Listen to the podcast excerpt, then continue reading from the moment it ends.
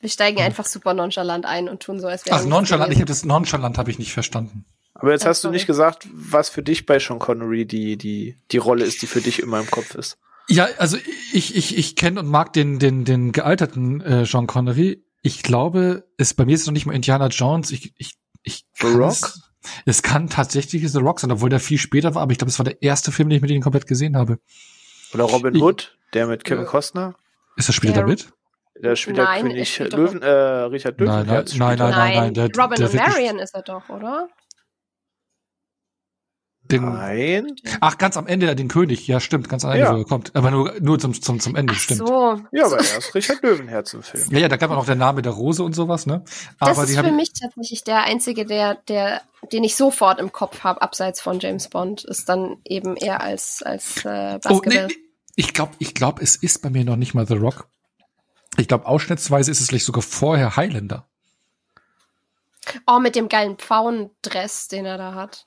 Mhm. Wo er, wo er als Schotte einen Spanier spielt, ne?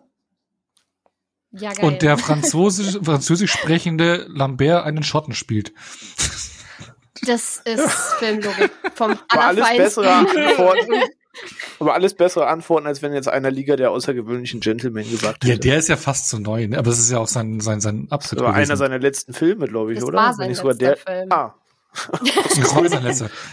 aus Gründen. Aus Gründen. Aber ich, ich muss sagen, irgendwie mag ich den. Ich, wahrscheinlich, weil ich die Grundidee lieber mag, als was sie dann damit gemacht haben. Ja, ja, ja. Aber so im Ich- Großen und Ganzen finde ich das Prinzip halt einfach geil. Ja, das ist genau das, das genau dasselbe, weil ich kann mich noch da, damals erinnern, ich war auf dem Filmforum angemeldet, Movie Infos Net. Weiß nicht, ob das jemand von euch beiden kennt.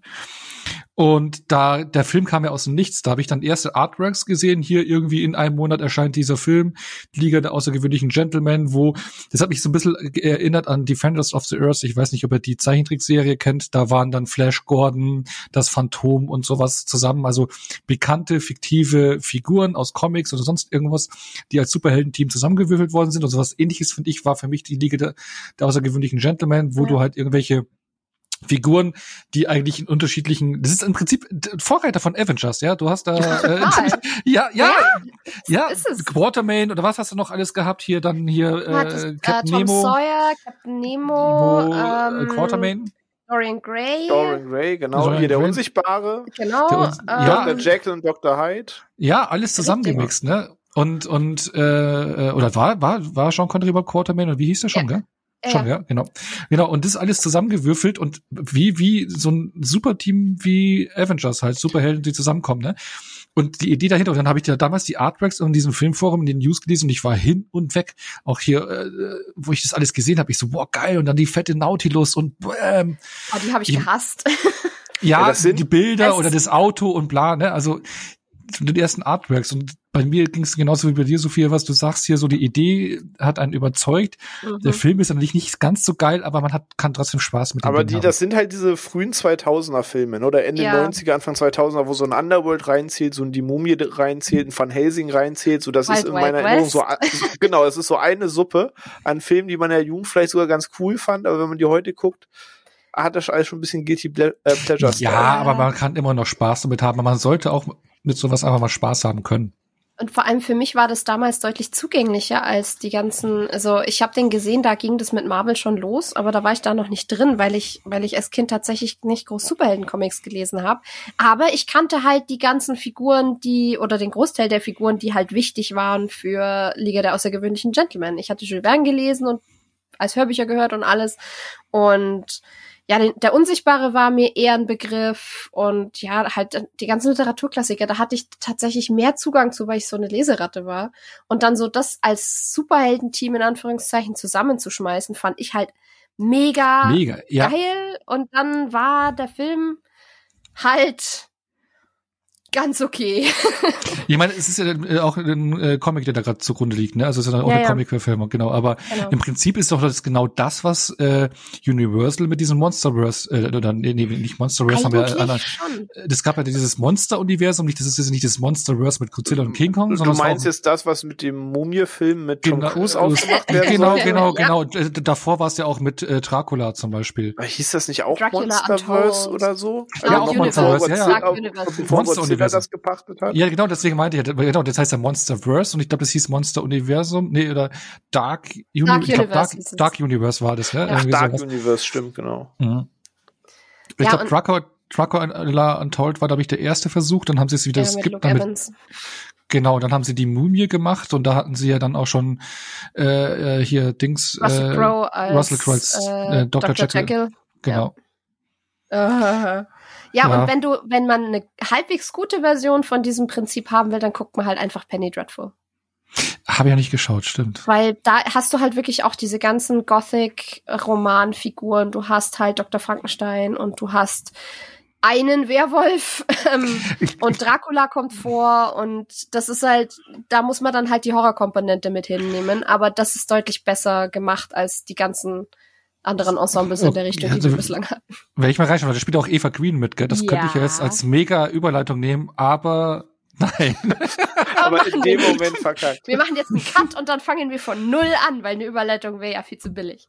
nee, nee, nee, nee, darauf will ich du hättest jetzt. Timothy Dalton auch noch in der Serie gehabt oder auch stimmt. mitspielen. oh, kann ich auch noch Vor allem- überleiten? Vor allem noch in mega fit.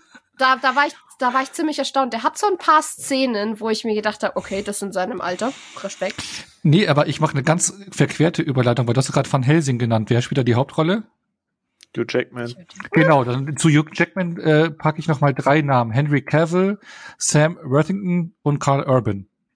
Wen von den vielen hättet ihr euch als James Bond vorstellen können? Gott. He- Henry Cavill, aber der kann für mich auch alles spielen. Warte, ich krieg nicht mal eine Mail die Auswahl zusammen. Hugh Jackman, Carl Urban, Henry Cavill und? Äh, Sam Worthington, der Typ Oh aus Gott. Avatar. Den Ja, will ich nie wiedersehen. Den will ich einfach nie wiedersehen. Nein. Äh, ich habe jetzt nichts per se gegen ihn, aber er ist mir so egal, dass er definitiv nicht James Bond sein sollte. ich hasse ihn. der kann nix. Äh, ja, dann von denen halt am ehesten noch Henry Cavill, unter anderem, weil er halt Engländer ist, aber Genau, und die hatte, da, da hat er auch zwei Australier mit dabei, ne? Carl Urban ist Neuseeländer. Ja, genau, und Sam Worthington und Hugh Jackman sind Australier. Ach so, ich wusste nicht, dass Sam Worthington Aber es ist ja auch noch Commonwealth, also geht's ja eigentlich noch. Aber auf jeden Fall waren es vier Kandidaten aus über 200, die für den James Bond 2005 für die Neubesetzung äh, im Gespräch waren. Deswegen frage ich. Aber es ist ein anderer geworden, ne? Sag bloß. Der Daniel ist es Wer geworden. könnte das denn sein? Oh, direkt vorneweg, ich will von niemandem mehr hören, der- der Daniel Crack sagt. Ich kann es nicht mehr hören. wenn Das ist die ich noch mal einen, Drogenversion, oder? wenn ich noch mal einen, einen Deutschen, wen auch immer höre, der Daniel Crack sagt, dann, dann, dann kriege ich einen Schreikrampf. Also ich sag immer, ich weiß nicht, ob es falsch ist, ich sag immer Daniel Craig.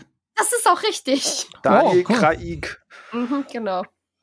Genau, weil darüber wollen wir heute sprechen, ne? Ähm, und zwar über seinen letzten Auftritt, den er jetzt hatte mit äh, Keine Zeit zu sterben. Ähm, dafür haben wir uns auch Bond-Expertin Sophia eingeladen. Hallo. Hallo. Genau. Und bevor wir aber einsteigen, äh, bitte ich um Saal. Ruhe im Saal.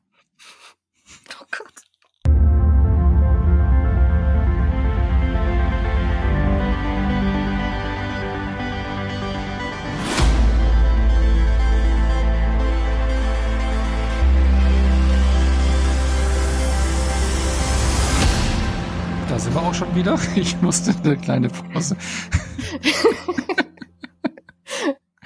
Entschuldigung, ich, hab- ich muss noch raus, ich musste noch Lachst so weiter. über deinen eigenen? Immer noch, ja, ich sitz, meine, meine Frau sitzt mir an der Couch gegenüber, musste halt auch grinsen. Wahrscheinlich, weil das einfach so dumm war, ne? So ein bisschen. Aber ganz ehrlich, in Sachen James Bond sollte man vor ein bisschen Albernheit eigentlich auch nicht zurückschrecken. Das macht die Reihe. Eben. Entschuldige, den musste ich, musste ich raushauen. Dann machen wir noch mal eine kurze Pause, damit der Phil das rausschneiden kann. Was? Also, Das bleibt so drin. Nein, das bleibt so. Es bleibt alles, wie es ist. Wird nichts geschnitten. Phil hat keine Zeit. Der gute Mann ist im Urlaub. äh, der will ja eh nicht reinhören wegen Spoilern, oder? Ja, eben. Ja, also. Deswegen tut uns leid, liebe Zuhörer. Der Gag muss jetzt so drin bleiben. Ungefiltert. Okay, gut, dann, dann, äh, weil wir wollen ja jetzt über den letzten Auftritt von Daniel Craig als James Bond reden. Aber bevor wir da hinkommen, ich meine, das ist jetzt der fünfte Film mit ihm gewesen, das ist alles Ende. Aber da gab es ja so ein paar Filmchen vorher ähm, von James Bond. Und ich wollte erstmal, bevor wir äh, richtig loslegen, fragen, was sind so eure ihre ersten Berührungspunkte gewesen mit James Bond? Welchen, welchen Bond habt ihr zum ersten Mal gesehen?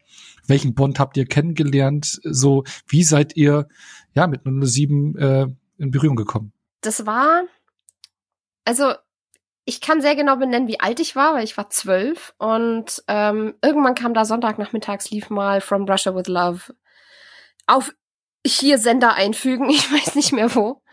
Ähm, und da haben wir so den Anfang verpasst, aber dann den Rest quasi mitgeguckt, einfach weil, naja, verregneter Sonntag und lief halt nichts anderes. Und dann war ich aber halt schon irgendwie so ein bisschen gehuckt, weil ich wusste, in der, in der Videosammlung von meinen Eltern waren aufgenommen sämtliche Bond-Filme mit dabei, die halt bis zu dem Zeitpunkt erschienen waren. Und ähm, ja, immer wenn man einen Film rausgesucht hat von den Kassetten, weil ja, ich bin ja alt genug, dass ich tatsächlich noch VHS-Kassetten angeguckt habe, ähm, bin ich daran vorbeigelaufen und habe mir gedacht, irgendwann will ich mal angucken. Und bei uns lief auch immer das, das, das Bond-Song die Bond-Song Medley CD im Auto, weil meine Mom so auf den Golden Eye Song stand und ich auch, der dann immer lautstark gegrölt wurde und dann habe ich halt meinen Dad mal angehauen, so können wir die vielleicht mal gucken und äh, das ergab sich dann ganz praktisch, weil meine Mom mit meinem Bruder immer Freitagabends zum Sport ist und dann haben wir jeden Freitagabend einen Bond-Film geguckt. Total bunt durcheinander, also ich habe die nicht in chronologischer Reihenfolge gesehen. Ich kann sie aber inzwischen in chronologischer Reihenfolge runterbeten, aufgrund eben dieser Bond-Song-CD, weil die in chronologischer Reihenfolge war. Und ja, habe dann irgendwie so die totale Bond-Mania entwickelt damit zwölf und wir hatten auch so einen riesen fetten Bildband zum Thema und den habe ich verschlungen oder beziehungsweise halt die Bilder angeguckt und die Unterschriften gelesen, weil ich jung war und das sehr große Seiten mit sehr viel Text waren. Ähm aber ja, das war dann so, was mich gehuckt hat und das war halt so was, das ist für mich halt so was ganz Nostalgisches, was ich eben auch mit meiner Familie und mit meinem Vater verbinde und das wird's auch immer sein. Das ist ja cool. Wie, wie oft hast du dann, hast du dann alle Teile schon mehrfach gesehen oder einen so, besonders häufig so oder? gut wie alle. Ähm, ich glaube, die einzigen, die ich nur einmal gesehen habe, müssten sein, lass mich nicht lügen, James Bond jagt Dr. No, weil den hatten wir tatsächlich als einzigen zu dem Zeitpunkt nicht aufgenommen auf Kassette. Den mussten wir dann als DVD nachkaufen. nachkaufen. Es ist spät. Ähm, und und im Auftrag ihrer Majestät, den habe ich auch nur einmal gesehen, weil den konnte ich absolut nicht leiden. Und es war der Lieblingsfilm von meinem kleinen Bruder und dementsprechend wurde der angeguckt, wenn mein Bruder da war und ich nicht. Und dann habe ich den im Endeffekt immer verpasst. Ich müsste ihn mal wieder zweitsichten und gucken, ob sich meine Meinung nach 14 Jahren geändert hat. Aber ja, ansonsten habe ich eigentlich alle mehrfach gesehen. Gerade so meine Lieblingssachen. Skyfall habe ich extrem oft gesehen. Ähm, die Timothy Dalton Bonds habe ich sehr, sehr oft gesehen und auch ja gut, Klassiker Goldfinger immer wieder. Und, und der Mann mit dem goldenen Colt. Weil das, das ist so ein persönlicher Favorite in meiner Familie. Und wenn der aufgelegt wird, dann wird jeder Witz mitgesprochen und der total abgefeiert. Ah, okay. Also bist mitten in der Materie drin. Könnte Krasser. Ja, ja, also alle häufiger gesehen als ich zumindest. Also auf jeden Fall. Äh, René, bei dir? Ähm, bei mir ist es ein bisschen unspektakulärer in der Tat. Äh, also ich habe James Bond halt einfach in der Kindheit kennengelernt durch die damals neu erschienenen James Bond Filme. Also es waren, wenn man es jetzt zurückrechnet, eben die Pierce Brosnan James Bond Filme, dementsprechend auch GoldenEye der erste, den ich eben sah, beziehungsweise ich würde sagen, die, die ganzen vier Pierce Brosnan Filme waren auch so die ersten vier, die ich gesehen habe. Und danach war ich ja dann in einem Alter, 10, 11, 12 aufwärts, wo man auch das Thema James Bond natürlich dann schon mitbekommen hat, dass da Pierce Brosnan wahrlich nicht der Erste war, der da in der Kindheit über die Bildschirme flimmerte. Und dann habe ich so rückwirkend so ein paar Filme nachgeholt, aber ich habe sie bis heute nicht alle gesehen. Ich habe mir schon immer mal so geguckt, was sind die beliebtesten. Also ein Goldfinger habe ich gesehen, so ein Jagd Dr. No habe ich gesehen, so ein Moonrake habe ich gesehen. Aber es gibt halt auch ganz viele, die ich nicht gesehen habe. Also ich habe auch gerade so eine Liste irgendwie parallel offen. Ich würde überhaupt nicht kennen, so 50 Prozent wahrscheinlich. So von jedem Bond-Darsteller so ein bisschen, aber nichts komplett. Ähm, aber die ersten Erinnerungen sind einfach dem Alter geschuldet und wie ich drangekommen bin, die Pierce Brosnan-Filme. Also vielleicht nicht der schönste Einstieg, aber naja. Nee, ich glaube, ich glaub, Phil wird es anders sehen, ne? Obwohl GoldenEye gebe ich ihm ja noch und äh, die Welt ist nicht genug, gebe ich ihm auch noch, aber zu den anderen beiden Filmen. Huiuiui. Hm. Ja, bei mir jetzt zum Beispiel kann ich jetzt gar nicht sagen, wie bei mir der Einstieg genau war. Also ich glaube, ich habe einfach nur irgendwann mal auf ARD kam die ja, glaube ich, damals immer mal im, im Fernsehen abends mal irgendein Bond-Teil gesehen, aber ich weiß jetzt nicht, ob es mit Roger Moore oder John Connery war, welcher Film das war.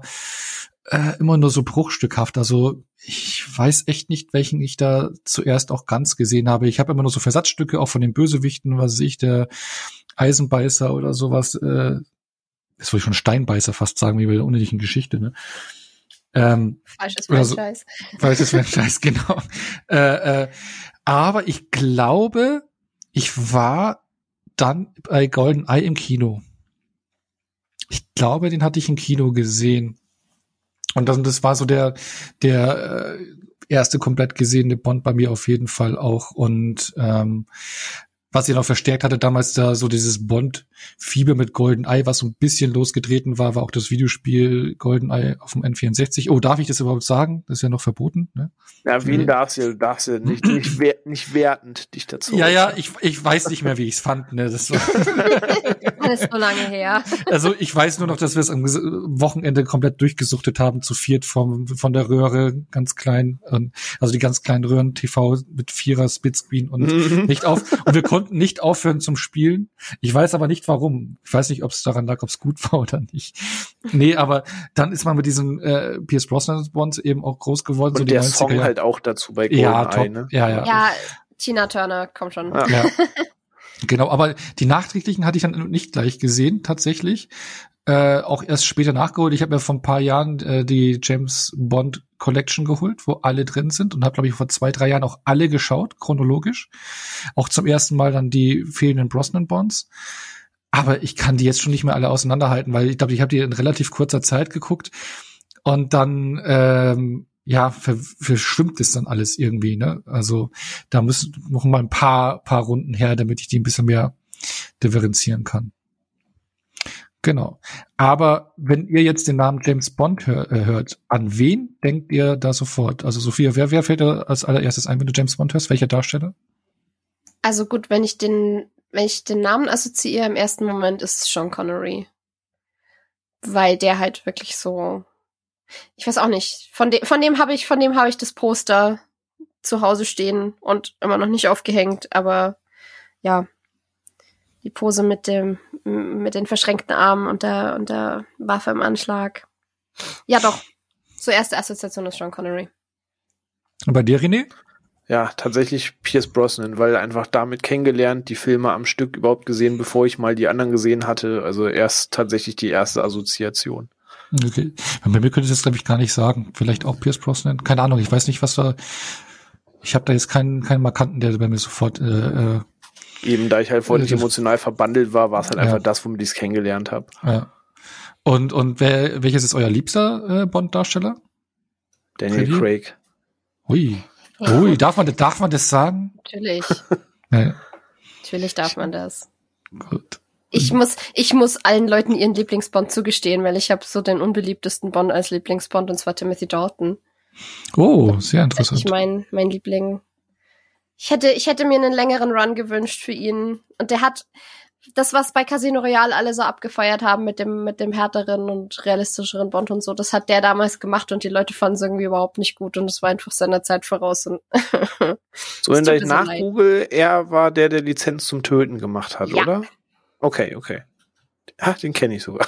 also ähm, hier der Hauch des Todes beziehungsweise Living Daylights und dann License to Kill und dann kam auch schon Pierce Brosnan. Der ah, hätte okay. ja eigentlich auch schon vor Timothy Dalton kommen sollen, aber äh, ich glaube, der war noch in irgendeinem anderen Projekt drin oder sowas. Auf jeden Fall konnte er noch nicht. Und dann war Timothy Dalton so irgendwie der Nächste und der hat dann halt auch leider nicht lang gehalten. Okay, nee, aber sehr, sehr, sehr spannende Wahl. Ich glaube, wenn jetzt andere Bond-Fans das hören, weil meine Antwort ist die gleiche wie René. Ich glaube, ich würde echt mittlerweile sagen Daniel Craig, weil das nicht nur, weil es der moderne äh, Bond ist, sondern weil der mich da irgendwie am meisten anspricht und abholt. Also Sean Connery habe ich nachgeholt, bin ich nicht mit groß geworden. Ich mag den gealterten John Connery lieber. Roger Moore war bei mir im Elternhaus immer so, äh, der ist unsympathisch, damit bin ich irgendwie groß geworden mit der Einstellung, mit der gleichen auch. Ja, es ist so, meine, seitdem hat er immer diesen Touch, wo ich jetzt alle geguckt hatte, äh, hat es sich schon aufgeweicht, aber es ist trotzdem noch irgendwo so im Kopf drin, wenn du als Kind damit groß wirst irgendwie. Äh, die anderen beiden äh, sind mir nie auf dem Schirm gewesen und Pierce Brosnan war auch bei mir im Elternhaus so die Meinung, ja, der ist ja auch irgendwie nicht so cool und keine Ahnung.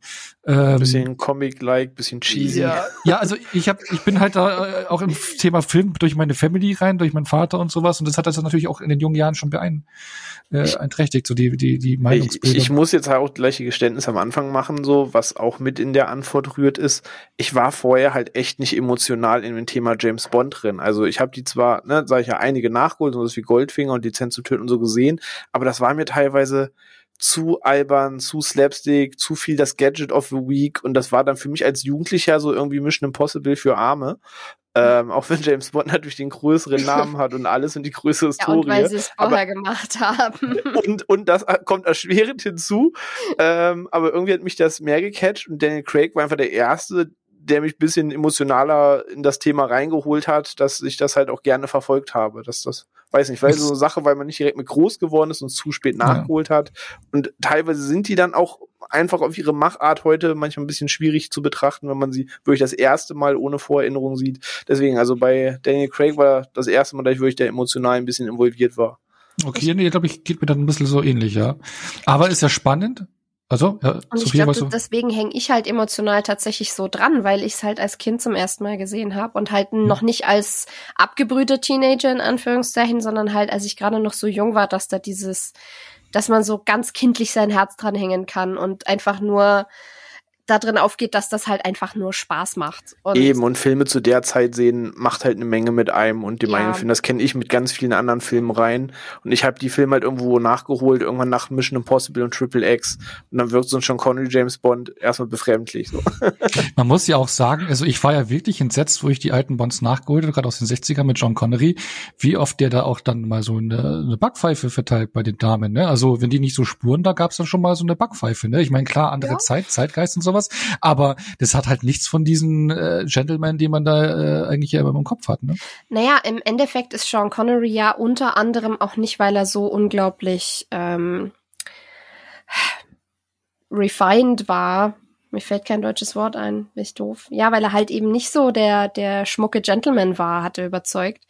Das, okay. das war, das war beim Casting damals fast so ein Ding, weswegen er eigentlich nicht gut ankam, weil er halt quasi zu zu bürgerlich, zu ähm, nicht gehoben und generell bisschen zu kantig rüberkam. Und dann kam der aber eben in den Raum rein und ist da mit dieser, mit diesem Spitzbübischen und diesem Format, was er halt nun mal hat und seinem Charisma da drin gestanden und halt auch mit einer Dreistigkeit, ähm, die man erstmal entwickeln muss. Und dann hat äh, Ian Fleming auch seinen Segen dazu gegeben und hat gesagt, ja, den könnt ihr nehmen. Okay. Also aber irgendwie so, so fast so fast klingt fast so wie die Eigenschaften, die man jetzt auch Daniel Craig zuspricht, wo mhm. er gecastet worden ist, ne? Ja. Bloß in einer anderen Zeitepoche im Prinzip. Und jetzt rückwirkend wirkt, finde ich John Connery schon anders. Also dieses, aber dieses extrem charmante, was du dann gerade so bei Roger Moore ganz viel hattest, was, was so ganz viel Augenzwinkern und ganz ähm, Upper Class und sonst was war, das ist eigentlich gar nicht Buch Bond. Also Buch James Bond, äh, die, die Filme machen sehr viel sehr anders als die Bücher, Gott sei ja, Dank, ich meiner gelesen. Meinung nach. Ja. Weil also ich habe ich hab bei mehreren Bond-Büchern versucht, die zu lesen und dann habe ich versucht, sie mir als Hörbuch zu geben, weil ich mir dachte, vielleicht ist es dann angenehmer und nee, es ist nicht besser geworden. Ich, ich kann Buchbond nicht ausstehen. Ja, und Buch, der Buchbond, das struggelt ja auch viel mehr mit seiner Rolle, ne? Also ja, macht er das Richtige und sowas, ein bisschen mehr so dramatische Züge, was ja dann natürlich dann abhanden gekommen, also da halt nicht so in den Filmen drin ist. Ne? Aber dann würde ich jetzt doch mal gerne, äh, auch wenn er nicht dabei ist, von Phil, ich glaube, er hat sogar gesagt, dass wir es sagen sollen, oder René? Er hat es doch vorhin in unserer Gruppe. Er hatte uns gebeten, weil ich so gegen die Pierce Brosnan-Filme geschossen habe. Genau, also der Phil sagt so, sein Lieblingsbond ist ähm, Pierce Brosnan. So, und dann haben wir jetzt vier Meinungen zu, zu den Lieblingsbond und es ist kein einziges Mal Sean Connery und Roger Moore dabei, was ja eigentlich nur genannt werden darf. Ne? Es geht ja immer eigentlich immer so die Frage, eine von beiden, ne? Und jetzt ja. haben wir gar keinen. das ist ja sehr, sehr spannend. Ja, das Urfanlager hat in diesem Moment abgeschaltet. ja, so, boah, da, wie ich geht's? weiß nicht. Ich meine, es ist ich kann, ich kann auch nicht sagen, dass es für mich nur so den einen Bond gibt oder so. Ich mag, ich mag fast alle.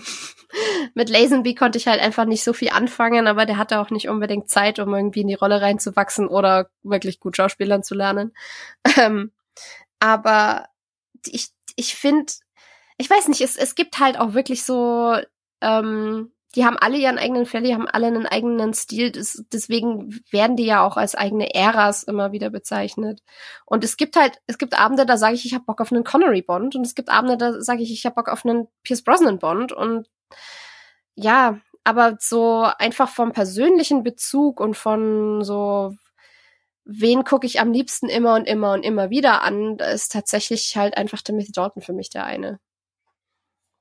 Mhm. Aber ich finde es ja auch spannend, weil ich glaube, es ist halt wirklich auch entscheidend, wie du es ins äh, Franchise einsteigst. Also ich hatte auch bei Twitter so Diskussionen, da war halt auch jemand, der gesagt hat, so ja, er ist mit John Connery irgendwie groß geworden, damals gesehen und äh, alles andere ist neu, was nachkam und äh, dann wirkt es natürlich äh, anders. Äh, wir sagen jetzt zum Beispiel auch teilweise mit, mit Pierce Brosnan vielleicht groß geworden, dann Daniel Craig oder äh, Kann sie eine ähnliche. Unterhaltung zum Beispiel ja bei Batman zum Beispiel führen, genau, ne, ja, wo du, glaube ich, ja. da auch verschiedene Antworten, genau, so je nach Ära hast. Genau, nach Ära, Generation, mit was du auch den Einstieg hattest. Das hat, glaube ich, noch nicht mal was mit der Ära oder mit dem Alter zu tun, wann du irgendwie aufgewachsen bist, sondern auch, was du halt zuerst gesehen hast, einfach, ne? Und wie eben, bei Dr. Who dich geprägt You never hat. forget your first doctor. Das ist.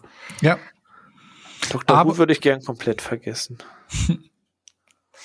Ich glaube, wir müssen nach dem Stream mal reden, René. Genau, aber dann Schnell, will ich noch. Oh, Themawechsel, Themawechsel. Ausschwärmen, ausschwärmen. Da kann ich jetzt nicht mitsprechen, aber ähm, bevor wir zu Daniel Craig kommen, will ich noch einmal fragen, welches ist euer Lieblingsbond vor der Craig Area? Puh, puh, puh. Äh, ich möchte gerne von jedem Bond einen nennen dürfen. Ja, ist auch okay. okay, ähm, Liebesgrüße aus Moskau für Sean Connery. Josh Lazenby lasse ich aus. Ähm, äh, in tödlicher Mission für Roger Moore. License to Kill für Timothy Dalton, GoldenEye für Pierce Brosnan. Okay, äh, ich überlege gerade, ob man jetzt einen Klassiker nennt von den paar, die ich gesehen habe, weil tatsächlich macht Goldfinger schon irgendwie alles richtig, was so ein James Bond-Film für mich irgendwie richtig machen kann. Aber wenn ich jetzt überlege, welchen ich am ehesten noch mal anmachen würde, weil er mich einfach seine echt stupide Art sehr gut unterhält, sage ich, die Welt ist nicht genug. Mit dem habe okay. ich überraschend viel Spaß. Okay. Ja, weil bei mir ist, glaube ich, tatsächlich GoldenEye durch das Spiel geprägt. Äh, erster Bond, ich glaube sogar im Kino gesehen. Ich kann mich nicht mehr genau erinnern. Ähm, war so auch so der, der erste komplett gesehene und das, das bleibt dann auch irgendwie hängen und sitzen. Genau. Aber dann würde ich sagen, dann schließen wir mal so die andere, anderen Bond-Filme ab, die vor äh, Daniel Craig-Ära ab. Und wobei denn, äh, äh, Pierce Brosnan hätte ja sogar beinahe noch einen Bond gemacht, beziehungsweise im Gespräch. Ne? Also bevor es dann zu Casino Royale kam, den wir jetzt so kennen, wie er ist, hatte ja auch Quentin Tarantino ähm, Ach Gott, ja. Ja, äh, Interesse und Lust daran, den zu verfilmen. Also die Idee hat er 2004. Er wollte die Story nehmen, also aus Casino Royale, was ja auch das erste mhm. Buch ist von Ian Fleming. Der wollte er nehmen. So die erste genau. Bond-Verfilmung eigentlich auch war, bevor das wirklich so mit ihren Productions und so zustande kam, so richtig. Genau, genau. Und dann wollte er wollte die Story nehmen, in die 60er Jahre verfrachten, Pierce Brosnan als Bond nehmen und seine Muse, kann man schon was sagen, Uma Thurman sollte dann äh, die Partnerin spielen. Und das war so sein Plan, aber das, das, konnte das Studio irgendwie nicht so sich mit anfreunden, deswegen wurde es nicht realisiert. Aber hättet ihr euch das vorstellen können? Hättet ihr da Lust drauf gehabt? Nö. Ich weiß nicht. Also ich, ich liebe Tarantinos Film, aber man weiß gerade zu der Zeit reden wir von Anfang 2000. Da hatte die Filme noch ein bisschen abgedrehter gemacht als heute. Er ist ja heute schon fast harmlos im Vergleich oder jetzt auch nicht mehr der krasse Typ, der irgendwie Filme macht, wo du denkst, so macht kein anderer. Aber gerade zu den frühen 2000ern ich hätte es witzig gefunden, sicherlich, aber so ganz vorstellen könnte ich es mir nicht. Schon, da tut man sich echt schwer, oder? Also gar nicht. Und es ist, es tut, es tut mir auch leid, aber ähm, James Bond ist halt ein unglaublich. James Bond ist britisch. Punkt. Und es ist, ich, ich tue mir sowieso immer schwer mit dem Gedanken amerikanischer Regisseur und James Bond, aber bei Tarantino ist es nochmal irgendwie einen Ticken krasser, weil der ja nicht nur irgendwie, also ich finde, sein Kino, gerade weil es auch so sehr vom Western beeinflusst ist, ist halt auch irgendwo sehr amerikanisch in seinen Grundzügen. Also ich, ich könnte mir jetzt nicht unbedingt einen, einen englischen Filmemacher vorstellen, der, der sowas wie Tarantino macht. Und Guy Ritchie?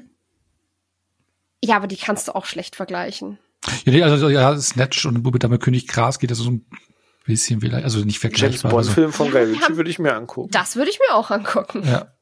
Aber ah, das ist, das sind trotzdem nee, aber vergleichbar, Flares. Ja. ja, das und, stimmt schon, aber. Und, und, und generell, es ist halt unglaublich schwierig, wenn du einen Filmemacher an Bond ranlässt, der eine so krass eigene Handschrift hat, weil eigentlich musst, musst du dich immer zuerst einfach dem Prinzip Bond ähm, unter, unterstellen und dann kannst du deinen persönlichen Stil so ein bisschen mit einfließen lassen und ich weiß nicht, ob ein Tarantino das kann. Ja, ich kann mir das halt auch nicht vorstellen. Vor allem, da war er jetzt dafür im Gespräch oder hatte die Idee und er hat ja auch schon, er geht ja auch schon sehr lange mit der Idee schwanger, äh, Star Trek zu verfilmen, ne? Also einen neuen Teil. Das, das, das, das schwebt macht, ja immer noch in der Luft als ja, ja, das ist auch irgendwie immer noch geplant. Und wenn er das macht, ich gucke mir das auf jeden Fall an. Ja, aber äh, wie so einen Unfall, aber ja, es ist ich weiß nicht, beißt sich in meinem Kopf einfach irgendwie massiv. Ja. Aber dazu ist es ja dann nicht gekommen. Äh, stattdessen haben wir dann Martin Campbell als Regisseur ähm, auf den Regiestuhl gehabt, der ja zuvor schon mit Golden Eye ähm, eine Ära eingeleitet hat, und zwar die von Pierce Brosnan, jetzt die von Daniel Craig. Ähm, wie habt ihr dann damals im Vorfeld des Projekts mitbekommen, also dass ein neuer Bond kommt, dass jetzt Daniel Craig der neue James Bond ist? Wie habt, ihr das damals realisiert oder wie habt ihr das eingeordnet? Hat, äh, gab, kam dann Vorfreude auf oder wart ihr eher skeptisch? Weil, also ich kann mich zum Beispiel erinnern, dass so die Stimmen eher so waren, was will dann der ähm, blonde, blauäugige James Bond da. Ich glaube, es war sogar James Blond und sowas, was ja, die ja. Presse rausgehauen hat und solche, solche Mörder Geschichten. Mördergag hätte von uns sein können. Da habe ich aber auch mit dazu gehört. Ich weiß noch, dass das zwölfjährige Ich sich ganz furchtbar aufgeregt hat, dass James Bond jetzt blond ist. Das fand ja. ich damals ganz fürchterlich. Aber ansonsten habe ich im Vorfeld einfach nur mitbekommen, dass ein neuer Bond rauskommt, weil, ja, wie gesagt, ich war zwölf und es war zu einem Zeitpunkt, wo ich absolut noch keinen Zugang zu eigenem Computer und Internet hatte. Maximal irgendwie ganz ausnahmemäßig mal am Arbeitsrechner von meinen Eltern. Und dann halt auch definitiv nicht, um irgendwo Trailer zu gucken oder so. Ähm, dementsprechend habe ich im Vorfeld quasi gar nichts mitbekommen, bis auf das Filmplakat bei uns im Kino und habe mich aber einfach unfassbar riesig, riesig gefreut, weil das traf sich halt so gut. Ich war im Ultra-Bond-Fieber, ich hatte sie alle angeguckt, ein paar davon sogar zu dem Zeitpunkt schon mehrfach. Ich habe die, die, die Songs rauf und runter gehört. Meine Eltern haben sogar die Score Collection, also wirklich von John Barry, die, den Cinematic äh, Symphonic Score. Die habe ich auch rauf und runter gehört. Ich war komplett drin und dann hatte ich die Möglichkeit, den nächsten Bond endlich mal selber im Kino zu gucken. Und der war ja ab zwölf. Das heißt, ich war gerade alt genug. Mhm. Das heißt, ich bin dann mit meinem, äh, mit meinem Reisepass ins Kino gegangen, damit ich auch ja zeigen kann, ja, ich bin alt genug, ich darf den angucken. ja, wie es da weiterging, ja. Ja, das, das, das will ich gleich aufgreifen, ähm, weil also ich würde jetzt eigentlich generell nicht gleich ins Detail jeden Film besprechen, aber den Auftakt, da würde ich schon mal einen kleinen Schwenker machen, aber davor noch mal äh, René, wie hattest du es damals so wahrgenommen, so den äh, den Vorlauf zu Casino Royale? Ähm, tatsächlich erstaunlich unspektakulär. Also ähm, brauche ich jetzt gar nicht groß eine Story zu erfinden. Also es war jetzt halt wirklich so, ich war zu dem Zeitpunkt 17, ich war gerade mitten in meiner Partyzeit ähm, und ich habe schon sehr viele Filme geschaut. Es war genau die Zeit, als wir auch viele Filmabende unter Kumpels hatten und so weiter. Also das Thema Film war schon omnipräsent so, aber es war jetzt noch nicht, dass ich jetzt so voll all in war, was, wer kriegt die neue Rolle für welchen Film und Trailer und der erscheint dann und der dann, so wie heute, wo ich jeden Filmstart irgendwie in meinem Kalender notiert habe und irgendwie alles im Blick habe damals ist man einfach quasi jede Woche, bevor es irgendwie Party machen ging oder so, ist man irgendwie abends ins Kino gegangen, hat geguckt, was läuft gerade. Und zu der Zeit war dann halt neuer James Bond halt einfach dran. Und die ganzen Diskussionen zu Daniel Craig habe ich tatsächlich auch erst Jahre später dann rückwirkend mit äh, bekommen, dass da ja die Diskussionen, die immer stattfinden, ne? die Heath Ledger-Diskussion beim Joker, die Ben Affleck Batman-Diskussion, bei Daniel Craig die Bond-Diskussion, äh, man kann ja die Uhr nachstellen, dass es irgendwo ein kleines Scheißestürmchen im Netz gibt zu einem Darsteller, der eine Rolle kriegen soll, wo alle sagen, nein, nein, bloß nicht. Äh, aber damals ging das tatsächlich vollkommen an mir vorbei. Es war einfach, ah, okay, cool, neuer James Bond, neuer Darsteller und dann war man halt im Kino. Okay. Ich glaube, da war ich, glaube ich, gar nicht im Kino, aber ich weiß, dass ich da auch erstmal überrascht war und Daniel Craig war für mich noch so sozusagen so ein unbeschriebenes Blatt irgendwie. Also ich hatte nicht viel mit denen gesehen. Ich habe nachträglich erst festgestellt, dass ich schon einen Film vorab mit denen kannte, das war Tomb Raider.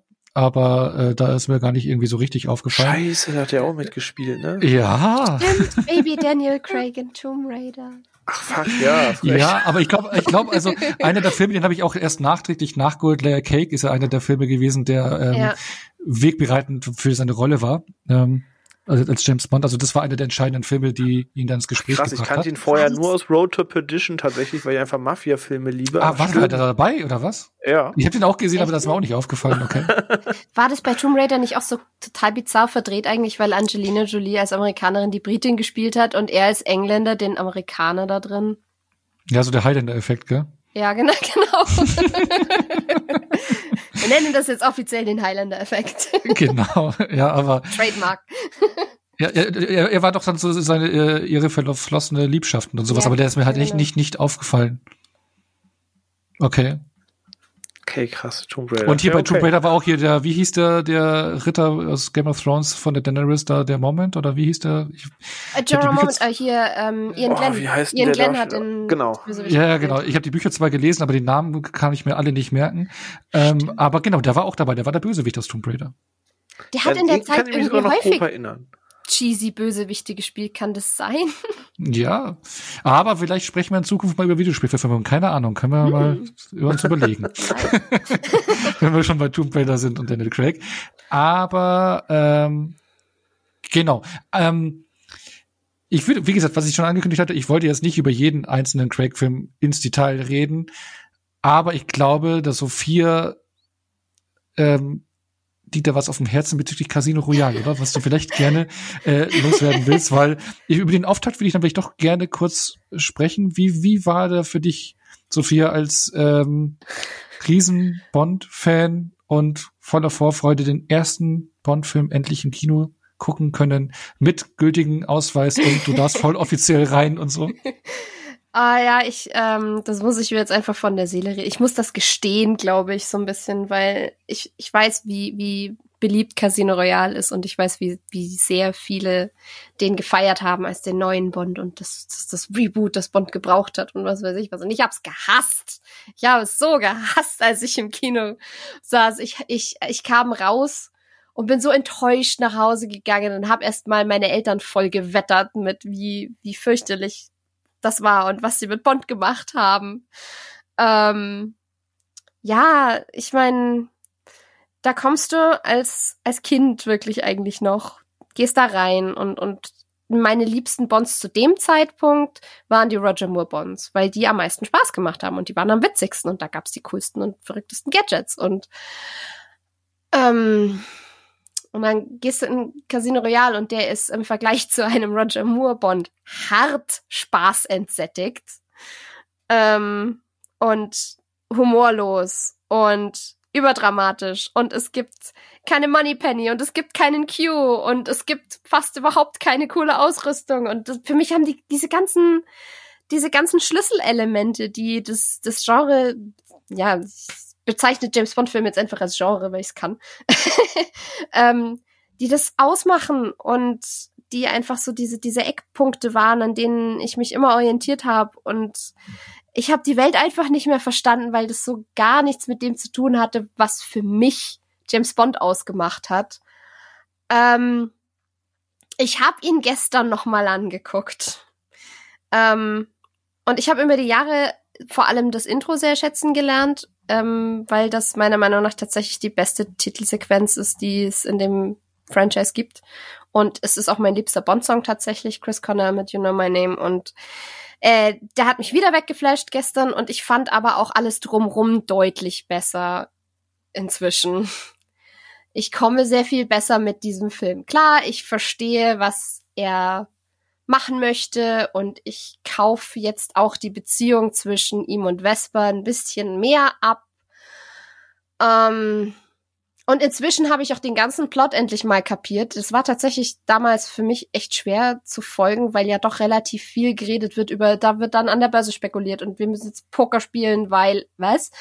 Ähm, und ich noch dazu konnte ich natürlich mit Poker überhaupt nichts anfangen und du hast doch tatsächlich relativ lange Sequenzen da drin, wo dann einfach Karten aufgedeckt werden und dann sitzt Zwölfjährige da und deckt, die keine Ahnung von Hold'em hat und sich denkt, was ist gerade passiert?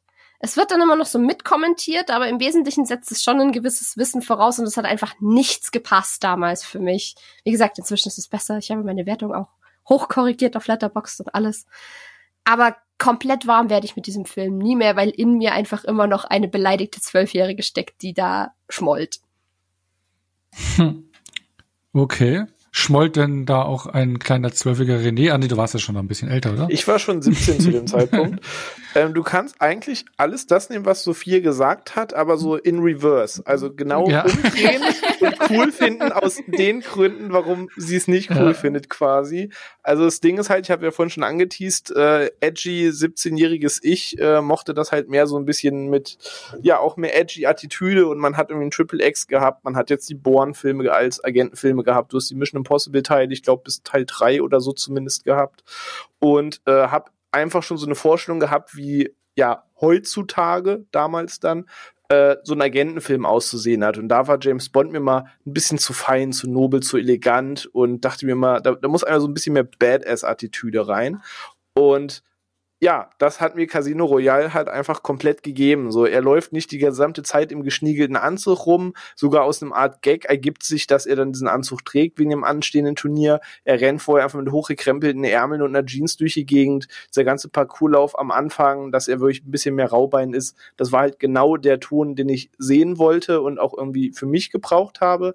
Dass es für mich so richtig Klick macht in der Reihe und äh, das zog sich dann durch den gesamten Film, dass ich mir denke, okay, du, du verzichtest auf so ein paar Sachen, aber du spielst trotzdem damit, dass es die Anlehnungen daran gibt, aber du cuttest es einfach auf das Notwendigste runter und es wirkte halt alles so ein bisschen Mission Impossible angelehnt und äh, natürlich muss einer fragen, wie er seinen Martini trinkt und irgendwie nachdem der Kellner fragt, geschüttelt oder gerührt, sagt er glaube ich irgendwie ist scheißegal wie, so er will einfach aus, Martini haben. Ja. Genau, genau. ähm, und das fand ich halt alles mega stark und gerade diese Pokerszene, also die ganze Turnierszene, wo eben Le Chiffre das Geld zurückgewinnen muss, das er halt verloren hat wegen Bond, ähm, das ist für mich halt einfach intens gewesen, weil so Actionsequenzen, so hast du ja A dazwischen, da wird ja dann quasi unsauber gespielt in den Pausen, aber diese ganze Turnier findet halt im Kopf statt. Und also fernab davon, dass ich halt einfach Kartenspiele liebe und auch zu der Zeit schon sehr gern Karten gespielt habe, war das halt er kann jetzt nicht einfach rübergehen und ihm auf die Fresse hauen. Und du hast diesen intens Moment, dass der Bösewicht ihm direkt gegenüber sitzt. Und er könnte jetzt eine Knarre ziehen und unterm Tisch ihn, keine Ahnung, in den Bauch schießen. Alles wäre irgendwie möglich. Aber sie sitzen da und tragen dieses Turnier aus. Und er zählt halt irgendwie als großes Mathe-Genie und ne, Le Chiffre kann alles, was mit Zahlen zu tun hat. Und eigentlich ist es nicht möglich, ihn zu linken. Und dann sitzt da halt das Greenhorn, wo er selbst quasi Eva Green nicht so richtig an ihn glaubt, dass er da jetzt am, am Tisch rockt. Oh, Greenhorn, ähm, oi, oi, oi. ähm, und ich fand das halt einfach mega spannend, ähm, wie sich das dann halt immer weiter zuspitzt, bis dann ja in den Pausen sich das ja dann wieder entlädt und du dann die Action Pieces hast. Und das zog sich halt durch den gesamten Film das Finale noch mal in Klammern, das Finale, Finale am Ende, da bin ich jetzt auch nicht der aller riesengrößte Fan von, das ist okay, ähm, ist aber nicht das krasseste Finale, das ich in so einem Actionfilm gesehen habe, so da gibt's paar Punkte, die mich auch im Rewatch immer noch stören. Aber so im Gesamtwerk gesehen war Casino Royale so genau der Bond-Film, den ich brauchte, wo ich dachte, yes, irgendwie, ich kann mit dem Darsteller, mit dieser runtergebrochenen Formel, das, das hat mich halt voll abgeholt zu der Zeit. Ja, da, da, da kann ich mich auch gleich äh, anschließen. Ging mir auch so leider dieser Parcourslauf am Anfang, der hat mich ja auch schon mega gecatcht, wie, wie toll der äh, inszeniert ist, ähm, packend und wie er halt einfach noch, wie du es gesagt hast, René, einfach noch so raubeinig dahinter herrennt. Er ist halt noch nicht dieser perfekte, elegante ähm, Agent, er ist halt noch auf auf, äh, geht halt noch seinen Weg, den er, den wir auch mit den Filmen mitverfolgen. Äh, er löst alles noch nicht perfekt, aber er versucht alles und rennt hinterher. Dann das Pokerturnier, was richtig viel Screentime einnimmt, aber irgendwie nie langweilig ist. Dieses Psychoduell, Mats Mikkelsen macht es auch super äh, äh, als Bösewicht, obwohl mhm. er, er, er gibt ja auch so eine gewisse, ähm, er, er gibt, gibt sich ja schon so, ja, so über ihn, über alles stehend, kriegt aber zwischendrin trotzdem auf die Fresse und macht dann einfach so weiter, ne? Also ähm, fand ich, finde ich alles super gemacht. Das ist mir jetzt auch beim Rewatch zum ersten Mal so richtig aufgefallen. Was für ein Würstchen Le Chiffre stellen eigentlich, schon. eigentlich ist. Ja, genau, das, aber er meint dann trotzdem immer noch, er ist der King. Aber gerade, er ist im Prinzip. Gerade auch, wie, ja. wie er, wie er, wie er ähm, Bond dann foltert in der Szene und wie er total einknickt, eigentlich, obwohl er in der obwohl ja. er Bond in der Gewalt hat und total in sich zusammenfällt, sobald er merkt, er kriegt den Typen nicht klein und ja. dann total ausflippt wie so ein hysterisches Kind eigentlich. Ja, weil er dickere Eier hat und nicht nur wegen den Zuschlagen, ne? Also genau, der lag jetzt auf der Hand. Ja. Nee, ja, äh, ja, weil er da halt mehr äh, äh, entgegensetzen kann von, von seiner mentalen äh, Power halt her. Oder, ne? Also von, von auch her. Und ich meine, ja klar, er ist irgendwo, er meint, er ist es, aber er ist im Prinzip äh, nur so ein, äh, wie nennt man es ja, die Klakaie, aber halt nur so ein Handlanger? Handlanger, wer ist er ja eigentlich nicht, ne? Ja, und, er, aber, er hält sich halt ein bisschen für Statistikgott halt, ne? Genau. Genau, genau. Er, er meint, er ist so. es, aber er ist eigentlich von diesem Mr. White und Co. und dann der Organisation, die man da ja. noch nicht kennt zu dem Zeitpunkt dahinter, ist er nur eine Marionette. Richtig. Aber, aber er meint, er ist die Marionette. Aber und auch trotzdem, ich liebe einfach Mats Mikkelsen. So zu ja, der Zeit kannte ich ihn noch nicht so. Ich habe dann halt Jahre später kann zum Beispiel die Hannibal-Serie, die ich wirklich ja. geliebt habe. Und inzwischen, es gibt einfach nahezu nichts mit ihm, von ihm, was ich einfach nicht mag. Ganz, ganz, ganz mega. Zwischenempfehlung. Äh, wie war das ganz, mit den drei Musketieren? Ach so, stimmt. Aber ganz, ganz dicke Empfehlung übrigens für die Pusher-Trilogie. Bei den ersten beiden Teilen spielt er mit. Im ersten Teil spielt er eine kleine Nebenrolle. Das glaube ich war sogar seine erste Rolle überhaupt. Auch das Regiedebüt von Nicholas äh, Winding Refn. Und Pusher 2 spielt er die Hauptrolle. Großartig, wie er da schon spielt. So ein ähm, ja, Crime-Thriller aus Dänemark spielt in Kopenhagen. Hm. Riesenempfehlung. Und, und wenn man was, wenn man mit dänischem Humor kann, dann unbedingt Adams Äpfel gucken. Ja. Oder wenn fantastisch mit ihm. Oder halt äh, The Hunt, wenn man es ein bisschen unlustiger oh, mag. Oh, ja, Biss, bisschen unlustiger, nur ein bisschen. Also einfach geiler Typ. Muss, muss ja. mal gesagt sein. Genau. Shout, Shoutout an Mess Mickelson, wenn du irgendwann mal zuhörst, wir lieben dich. Ja, genau. bist herzlich zu einer Folge eingeladen, wir finden da schon ein Thema. Ja, aber, genau. aber, aber, aber ich finde es halt echt spannend, wie er, wie, wie du sagst, Sophia, da eigentlich was heißt ein Würstchen ist, aber er ist halt jetzt eigentlich äh, nicht so stark, wie er meint und ich finde, das hat er super gut dargestellt und trotzdem haben sie dieses Psychospiel, was irgendwie so auf ein Level irgendwie stattfindet, weil zumindest in seinen Pokersphären hat er schon was, täuschen sich gegenseitig und so super gemacht. Ja. Super, super, super gemacht. Ähm, Genau, das war der Auftakt. Ich kann mich auch damals noch erinnern, habe ich gerade zum Studieren angefangen und dann kam schon ein Kollege, ey, der neue James Bond ist mega, Casino Royale und bla. Ähm, weil ich glaube, ich habe ihn dann erst auf DVD nachgeholt, weil es war so diese Zeit, wo ich nicht so viel ins Kino gegangen bin, wo ich immer auf den Home, Home Release gewartet habe, aber war dann auch, auch schwer angetan. Aber, wie gesagt, komplett einsteigen in jeden Film wollen wir jetzt nicht, aber so mal wir, ich würde sagen, wir, wir, wir ähm, beleuchten jetzt einfach mal so diese ähm, Trademarks der Reihe. Ne? Also was gehört zu einem guten Bond-Film? Ich würde mal sagen, was sind so die Trademarks, an die man immer denkt? Das Intro, oder? Ja, also die die, die Damen, Bösewicht. Zum, zum, zum Einstieg die Gun Barrel Sequenz. Genau. Dann Und- cool, cool, cool, also eine möglichst spektakuläre Action-Szene so zum, zum Einstieg. Auf, genau. dann kommt die Titelsequenz und dann meistens kommt ja dann doch irgendwie eine Verbindung zum, zur ersten Sequenz und dann geht die Mission richtig los und dann es gibt eine Dame, es gibt es gibt Gadgets mit Q, es gibt ein Briefing bei M und vorher noch irgendwie einen flotten Spruch mit Moneypenny. Genau, Im ein Idealfall. ausgefallener Bösewicht, ne? Ja, bitte. Genau. Deswegen würde ich jetzt einfach mal fragen, welches, also wir beleuchten jetzt nur die reine Craig Bond-Ära, ohne keine Zeit zu sterben, sondern nur die ersten vier. Casino Royale, ein Quantum Trost, Skyfall und Spectre. Da würde ich euch mal fragen, welches ist von den vieren euer, also welcher von den vier Filmen hat das äh, beste Intro? Casino Royale. Ui. Intro im Sinne von Sequenz vor der Oder Titelsequenz ich, oder? Also ich, ich, ich, ich persönlich, ich persönlich habe sogar noch unterteilt, muss ich sagen. Ich habe Song für sich genommen, genommen, Mhm. dann habe ich die Visuals genommen Mhm. und dann beides zusammen. So habe ich jetzt für mich mal so ein Ranking gemacht. Ähm, Oh, okay. Also Song und Visuals zusammen ist für mich trotzdem Casino Royale, auch wenn Skyfall da ganz, ganz, ganz. Ich wollte sagen, Visuals würde ich glaube ich Skyfall sagen, aber Song ganz klar Casino Royale, weil ist halt Soundgarden einfach quasi, mega- also Chris Cornell. Ja, Chris Cornell, rest, rest in peace.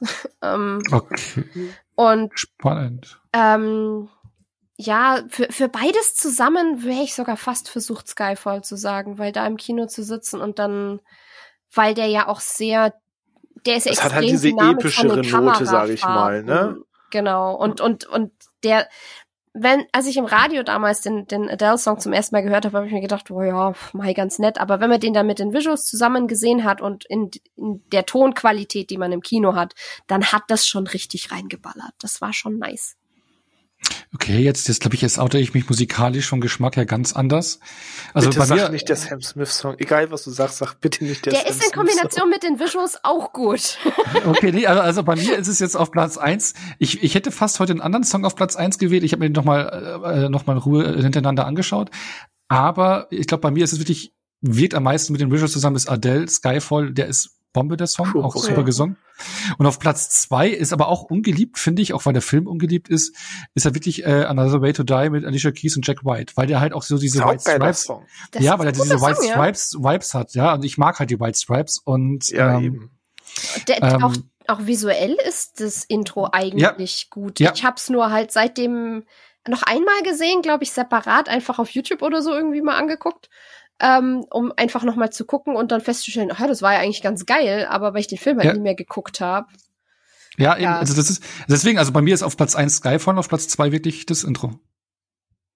Ja, ist auch ein geiler Song, doch. Also, ist ja eigentlich finde ich die alle ganz cool, außer das Sam Smith. Ja, Ding. das ist, oh, das ist ein furchtbarer Boah. Song. Den, Ey, den hast Alter. du so wirklich viele, Musik zum den, Kacken gehen, wirklich. Das, den habe ich zum ersten Mal, als ich ihn zum ersten Mal gehört habe, habe ich den total gehasst und irgend, ich weiß, ich kann euch nicht sagen, was passiert ist genau, aber als ich den dann im Kino gehört habe, zu dem Intro und ich weiß, dass es, ähm, die meisten Das Leute haben sich bei dem Intro visuell auch gedacht, I've seen enough hentai to know where this is going. Ähm, okay, nee, das habe ich nicht. Aber ich bin auch äh, Hentai, ich bin auch äh, Hentai unerfahren, aber ähm, Was oh, kann habe ich mit- mich jetzt geoutet. was Ähm, kann mit Octopus Arm im Schatten schon schief gehen? Genau, ähm, aber irgendwas ist da, ich weiß auch nicht genau, was passiert ist, aber ich habe das zusammen total geliebt. Also ich mag auch diesen, diese Intro-Sequenz auch richtig gerne. Und ich mag seitdem auch den Song und ich mag vor allem den Soundtrack von dem Film von Thomas Newman wahnsinnig gerne. Und der verarbeitet ja eigentlich wie Bond-Filme das standardmäßig tun, dieses, äh, die Titelmelodie mehrfach. Und das funktioniert orchestral so unglaublich gut bei diesem Film und allein dafür mag ich diesen Song halt einfach. genau, und bei mir ist so Spectre, ich, für mich ist es die besten Visuals. Ich mag das mit den Tentakeln und sowas. Also für mich auf Platz eins die Visuals und auf Platz vier der letzte Platz der Song. und dadurch im Mittelfeld. und dann ist bei mir tatsächlich Casino Royale auf den letzten Platz. Krass. Bam. Hat Shame. das gedroppt. Oh, bam. Aber gut. Aber Aber so, die so Konkurrenz ist stark. Also die Intros Ja, von eben. der Ära sind richtig, richtig gut. eben. Genau, Mhm. das, das, das, das heißt schon, ja. Die profitieren extrem von der modernen Technologie. Genau. Und dann Sophia, du hast es ja schon gesagt, am Anfang, ich meine, vorm Intro, jetzt habe ich die falsche Reihenfolge gemacht. Ich depp, weil eigentlich ist ja vorm Intro die Action-Sequenz, ne? Ähm, weil da würde ich mal sagen, welches ist so die beste Action Auftakt, Action, Verfolgungssequenz. Also ich, ich, ich äh, sag noch mal so, was passiert, auch für die Zuhörerinnen. Ähm, Casino Royale, also würde ich jetzt mal die Parcours-Verfolgungsjagd in Madagaskar nehmen. Die kommt Nein, zwar ein bisschen spät. Nach dem Intro. Ja, nach dem Intro, aber du hast ja eigentlich Also diesen, die, die diesen Auftakt-Action-Sequenz quasi. die Auftakt-Action-Sequenz okay. ist es. Ich weiß, du hast ja eigentlich so das, vorm Intro hast du ja eigentlich diesen ersten, seine seinen ersten Einsatz. Einsatz-Ding. Ja, genau, wo er seinen, seinen 0-0-Status bekommt. Dann kommt das Intro und dann, aber das ist für mich so die erste richtige Action-Sequenz. Bei den anderen, glaube ich, ist es alles die Action-Sequenzen davor. Dann hast du, ich bringe schon mal eine Wertung rein, das völlig zerschnittene, die völlig zerschnittene Autoverfolgungsjagd am Gardasee. Zieht sich durch so einige Action-Sequenzen. In, in, in ein Quantum Trost, genau, in einer Quantum Trost, diese völlig, äh, ja, äh, nee, keine Wertung, Entschuldigung, äh, die Autoverfolgungsjagd am Gardasee. Dann kommt Skyfall, äh, Verfolgungsjagd in der Türkei, erst durch die Straßen, Istanbul, dann mit dem Motorrad auf, dem, auf den Dächern Und auf und dann- dem Zug dann. und dann auf dem Zugdach, genau. Mit Und Bagger. mit Bagger, genau. Und dann hast du dann hier die One-Shot-Sequenz am Anfang in Mexiko äh, zum Tag der Toten plus Hubschrauber-Action am Schluss. Ähm, genau, von den vieren. Welches so, oder Ranking oder so die ersten beiden oder was, was hat uns euch am besten gefallen? Ich sag's wie es ist. Das ist der Agendapunkt von dem ganzen Podcast, an dem ich am längsten saß. Ich war mir bei allen Sachen sofort einig und hier kann ich dir bis jetzt nicht die klare Antwort nennen. Weil, Oh, Quantum Trost ist auch noch mit im Rennen, oder wie? nee, das ist der Einzige, der ausscheidet. Aber so dieses, das Parcours-Ding war einfach ein nicer Einstieg, weil das Ja. einfach so diese untypische Bad Boy-Attitude war, Ja. samt dem Ausgang der Szene. Ähm, Skyfall hat einfach so rundum was Episches und das fängt halt direkt halt auch so an und diese Verfolgungsjagd ist mega geil und ähm, kann schon mal vorwegnehmen, da ich jetzt vielleicht nicht der aller riesengrößte Spectre-Fan bin, aber diese Öffnungssequenz ist halt allererste Sahne und. Bombe. ich will und kann mich da nicht so richtig entscheiden, weil das kann morgen der und übermorgen der sein. Das ist je nach Lust und Stimmung, das sind einfach drei richtig starke Auftaktsequenzen. Also hast du dann Tai. Ja, genau. Also das, ich weiß nicht, wenn ich jetzt so auf eine mit dem Finger zeigen muss, keine Ahnung, vielleicht sogar tatsächlich die Day of the Dead Sequenz Inspector. Okay. Ja, also genau, das ist also dann du erstmal so viel. Jetzt wollte ich schon dazwischen grätschen. Mensch. Alles gut. du kannst auch dazwischen grätschen, wenn du Nee, möchtest. nee, gerne du. Ich glaube, da schließe ich mich an. Ähm, ich habe auch einen Teil, zwar nicht zwischen dreien, sondern nur zwischen zweien, weil ich ähm, die Casino Royale Sequenz immer noch nicht ganz so geil finde wie alle anderen. Ich, ich gestehe zu, wie, dass sie ziemlich cool ist, aber sie holt mich jetzt nicht so ab, obwohl ich Parkour mega gerne mag. Aber ja, egal. Ähm, für mich ist das ist dann ein Teil zwischen Skyfall und Spectre, weil Skyfall ist halt insofern komplett perfekt, als dass man sofort die Chemie zwischen Moneypenny und ihm etabliert, weil die richtig gut miteinander funktionieren. Und dann hast du halt, als du das runtergebetet hast, gerade eben habe ich mir nur gedacht, das ist halt was, was du eigentlich nur bei einem James Bond hast. Diese Beschreibung, wenn du sagst, wir haben am Anfang eine Actionsequenz. Das ist eine Verfolgungsjagd im Auto, dann wird sie zu einem Verfolgungsjagd auf Motorrädern. Diese Motorräder dann über die Dächer und dann gehen wir auf einen Zug und auf diesem Zug haben wir eine Verfolgungsjagd mit einem Bagger. das ist, das ist so James Bond in a nutshell irgendwie. Vom Eskalationsgrad her. Ja, ja, stimmt. Da haben wir auch den geerdeten Weg verlassen, ne, den wir mit Casino Royale eigentlich äh, angefangen haben, oder? So dieser. Deswegen mag ich den so Ja. gern. Aber ähm, ja, und da, da hast du halt auch so einen wunderschönen nahtlosen Übergang dann in, in eben die das, das äh, musikalische Intro, Ja, wie er das dann stimmt. eben vom Zug Top- stürzt Top-Übergang, und das ja. ist so smooth. Ähm, und schön dramatisch, auch wenn einem natürlich klar ist, dass James Bond jetzt nicht tot sein sollte, im Idealfall. Ähm, aber diese Day of the Dead Sequenz, auch wenn ich sie zum Schluss nicht mehr ganz so geil finde mit dem Hubschrauber, ich, das ist cool und alles, es ist halt nicht so unbedingt der größte Burner, aber der Anfang ist musikalisch so mega geil Ja. und dieser, dieser Pseudo Fake äh, One-Shot. Fake One-Shot, wie er da aus dem Fenster steigt und dann so, in dem Moment war er dann für mich, das, das war der Moment, der für mich Daniel Craig als James Bond zementiert hat. Wie er da über das Dach läuft und Ja. ganz cool sich die Arme richtet und ganz entspannt da langläuft, während im Hintergrund die Parade ist und der Punk abgeht. die Ausstrahlung, die er in dem Moment hatte, da, da war, da hat's dann für mich Klick gemacht und dann war so, okay, jetzt, jetzt ist das tatsächlich auch für mich James Bond. Und dann kommt ja. die coole Sequenz, wo er da in diesem Einsturz raus runterfällt und da auf dem Sofa landet. Das ist so die Prise Humor, die mit dazu gehört. Ich glaube wirklich, wenn ich eins nennen müsste, dann hängt mein Herz mit am ehesten an der Day of the Dead Sequenz. Da gehe ich mit.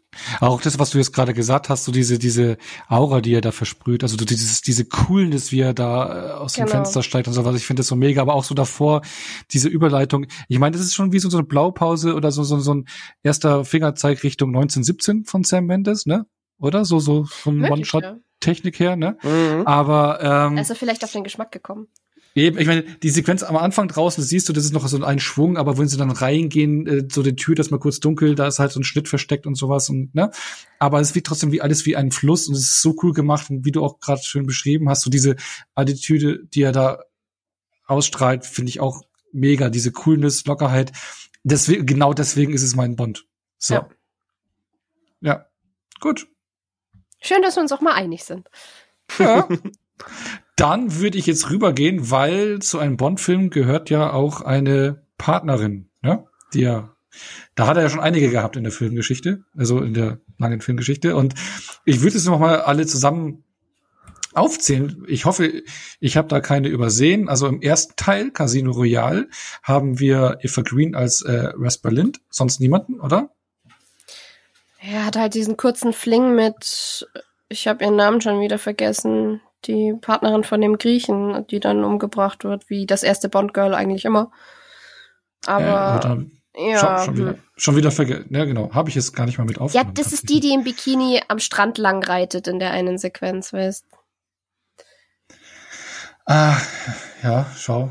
Wo ich als Reiterin immer nur dran stehe und mir denke, ich werde niemals, niemals Bikini auf dem Ledersattel reiten. Das tue ich mir sicherlich nicht an. Schau, kein Mensch. dann, dann würde ich sie, willst du sie in Auflösung mit einnehmen oder so? Oder? Mm, eigentlich fast nicht.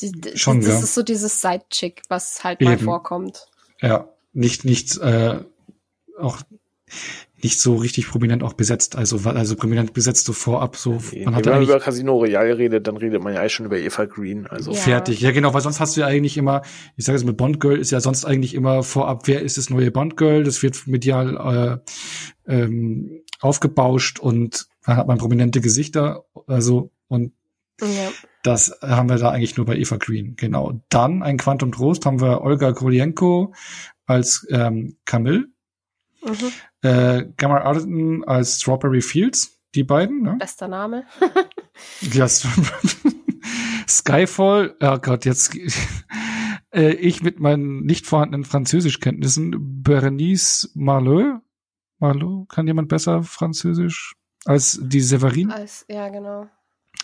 Und ähm, ich habe was mit aufgenommen als Partnerin äh, Naomi Harris als Eve, Eve Moneypenny. Moneypenny. Mhm. Ja, was mit rein? Äh, Spectra haben wir Monica Bellucci als Lucia Sciara und dann zum ersten Mal Lea Seydoux als Madeleine Swan. Ja. Die, die habe ich jetzt mir also mal notiert, die ähm, in der Craig-Ära den Titel Bond Girl hatten. Sollten sie alle sein, jawohl. Genau. So, was sind da so eure Favoriten oder wer für Favoritinnen, ähm, wer bleibt da so hängen? Ja, die Auswahl ist irgendwie so meh. ähm, Boah, das, das klingt also, begeistert. Beziehungsweise, ja. beziehungsweise sagen wir mal so, für mich ist Moneypenny halt nicht wirklich ein Bond-Girl, weil sie ist Moneypenny, die hat einen Sonderstatus. Ich, weiß, ich, ich habe sie auch. Ähm, Und ich ja, aber ich, ich hätte sie auch in die Liste aufgenommen. Ja. Ich hätte sie, ja. ich hätte sie auch aufgenommen. Die, die, die ist mir so von der Chemie her eigentlich mit die Liebste, weil die beiden werfen sich ordentlich Sprüche an den Kopf und das hat mir auch richtig viel Spaß gemacht. Ähm, dann kann man eigentlich nur Vespa nennen, weil die die einzige ist, mit der er dann wirklich geklickt hat, abseits von eben Moneypenny, so als wirkliches Bond-Girl. Und ich hätte mir, ich hätte mir mehr Monica Bellucci gewünscht.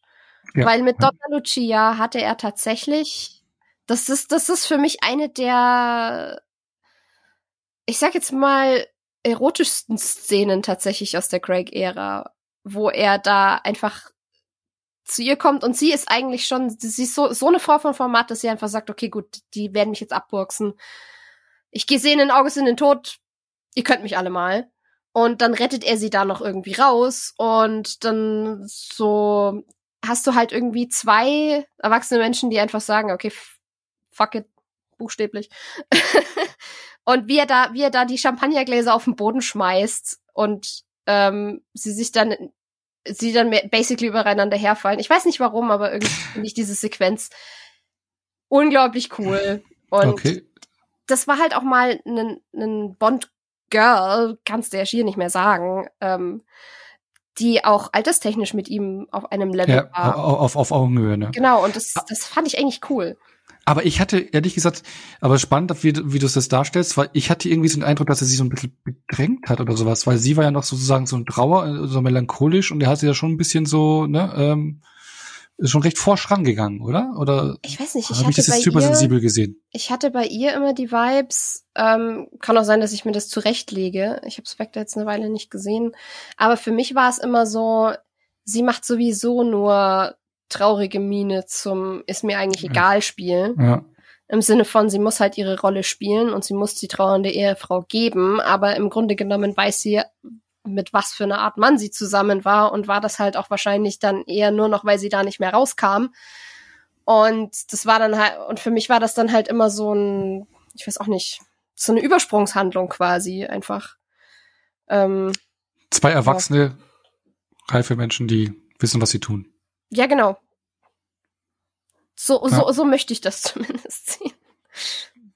Ja, ich hätte es nur irgendwie so, was die wahrgenommen. Ich dachte mir so, okay, geht ja schon forsch ran, aber vielleicht habe ich es auch nur sensibel gesehen oder René oder wie, wie?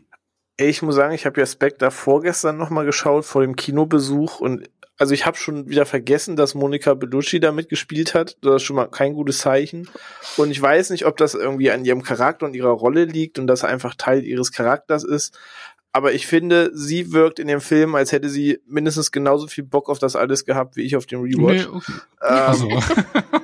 also ich finde, das wirkt durchgehend so, ja, ich bin da weil ich irgendwie hier sein muss, aber ich weiß nicht, irgendwie diese ganze Chemie, so die, die Szene, die Sophia sagte, so dieses leicht animalische, so, so dass das funkt irgendwie, das stimmt schon, aber irgendwie auf mich wirkt es so, als hätte sie auch den gesamten Film keinen Bock. So, die wirkt auf mich so ein bisschen wie Harrison Ford in Star Wars Episode 7. So muss, muss halt irgendwie da sein, will aber auch, dass es ganz schnell wieder vorbei ist. Ähm, nee, das hat ja, tatsächlich. Aber, aber jetzt kommt also, so äh, nee, aber du musst mal überlegen, da ist jetzt hier gerade ihr Mann äh, gestorben. Ja gut, ich glaube, die war ja nicht die Superbeziehung irgendwie so. Nicht ganz und dann so. wollen, nee, nicht ganz so. Und dann wollten sie da noch ein paar Leute gerade abwuchsen. Ich meine, es gibt coolere Tage. Ja, aber dann kann ja, man, ich, es wirkt halt alles so, so emotionslos und ach, dann passiert's jetzt halt auf mich. So, ich, ich, ich sage ja, vielleicht ja, nee. deute ich auch ihren Charakter nicht richtig, aber ich dachte mir beim Rewatch echt nochmal, ey, du hast gerade genauso viel Bock wie ich, GZ. So, das weiß nicht. nee, ansonsten, weiß nicht, die, ja, die, die klarste Antwort ist es irgendwie sonst bei mir. Vespa Lind. Also ja. sie schafft ihm halt Paroli zu bieten, sie führt ihm ein bisschen vor. So in dem Moment, wo er seinen Anzug hochhält wegen dem Pokerturnier, lacht sie ihn nur an, so aller das ist halt kein Anzug. So, und sie muss ihn quasi sogar erstmal einkleiden, weil so cool ist er dann doch nicht, dass er weiß, welcher Anzug ihm steht. Ähm, und so gibt's so ein paar Neckereien hin und her, wo sie halt eigentlich die Oberhand hat und äh, er sich auf diesen Kniff und diesen Gag aber einlässt. Und das fand ich halt wahnsinnig charmant. Plus dieser Dialog im Flugzeug zwischen den beiden, das halt einfach Gold. Also ich weiß nicht, bei mir hat das tatsächlich Klick gemacht, dass sie so die war, die schafft, ihm irgendwie den Kopf zu verdrehen und zu sagen, ja, bist krasser Macker so, aber ne, ähm, deswegen kann kriege ich dich trotzdem ran, so wenn ich möchte. Und das ist ihr halt sehr charmant gelungen. Ja, da gehe ich mit, äh, habe ich auch äh, äh, gewählt als Nummer eins, aber ich habe auch äh, äh, ein Punkt so für Lea Seydoux als Madeleine Swan. Ich weiß nicht. Aber wirklich schon Inspector oder jetzt durch ja, den neuen Ja, auch Film? nee, nee, auch Inspector okay, schon, wo okay. sie sich da äh, da ähm, Dings äh, kennenlernen, die beiden. Okay. Ähm, nee. okay. Ich, ich mag sie halt als, als Darstellerin. Also ich habe sie ja damals in Blaues an der warme Farbe zum ersten Mal gesehen und ich mag sie auch als Darstellerin und ich finde es ja die Chemie ist nicht gleich da. Es es, es braucht schon ein bisschen, aber ja. Ich finde es interessant, dass ihr beide Vespa als so wahnsinnig charmant wahrgenommen habt, weil, also ich, sie ist mir inzwischen auch ans Herz gewachsen und inzwischen ähm, stehe ich auch viel mehr hinter dem, was sie Bond an Contra gibt. Aber an manchen Stellen fand ich sie trotzdem ähm, nicht so gespielt, aber so geschrieben, ein bisschen zickig. Und das ging mir an manchen Stellen, dachte ich mir schon, okay, jetzt kannst auch wieder einen Gang zurückschalten. Ich meine, das darf Bond auch jederzeit mal, aber ähm, bitte ja, aber, aber sie, sie bremst ihn ja halt so ein bisschen. Also er hält sich ja vor dem Pokerturnier auch ein bisschen für Superman und ja, ich mach das schon und sonst wie und sie versucht immer zu verklickern, so, ey, der, der weiß, was er da tut am Tisch. Und ne, dann kommt irgendwie diese Vergiftung, aber wo sie ihm wieder zeigt, so, das ist ihr halt nicht egal, dass er ein bisschen überheblich ist, sondern so, es liegt ja schon was. Es hat halt immer so dieses Hin und Her, so. Ich fand es tatsächlich so aus meiner Sicht sehr charmant alles. Also, wie gesagt, das Banter finde ich, zwischen den beiden finde ich inzwischen auch deutlich sympathischer, aber an, an ein paar Stellen fand ich sie dann stellenweise immer noch ein bisschen anstrengend. Ich weiß nicht, ob das jetzt so der Unterschied ist zwischen wie ihr als Kerle das seht und ich als Frau, aber ähm, finde ich, finde ich interessant. Okay. Ja, dann kommen wir mal ähm, von den Damen zu den Bösewichten. Weil das ist ja auch eine äh, wichtige Rolle immer in einem James Bond Film. Da hätten wir nämlich ein Casino Royale, was wir schon gesagt haben, Mats Mikkelsen als Le Chiffre, in ein Quantum Trost Mathieu Almaric als Dominic Green, Skyfall Javier Bardem als Raul Silva Hashtag, nicht Hashtag, slash Thiago Rodriguez und Spectra Christoph Walz als Blofeld. Ja, da gibt's halt nur eine Antwort, ne? Ja, das ist ziemlich einfach. Mathieu einmal, einmal. Ja, definitiv Mr. Green, Alter, Alter, also. Alter. Wer hat ihn nicht geliebt mit seinen? Ja. Äh, Groß ist eh der meist unterschätzte Film. Ja, voll. Fall. Der Bösewicht, der so bekannt war durch seine Eigenheiten von und seinem großen Weltherrschaftsplan von ähm, Genau. Ja, Waterworld 2. Ja, wenn man im richtigen Moment ganz oft blinzelt in dem Film, fallen auch die vielen Schnitte nicht auf. Ja. Hey, die Schnitte, die sind super, die bringen Tempo rein. Mhm. Ja, voll. bringen so viel Tempo rein, dass einem schlecht wird. nee, also ja, ich glaube, halt da sind wir uns jetzt alle einig, dass Skyfall, also Javier Bardem, so die Was? Antwort ist, oder? Okay, das. Ja. Also das Echt? hat ja auch Aber klare hallo. Gründe. Also der Grund, warum er okay, funktioniert. Spannend also nee, mein Monolog zu Skyfall halte ich gleich, warum dieser Film so gut funktioniert, weil das hat eigentlich alles ah, spannend, ein großes spannend. Thema. Aber okay, aber du scheinst jetzt nicht sofort Skyfall als Antwort hättest nennen Nee, wollen. nee, ich habe bei dem wurde, also ich mochte ihn beim ersten Mal eigentlich gar nicht so, so mit diesen, mit den blonden Haaren und irgendwie so, ich weiß nicht, okay. war jetzt nicht, äh, äh, doch, Dominic war, Green. nee, ich habe es bei mir sogar Mats Mikkelsen gemacht, einfach, ja, aber ähm, Javier Bardem, der wurde eigentlich, deswegen finde ich es ja spannend, dass das kann nur eine klare Antwort geben, weil der ja auch schon hier und da kritisch diskutiert worden ist, meine ich, ne? Was? Von wem? Warum? Ja, doch, habe ich, hab ich, Zeig hab mir den mal. hier und da auch schon äh, gelesen, dass der äh, ja nicht so stark gesehen wird als Was? Bösewicht. Okay, nee, also Le Chiffre direkt dahinter, aber Le Chiffre habe ich halt jetzt nicht genommen, weil ihr habt es vorhin schon ganz gut erwähnt eigentlich ist er ja gar nicht so krass. So, er hat einfach diese Mats Mikkelsen-Aura und ja, so, die funktioniert halt. Aber so, er ist mega. Er ist so ein Smart-Ass-Bösewicht. Und er ist ja eigentlich auch nicht der große Bösewicht. Nee, nee, klar. Das ist ja Christoph Waltz als äh, Blofeld. Technisch gesehen. Da ja. ist halt auch so ein Ding, ne? Also, ich. Das ist ganz schwierig mit Christoph Waltz. So, das Ding ist, seit Inglourious Bastards sagt ihm halt scheinbar jeder Regisseur und jeder Drehbuchautor, du spielst jetzt diese Rolle, ist scheißegal, ob das Kind Django Unchained, Glorious Bastards oder James Bond heißt, so, du spielst diese Rolle. Oder die drei Musketiere? Nein. Ja, und das Ding ist, ich lache halt auch immer wieder darüber, so. Ich, ich liebe diese Art von ihm, ich kann da immer wieder lachen und auch bei Spectre muss ich darüber lachen, aber es ist halt im Vergleich, wenn ich jetzt die alle gegenüberstelle, einfach ein bisschen lazy, dass er halt Christoph Waltz spielt. So, deswegen, es ja. funktioniert ja. für mich immer, aber. Tarzan sogar auch noch, gell? Aber er macht halt gerade den Keanu Reeves oh und den Gott, Ryan Reynolds. So, er hat so das Ding für sich entdeckt oh. und das zieht er jetzt durch. Ja. Nee, ein bisschen anders ist er äh, bei Alita, oder?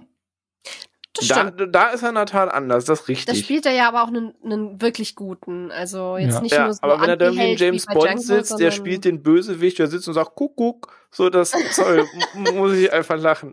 Ja. ja, und dann noch so schön, ja, ich folter dich jetzt. Ne, so. Ja. Und, und, Ja, ich und das, ich meine, der hat einen Haufen an Blofeld-Darstellern, die, wo es nicht einfach ist, die an Wackiness zu überbieten, aber er hat's hinbekommen. Nee, aber, aber spannende Wahl. Spannende Wahl. Ähm, cool.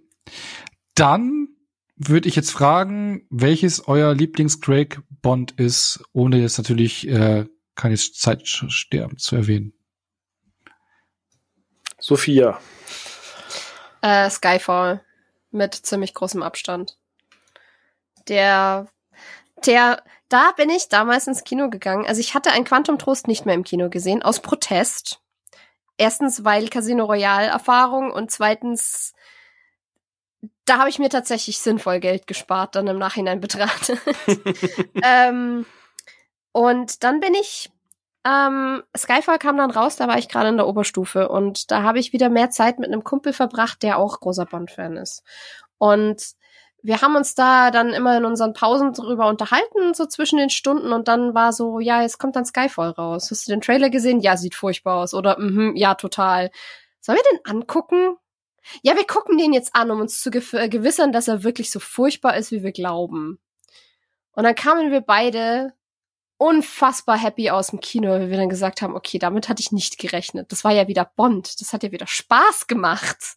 Das hatte wieder Humor.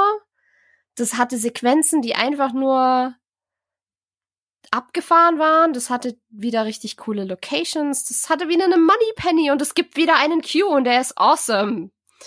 Es ist meiner Meinung nach ist Q so ziemlich das Element, was am besten in die moderne Zeit geholt wurde in diesem Film so von diesem früher war das Bild von einem von einem von dem Quartiermeister vom MI6 halt so dieses Klischee vom vom verrückten Erfinderonkel und das hat auch lange funktioniert und dann kam das irgendwann so um die 90er und frühen 2000er ein bisschen ins Wanken, weil sich da das Bild einfach geändert hatte, gerade mit den neuen Technologien und dann hat man in Skyfall halt einen jungen Nerd. Und das ist genau das, was der Profi in dem Bereich heutzutage wäre. Und Ben Wishaw hat so eine tolle Chemie mit Daniel Craig und ah und ja, Raoul Silva ist so ein fantastischer Bösewicht und ähm, ich meine, es schadet natürlich auch nicht, dass Roger Deakins die Kamera gemacht hat und dieser Film einfach Zucker ist optisch. Also den, da kannst du ja. Ja. wirklich jeden Frame hernehmen und gerahmt an die Wand hängen, ausnahmslos.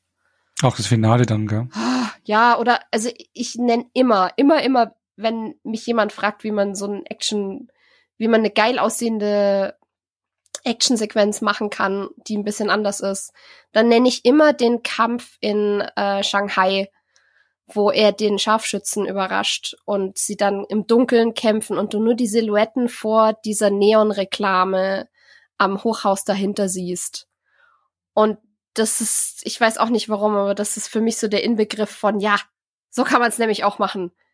Macht das mehr, nehmt euch ein Beispiel daran. Das ist awesome. Und es gab sogar wieder ein Pendant zur, zum Haifischbecken oder zur Krokodilgrube, die man in den früheren Bond-Filmen so viel hatte. Und dann hast du halt ein Casino, in dem Komodo-Warane unten drin rumrennen, die dann einen Handlanger halt auffressen. Das, das, da war so viel dabei, was mich dann glücklich gemacht hat. Und dann war meine innere Zwölfjährige wieder ganz zufrieden. Und dann bin ich happy aus dem Kino gegangen. Sehr cool, dann Frieden mit Daniel Craig gemacht. Genau, genau. René, bei dir? Ähm, Casino Royale spielt zwar ziemlich weit oben mit, aber tatsächlich ist die Antwort bei mir auch Skyfall, aber tatsächlich glaube ich aus ein bisschen anderen Gründen oder ähnliche Gründe, aber aus einer ganz anderen Betrachtungsweise. Ähm, es erschien 2012 neben Skyfall noch ein großer Blockbuster, einer, der mich sehr, sehr, sehr dolle enttäuscht hat und ein paar Monate vorher lief. Und das war Dark Knight Rises, der dritte Teil der Nolan-Batman-Trilogie. Und Skyfall ist so gesehen nichts anderes als ein Batman-Film. Und eigentlich die Fortsetzung, die Dark Knight hätte bekommen sollen, aber Dark Knight Rises nicht wurde.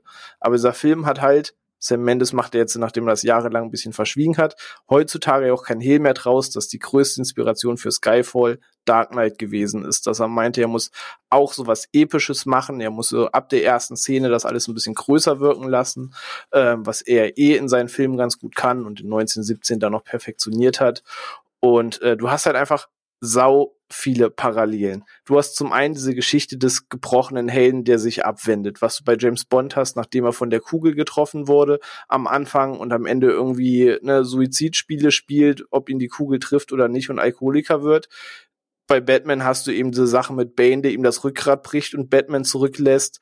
Ähm, dann hast du die Sache mit Javier Bardem als Bösewicht, der so ein bisschen den Joker mimt und ein bisschen auf das Größenwahnsinnige geht und sich erst fangen lässt, damit sein Plan aufgeht, damit alle denken, sie sind in Sicherheit. Dabei wollte er das so. Nichts anderes hat der Joker damals im Knast gemacht mit der ganzen Szene, die in das Krankenhaus und so weiter mündet. Und du hast halt immer und immer mehr Parallelen. Du hast das Wayne Manor Anwesen zu der Sache mit der Skyfall Villa am Ende. Du hast das mit Batman in dieser Fledermaushöhle zu diesem Priesterloch in der Kirche, was sie in Skyfall zeigen. Und ne, statt Gotham wird halt London angegriffen, dem MI6-Angriff, was die Motivation für James Bond ist, zurückzukommen. Und du hast halt den gesamten Film über bis zum Finale sau viele Batman-Anlehnungen darin. Aber diese Formel, warum das in Dark Knight funktioniert, funktioniert in Skyfall halt genauso. Und der Film hat halt eine gewisse Epicness dadurch, plus weil Sophie gerade sagt, dass Roger Deakins einfach so Gott an der Kamera ist. Mhm. Und der Film wirkt einfach ein bisschen größer und opulenter und epischer einfach als die anderen vier, die mit ihm gedreht wurden, wenn man mich fragt. Und so das Gesamtbild aus dem allen äh, sorgt auch dafür, dass bei mir Skyfall einfach ganz oben steht, weil er einfach nochmal so, so ein Tick mehr wirkt und ich einfach diese ganze Batman-Referenz daran sehr feier. Okay, die, die ist mir gar nicht gewusst gewesen, diese Batman-Referenz. Ja, aber sehr. Müsste man beim nächsten Mal drauf achten. Ja, auf jeden Fall. Da ich jetzt auf dem Anwesen und so weiter. Ja, Da gibt es naja. so viele Sachen, die sich mit Dark Knight da schneiden. Schau, das ist, das ist zum Beispiel was, das hätte ich nie als Batman-Parallele gesehen, weil ich das einfach vom Buchwissen her sowieso mitgebracht habe, weil ich wusste, dass Skyfall das Anwesen der Bonds ist und ähm, beziehungsweise diese, diesen, diesen Schluss dann gezogen hatte, so einfach von der Logik her, okay, das, das, das wird dann das und das sein. Und ich wusste ja, dass, dass er eine Weise ist und sein Vater Schotte war, seine Mutter Schweizerin, die beim, beim Bergsteigen verunglückt sind und so weiter und so fort und dass er da das Kindheitstrauma hat und so weiter und so fort. Das war mir alles klar. Und deswegen hat es für mich sowieso einfach natürlich ins Bild gepasst. Da wäre mhm. ich echt niemals auf Batman gekommen. Zumal ich auch ähm, kann ich jedem Bond-Fan, der zuhört, nur empfehlen, die Young Bond-Reihe von Charlie Hickson, das ist eine Buchreihe. Ähm, die ist absolut fantastisch und beschreibt die Zeit von James Bond in Eton, als er noch so 14, 15, 16 war. Und die ist auch wirklich Stil von Bond, äh, Struktur von Bond, nur halt ein klein bisschen kleiner und trotzdem sehr größenwahnsinnig für einen 15-Jährigen. Macht ultra Spaß, ist geil geschrieben. Lest es, wenn ihr euch was Gutes tun wollt und ein bisschen Bond-Sehnsucht habt. Und da kam das eben auch, wird es eben auch viel thematisiert mit dem Verlust von seinen Eltern und sowas. Ja, aber wirklich spannend. Also da werde ich, da ich Bock, den gleich nochmal reinzulegen, nur mal mit anderen Augen zu sehen, weil bei mir wäre noch Casino Royale oben. Skyfall finde ich auch sehr stark. Das sind recht nah beieinander. Aber ich meine, klar, die epischeren Bilder hat Skyfall, mhm. aber Casino Royale hat bei mir noch so diesen, diesen, diesen Erstlings-Impact halt mhm. auch noch mhm. mit drin, dieses kernigere, mhm. ne, äh, äh, was bei mir noch so ein bisschen mehr nachhalt. Ähm, ich war mit Javier Bardem eigentlich so als Bösewicht nicht so zufrieden, ähm, aber ich, ich, ich möchte den gerne dann nochmal aus einem anderen Blickwinkel sehen. Da will ich noch er, mal, er muss ja. mir echt mal sagen, aber irgendwie, ob, ob ich mir das irgendwie so einbilde oder da viel reindichte, aber ich finde, das, das hat er einfach so seine, so seine Wellen. Und ich mhm. finde halt der, ich, dass Javier Bardem so der einzige von den Bösewichten in der Craig-Ära ist, der sehr nah an den, an den ursprünglichen wirklich komplett überdrehten, ich will, ich will die komplette Welt fluten, weil ich unter Wasser mag, äh, Bösewichten rankommt, der eigentlich gar nicht so eine krasse Weltuntergangsmotivation hat, sondern eigentlich ja nur seine persönliche Vendetta gegenüber M. Mutti-Komplex. Genau. aber der, der halt einfach ähm, auf einem ähnlichen Level von Wahnsinn rangiert, von, von Wahnsinn mit Methode und damit da auch ein ähnliches Charisma mitbringt. Und weil ja ein Le Chiffre ist ja einfach durch und durch berechnend die ganze Zeit, aber ein Silver hat halt schon einen Schuss und hat echt buchstäblich einen Hau weg, wenn man sich so das, die Überbleibsel von seinem Gesicht anguckt. Ähm, und der hatte halt einfach, der hat mich, deswegen war ich damit auch wieder happy, weil der halt schön zurückerinnert hat an eben so ein sowas durchgeknalltes wie einen Hugo Drax oder einen Stromberg oder was weiß ich was. Oder einen Goldfinger. Ähm, komplett persönliche Motive und wenn ich die Welt mit reinreiß, dann reiß ich die Welt mit rein. Und er hat von allen Bond-Bösewichten der Craig-Ära auch minimaler Spoiler voraus zu äh, No Time to Die, hat er den coolsten Bösewicht-Unterschlupf in dem ganzen Ding. Diese ja wirklich existierende, stillgelegte Insel, wo er Bond dann hinbringt, ist so eine geile Kulisse und auch wie sie da zum ersten Mal aufeinandertreffen, das hat so viel Atmosphäre und das trägt auch einfach zu der, zu der Wirkung bei, die er bei seinem ersten Auftritt hat und dann mittragen kann durch den ganzen Film. Da hat einfach alles gepasst. Okay. Nee, Also, Onno, weißt du, was du zu tun hast? Du musst jetzt nochmal Skyfall ja, gucken. Okay. Aber dann kommen wir jetzt, jetzt haben wir die leichte Frage, jetzt kommt die ganz, ganz schwere Frage. Welches oh ja, ist denn für, das, das, das wird hart. Welches ist denn der schwächste Craig Bond? -Film? Wollen wir alle drei gleichzeitig auf drei? Eins, zwei, zwei drei. drei. Ein Quantum, Quantum Trost. Ja, aber da, da, haben wir schon ein bisschen angeschnitten, oder? Wollen wir da so viele Worte verlieren, oder? Ich kann nur eine Positives zu sagen, ich mag diese Rache-Story, dieses, dieses Ruffle, ja. das ein bisschen losgelöst ist und einfach auf Vendetta aus ist, so, so diese Attitude. Aber da macht man nichts draus. Ja. Genau, so diese ja, Attitude gebe ich ihm, aber dadurch hetzt der nur von Action-Piece zu Action-Piece und ja. vergisst für mich irgendwie eine Geschichte zu erzählen. Und, und dann ist der Film irgendwann vorbei. Und wenn man eine gute Bond-Vendetta, wo er sich vom Dienst loslöst, gucken will, dann schaut man License to Kill. Ja, ja, aber auch wenn ich, ihr mir da nicht zustimmt, ich schaue dann License. Ja, ja, okay, nee, aber äh, bei mir, ich muss sagen, ich war im Kino damals mega enttäuscht, also den habe ich auch im Kino gesehen. Ich fand jetzt den Rewatch nicht so schlimm, also für mich trotz alledem noch der schwächste äh, Craig Bond, aber ich mag zum Beispiel die Szene in der Oper, wo er so heimlich, wo die sich treffen, so mit diesen Abhören und sowas. Ich weiß nicht, das hat für mich so ein bisschen Agentenflair gehabt und eigentlich so das in der Wüste draußen, das hat schon alles was, aber es wird alles nicht richtig genutzt. Man Ey, auch einige der Action-Pieces sind schon ja, echt nice, ja, ne? aber, ja, aber das gesamte Du hast eine Bootverfolgungsjagd und alles, also du hast ja eigentlich schon Eben. so typische Bond-Elemente drin. Also ich finde auch so dieses Oper, dieses Abhören, dass diese geheime Organisation sich da trifft über die Kopfhörer, Klar sind sie dumm, dass sie alle gleichzeitig aufstehen. aber, aber, aber es gehört halt auch dazu, finde ich. Das gehört halt dann auch irgendwie Nein, dazu. Das, das sind schon coole Szenen. Das stimmt. Dieses ja. Gesamtbild samt Story und alles, das ist einfach unrund. Das sind der Klar. Oper, das war an der Seebühne in Konstanz, ne? Mhm. mhm. Da hatten genau. meine Eltern als Statisten vorgesprochen. sind okay. aber leider nicht dabei gewesen. Ach, krass. ja? Sind da nicht aufgestanden? genau, die sind nicht aufgestanden. Nee, ich okay. kann, ich kann nur noch als Anekdote dazu erzählen, zu ein Quantum Trost, dass ähm, meine gesamte Familie, wir, wir sind alle eigentlich Bond-Fans. Äh, das ist sowas, worauf sich die ganze Familie zum Gucken immer einigen kann. Ich weiß noch, dass wir während einem Urlaub, wo dann der Titel rauskam, also so so wird der neue Bond heißen, dass wir dann eine Autofahrt lang im Endeffekt uns einfach nur die ganze Zeit drüber lustig gemacht haben, wie der Titel ist und eine Autofahrt ein Scheißtitel, haben. Ja. Ein furchtbarer Titel. Einfach nur das Wort Quäntchen und oder Trost in alte Bond-Titel einzufügen und uns scheckig gelacht haben darüber. Und das ist so meine wichtigste Erinnerung an ein Quantum Trost. Sehr ja, die haben auch ein Mörderbudget dafür den Film rausgehauen, gell? Die haben ja das Budget ordentlich erhöht und sowas, aber. So sieht er ja. nicht aus. Ja, ich weiß, also völlig zerschnitten, ja, so Taken 3 in James Bond Mantel. Ja.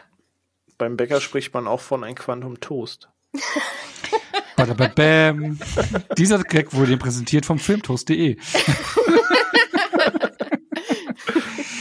genau. Ähm, da sind wir uns ja dann relativ einig. Da will ich euch nur fragen, habt ihr so ein äh, euer Craig-Ranking ganz kurz einfach nur das Craig-Ranking durch und dann Will ich so viel Mit dem neuen drin, den einsortiert? Nee, ohne, ohne, ohne den, den, neuen, den neuen noch nicht, weil das wollen wir uns ja gleich vorbehalten. Okay, ähm, ähm, Skyfall, Casino also Royale, Spectre, Quantum Trost. Um, ähm, Skyfall, Spectre, Casino Royale, ein Quantum Trost. Hm. Äh, bei mir ist es Casino Royale, Skyfall, Spectre, ein Quantum Trost. Gut. Ähm, dann bringe ich mal noch ein paar andere Rankings ins Spiel. Und zwar, habt ihr so ein bisschen Gefühl für die Einspielergebnisse von den äh, Bonds bisher? Oh, gar nicht. Boah, gar nee. nicht, wenn ich ganz ehrlich ja, bin. Genau, weil dann würde ich nämlich mal so, so ein Ranking machen. Das ist ähm, auf den letzten Platz, auf den vierten Platz ist tatsächlich sogar ein Quantum Trost. Ähm, der hatte ein Budget von 200 Millionen Dollar und hat 589 Millionen Dollar weltweit eingespielt. Ich ahne, auf, welcher am meisten hat, aber mal gucken. Auf, Pla auf Platz drei äh, ist Casino Royale, der hatte ein Budget von 150 Millionen Dollar, der war ein bisschen billiger äh, noch als, als äh, Beginn und hat 616 Millionen Dollar weltweit eingespielt. Darf ich ganz kurz meinen Tipp nennen, damit du nicht am Ende sagen kannst, weil du es vorgelesen hast und ich zustimme, stimmt's? Ich behaupte, ja. dass Spectre am meisten hat, weil er die Vorschusslorbeeren von Skyfall hat und dann noch mehr ins Kino gegangen sind. Das glaube ich auch, ja. Okay, dann kommen wir auf Platz zwei aus dem Jahre 2015 Spectre. Okay. Ah, mit, mit, einem, mit, mit einem äh, Budget von 245 Millionen Dollar hat er 880 Millionen Dollar weltweit eingespielt. Und auf Platz eins Skyfall, 200 Millionen Dollar Budget und 1,1 Milliarden Dollar eingespielt. Na gut. Am Ende steht immer noch eine ganz gute Begründung für eine falsche Antwort. Ja. ja die Skyfall hat damals richtig reingehauen, die Milliarde geknackt. Und deswegen ist auch der Grund gewesen, warum man jetzt Now Time to Die, Now Time to Die immer wieder verschoben hat, weil du musst überlegen, die beiden letzten 880 und dann ja. über eine Milliarde, was das halt für Umsätze sind. Und wenn du das in, das in der Corona-Pandemie rausbringst, dann bringst du, bringst, kriegst du nie solche Zahlen. Ne? Ja, zumal der Film ja dadurch nicht billiger war zum Produzieren. Genau, Die müssen ja auch wieder genau. was reinholen. Eben. Aber äh, zu den No Time to Die kommen wir ja gleich, was er bisher eingespielt hat. Und hätte ich noch ein Ranking, auch von hinten, äh, das IMDb-Ranking. IMDb-Durchschnittswertung. Ähm, der letzte Platz ist sogar knapp. Aber ist auch ein Quantum Trost, oder? Ja, äh, 6,6 Durchschnitt auf Platz 3. Kommt, danach kommt Spectre. Genau, mit 6,8, also recht knapp, ne? Also 6,6, 6,8, ich hätte den Abstand größer eingeschätzt. Auf Platz 2? Casino Royale. Nein. Ich hätte Skyfall, Skyfall gesagt, ja. Skyfall oh, okay. mit 7,8 Durchschnitt und auf Platz 1 Casino Royale mit 8,0. Ach krass. Casino okay. Royale ist so ein Wertungsliebling. Der kommt auch auf ja. Letterbox. Ja, da kommt der Debütfaktor und so alles noch. Ja, das ist, wie sagen, die Erstlingsfaktor. Ja, ja, das ist schon diese.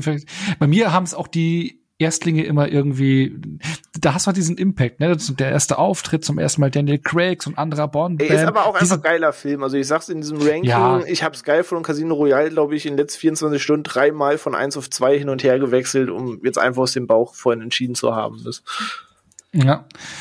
Genau, und dann würde ich sagen, kommen wir doch jetzt zu keine Zeit zu sterben, no time to die. Jetzt ist es, jetzt haben wir keine Zeit mehr. haben keine Zeit mehr zu sprechen, schade. genau, das war's jetzt. Ja, genau, ich muss jetzt aufs Klo, also.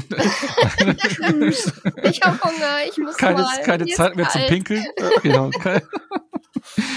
ähm, nee, ich würde sagen, äh, da haben wir jetzt die Craig Area Ära erst äh, abgeschlossen. Das Craig Area. Craig Area äh, bis äh, na, dahin will ich mal sagen, kommen wir mal dahin. Ich hau jetzt mal ein paar Zahlen vorab raus. Also der hat auch das höchste Budget gehabt, 250 Millionen Dollar Budget, aber da ist ja noch nicht das Werbebudget und äh, ich weiß nicht, ob da die Nachdrehs und sowas drin sind. Also ich glaube, also Werbebudget sagt man ja auch immer, kommt die Hälfte ja noch mal drauf von den eigentlichen Budget, äh, Werbebudget. Ne? Also schweineteuer, das Ding. Ähm, kein Wunder, dass es so häufig verschoben worden ist. Und äh, man muss sagen, war jetzt am ersten Wochenende ein voller Erfolg. Also die Kinos leben wieder. Ich habe auf Twitter äh, Bilder gesehen mit Riesenschlangen, auch hier in Deutschland von den Kinos. Und er hat am ersten Wochenende 119 Millionen Dollar weltweit eingespielt, ohne, ohne die USA und ohne China, weil in den USA startet er es. Nächste Woche. Genau, in den USA startet er es am Freitag. Und im China startet er sogar erst am 29.10. Also da geht noch was. Und eigentlich ist immer so der umsatzstärkste, das umsatzstärkste, umsatzstärkste Land ist ja eigentlich immer die USA. Da hast mhm. du ja mhm. teilweise mhm. Blockbuster, die alleine 100 Millionen am Wochenende in den USA mhm. machst du ja teilweise, ne? Der wird auch wahrscheinlich noch mehr machen als Dune, wenn er erstmal anläuft, oder? Der holt ja, das ja, noch breitere ja, Publikum ab. Kanada und Frankreich und sowas fehlen ja auch alles noch, ne? Ja. Also du hast noch Riesenmärkte, die da fehlen. Und äh, 120 Millionen hat er jetzt schon eingespielt. Davon äh, das zweitstärkste Land, zumindest in der Aufdröselung in, im boxofficemojo.com, diese Webseite. Ich weiß nicht, ob sie alle Länder da aufgedröselt haben, aber von denen, die aufgedröselt sind, auf Platz zwei des Umsatz, der umsatzstärksten Länder ist Deutschland mit 14,7 Millionen mhm. Dollar. Ich weiß jetzt nicht, wie viele Kinozuschauer der hatte, das habe ich jetzt nicht nachgeschaut, aber schon mal knapp 15 Millionen Dollar eingespielt. Ähm, und stärkstes Land ist UK natürlich, 28 Millionen Dollar. Also mega Start. Ja? Also kein Wunder, dass die gewartet haben und jetzt haben sie auch genau den richtigen Zeitpunkt. Ja. Jetzt äh, dürfen wir die Kinosäle auch teilweise wieder voll bespielt werden. Oh, ja. Leider. Ja, ja, leider. Ja, Ne? Ich habe euch das Bild ja in eine Gruppe geschickt. Bei Dune war es noch schön ja. leer mit einer Reihe dazwischen Abstand und zwei Plätze nach links und rechts. Und jetzt James Bond war das, das erste Mal, dass nur ein Boah. Platz Abstand war, dass vor uns alles wieder vollgesetzt wurde. Ja, es war stickig as fuck in so einem Kinosaal. Und das war so richtig unangenehm ungewohnt, jetzt nach zwei Jahren wieder in so einem wirklich vollen Saal zu sitzen. Okay, ja. Ja, ähm, so eine Erfahrung habe ich zum Glück noch nicht gemacht, äh, äh, so einen vollen Kinosaal, weil das war schon das Schöne daran, dass du um dich rum, du hast keinen, der hinten dir in die Lehne äh, in den Sitz reinballert mit seinen Füßen, du hast links und rechts niemanden, der neben dir schmatzt oder irgendeinen Riesen, der sich vor dir hinsetzt. Also hattest du jetzt, aber jetzt kommen die tollen Zeiten wieder. Aber mhm. gut. Ich habe mir halt ganz, ich habe mir ganz Studenten-like halt eine Nachmittagsvorstellung gegönnt, wo dann unter der Woche jetzt nicht so krass viel los war, aber trotzdem ziemlich gut besetzt sogar. Also halb voll war der Saal, glaub schon. Mhm. Dafür, dass das irgendwie Donnerstag unter der Woche irgendwann halb fünf nachmittags war, war jetzt gar nicht mal so wenig los. Aber ich, ich freue mich ehrlich gesagt, dass das, dass das jetzt wieder so gut anläuft. Mal völlig stimmt. abseits von der, von der Qualität vom Film selber.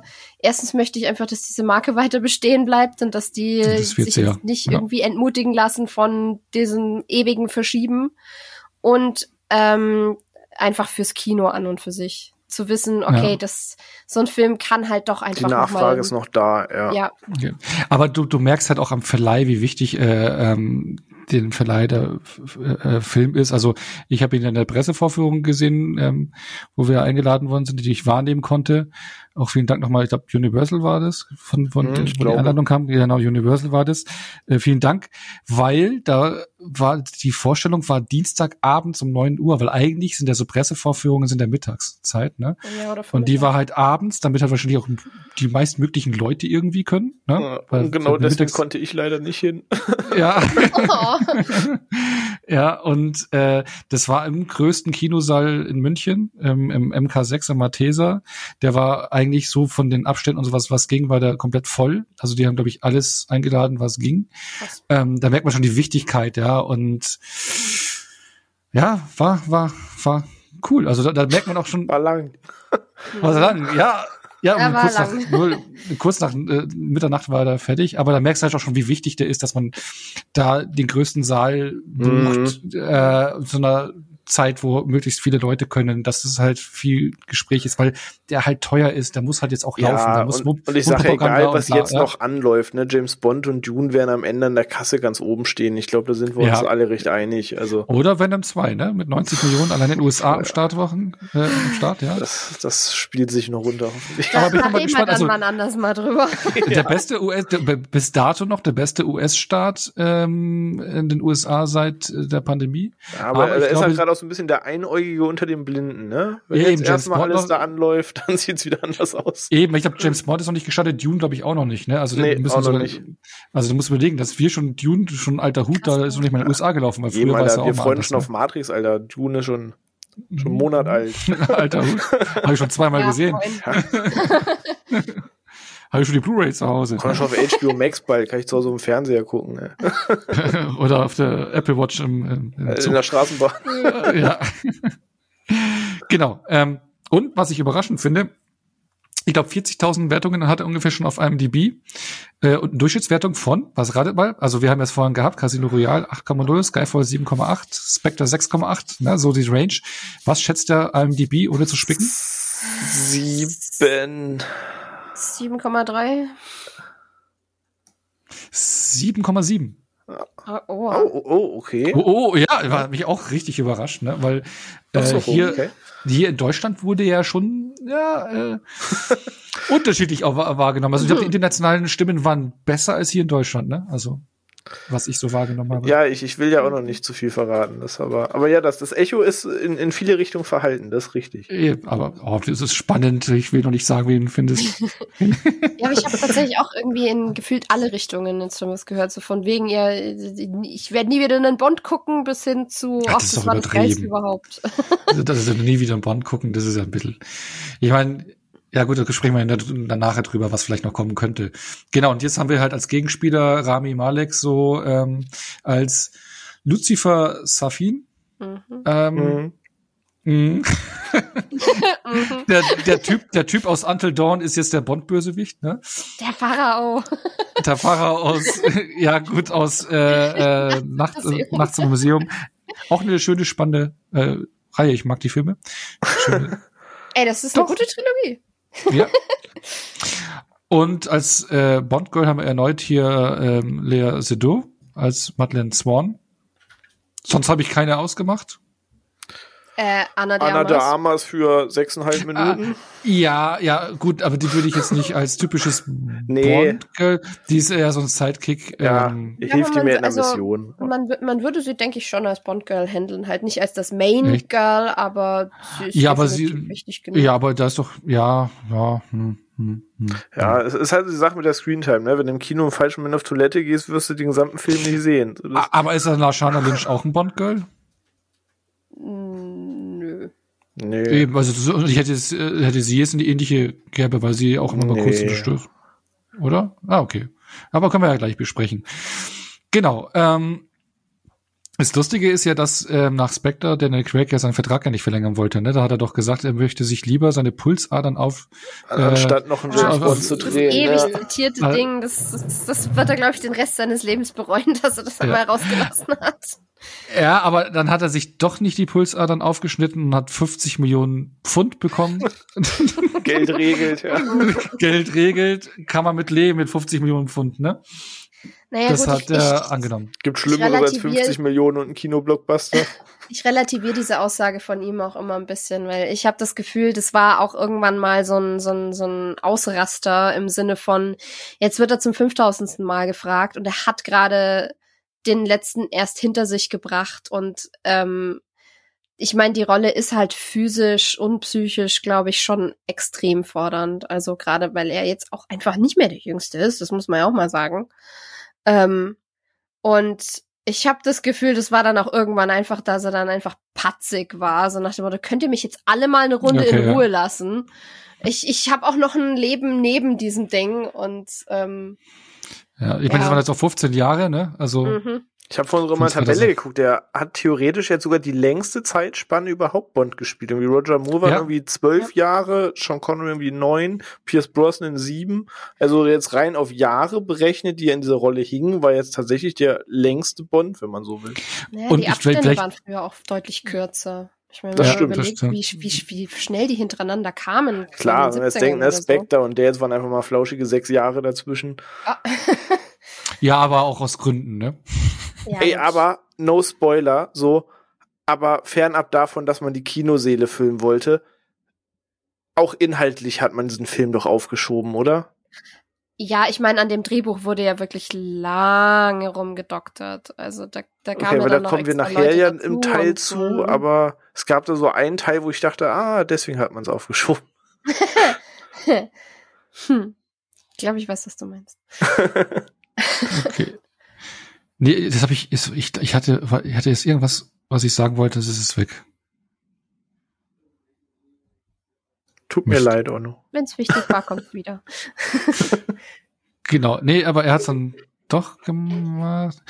Nee, genau. Ich wollte nämlich nur sagen, weil äh, er hat zwar dieses Zitat, also was ihm ja äh, gesagt, ne, aber ich glaube, ihr habt es wahrscheinlich über Social Media, habt ihr jetzt auch dann äh, die Szene, die rumging, wo er sich von der Crew verabschiedet, auch äh, die Leute, wo er sagt, mit denen ich jetzt vom ersten Film an zusammengearbeitet habe, die dabei waren, wo er unter Tränen sich verabschiedet hat und bedankt hat. Habt ihr das Video gesehen? Das hatte ich gesehen. Da war er tatsächlich wirklich gerührt mit nassen Ja. Augen und so.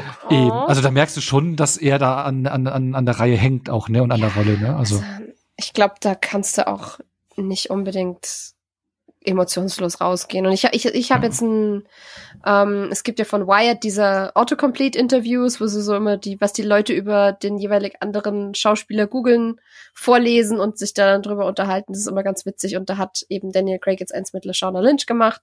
Und da hat man auch gemerkt, die sind, die sind, glaube ich, ziemlich gute Freunde geworden über die Zeit und hatten eine gute Zeit und, und sind da jetzt ganz gelöst und locker bei der Sache und es war einfach schön zu sehen. Mhm, Okay, das ist cool. Genau, aber da gibt's dann trotzdem noch so ein paar, also die Produktion war jetzt auch nicht so ganz easy, ne? Also einen lustigen Zeit, äh, äh, Ja, ja, genau, also aber so ein cool, was einen interessanten äh, Dingspunkt, den ich fand, ist, die haben ja ähm, in der Villa von ähm, Ian Fleming gedreht, gell? Auf Jamaika. In Goldeneye, tatsächlich. Na, nee, also Oder, jetzt ähm, in, in seiner Villa, in der er lebt, der Ian Fleming, oder auf Lebte. Jamaika. Hä? Lebte. Oder lebte, ja, oder lebte, ja. Ähm, auf Jamaika, da haben sie gedreht. In seiner Villa anscheinend. Und Daniel Craig, ja genau, gab es ja Probleme, hat sich am Knöchel verletzt, ähm, da wurde die Produktion ein bisschen verschoben. Dann kam ja, äh, gab es ja immer so Terminkonflikte zwischen Craig und Malik, weil der letztere ja sehr beschäftigt war. Ähm, ein Crewmitglied wurde während einer Explosion verletzt, da wurde auch ein Teil vom Set beschädigt. Und ähm, Regisseur ähm, Fukunaga hat dann auch sich ein bisschen mit der Crew, ja, was heißt verworfen, aber er kam zum Beispiel mal morgens am Set drei Stunden zu spät, hat dann aber die verlorene Zeit ähm, nachdrehen lassen am selben Tag noch, dass die Crew Überstunden machen musste, da war die auch nicht so amused. Also ähm, gab da immer wieder so ähm, ja so Sachen, die die, die, die Produktion Hindernisse. Kleine Hindernisse. Mhm. Grätsche noch irgendwie so eine blöde weltweite Pandemie rein. Das auch Da noch, musste genau, man mit noch Nachdrehs Nachdrehs machen für, die, ganzen Produ- Werbedeals. Genau, aber apropos Werbedeal, also kein Werbe, ähm, es wurden für den Stunt, wo, die kennt ja jeder aus der Szene, wo mit dem Motorrad doch die Treppe hochfährt ne? Ja. und sprengt. Genau, das ist halt eine sieben Meter hohe ähm, Rampe gewesen, wo der Stuntman mit 100 kmh hochgefahren ist und damit er nicht so, äh, damit die Rutschgefahr nicht so hoch ist beim Landen, wurden für den Stunt 32 äh, nicht 32.000 Liter Cola im Wert von 60.000 Euro auf der Straße verteilt. Okay. Okay. Kann, Okay. kann, man, kann man machen. Ja. Ja, Warum auch so viel nicht? dazu. Ne? Also so viel zum Thema Cola. Aber ich weiß nicht, ob da jetzt irgendwo ein Cola-Logo am Boden äh, brandmarkt Ich glaube, der Handy und die Uhr waren ja die hauptsächlichen Sachen, wo es hieß, Ja. das geht so nicht, ne? Ja, Weil es gibt schon ein äh. neues Modell und ne, wir zahlen Geld dafür, muss das aktuelle Modell Haben- sein. Haben sie es dann nicht auch mit CGI und sowas dann einfach? Oder? Nee, das waren, glaube ich, wirklich Nachdrehs. Die haben wirklich für diese Handy- Wow. und Uhrsache, damit ihr die aktuellen Sachen in der Hand oder ums Armgelenk hat, die Szenen nochmal gedreht. Weil es hieß, Mhm. für diese Werbung zahlen wir Millionen und es kann nicht sein, dass er irgendwie ein Vorjahresmodell und sonst was dann in der Hand hat, weil man möchte das ja alles schön vermarkten. Ja. Ich meine, die Uhr, welche Marke ist es? Ich bin nicht so der Uhrenkenner. Die, glaube ich, ist doch schon um, was? Trägt er immer noch Omega? Omega, also, oder? In Casino ich glaub- Royale trägt er Omega. Ich weiß nicht, ob er Ja, dabei genau, da wird er auch drauf Müsste angesprochen. jetzt wieder Omega sein, glaube ich, ja. Genau, Ja, weil da wird er sogar drauf angesprochen und sagt, ja, das ist eine Omega, glaube ich, sagt Ja, er sogar explizit. Vespa ja. fragt ihn, ob es eine Rolex, also Ja. so schicke Ah, genau, genau. Rolex er ja. so Omega. Das war damals übrigens auch, da habe ich mich auch dran gestört, weil James Bond klassischerweise Rolex trägt. Tja, ja Ich ist, damals halt, an sehr viel gestört. ist halt nicht mehr cool. Heute trägt man Omega, Ublo oder sowas. Das Rolex ist nicht mehr in. Ganz ehrlich, von Uhren sowieso keine Ahnung. Im Ich Grunde auch genommen nicht. ist es mir inzwischen so egal. Ich trage eine Smartwatch, mir ist es auch egal. ich habe gar keine. Ich auch nicht. Ich schaue ich schau hoch auf die Sonne und guck, wie, und schau, wie spät es ist. Nein. Du bist kurz Finger in den Mund, guckst, von wo der Wind kommt, ne? Na, Natur ist dann. Ja. Ähm, und ähm, noch ein letzter Fakt, äh, Fukunaga hat äh, drei verschiedene Enden drehen lassen und äh, die Darsteller wussten bis zum Schluss nicht, welche dann noch in den Film kommt. Ach du lieber Himmel. Und er hat auch einen riesen Hackmeck gemacht, das ist auch ja also mit dem Drehbuch verschlossen und bla und auch teilweise die das nicht komplett gelesen, so ähnlich, was man auch bei den Star Wars Filmen und sowas Ich mitbekommen wollte hat, gerade damit du sagen, halt, wir hatten das nochmal gemacht. War das Star Wars oder war das Endgame? Einer der beiden Ja, ja, hat doch hier- auch sowas gemacht, dass man verschiedene Sachen Ja, gedreht und hat, Game of damit. Thrones halt.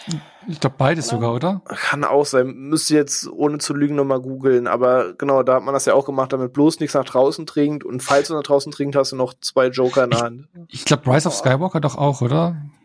Ich glaube, aber da hätten sie auch lieber eins der anderen Enden nehmen sollen. Aber das ist ein anderes Thema. Du weißt aber nicht, du weißt aber auch nicht, wie die sind. Ja. Ah, kann nur besser sein.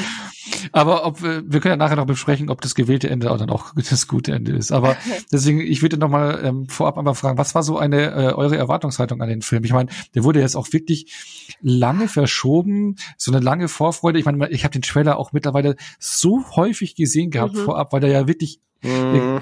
der ist ja vor, äh, vor der Pandemie, glaube ich, released, der Trailer, und dann kam diese Ja. Pandemie und dann musste man den halt strecken. Aber trotz alledem ist es ja einer dieser Filme gewesen, wenn man ähm, sich auch mit Leuten unterhält, die jetzt nicht so deep im, äh, im Filmthema drin sind oder sowas, was ich, wenn ich mit Arbeitskollegen oder Freunden oder sowas gesprochen habe, wenn man mal kurz aufs Thema Film kam, jeder, oh, jetzt kommt ja bald der neue Bond. Ja, also die Vorfreude, ja, ja. also äh, egal mit wem du redest, welche äh, das ist ein Interessensgebiet, Thema, ja. Mhm. Ja, genau, welche Generation, egal welche Generation, vom Alter her, vom vom Filminteressenslevel her oder also sowas. ein Nenner, ne? Ja, genau, ein Nenner. Wie war da bei euch so die Vorfreude?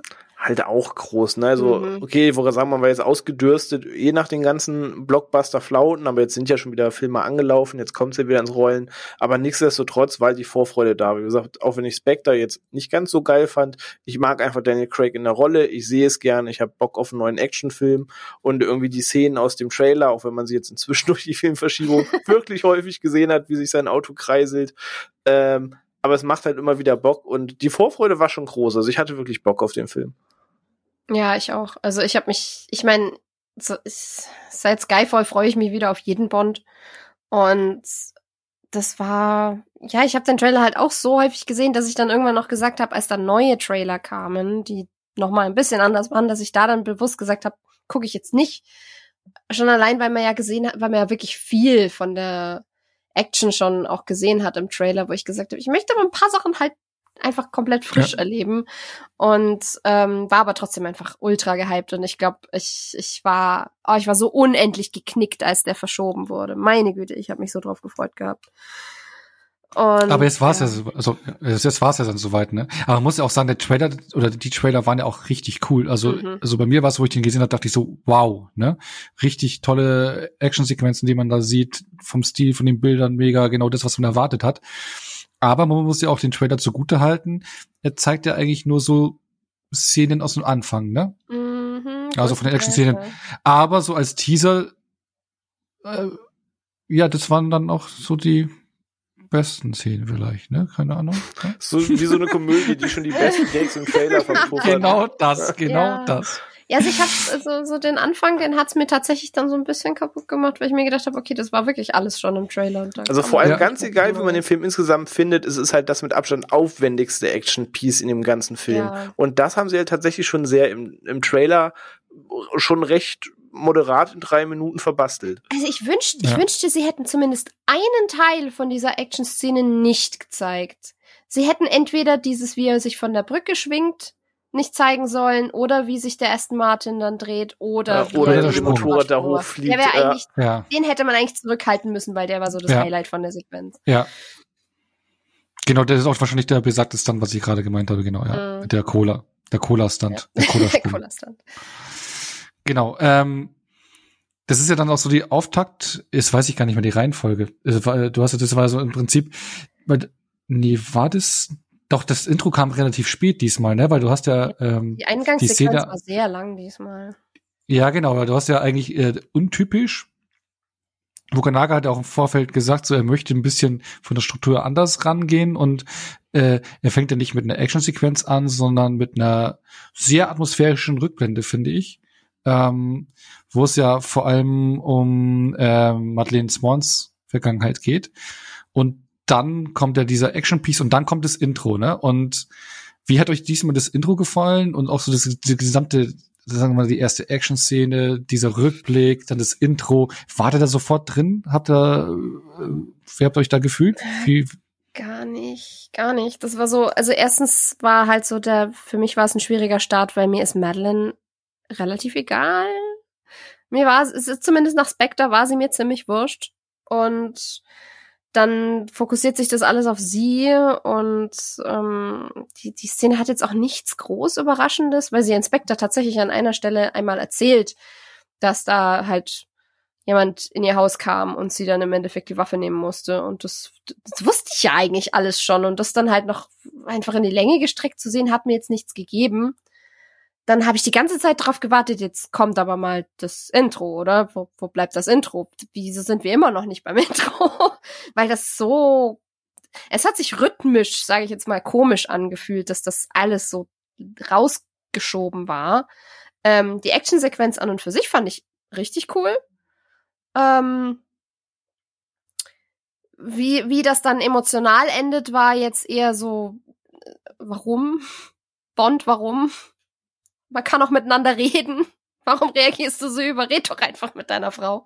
Ähm, und dann kam Song und Intro und die muss ich jetzt, wenn wir auf unser Ranking zurückgehen von der Craig-Ära, ist es mit Abstand ganz unten.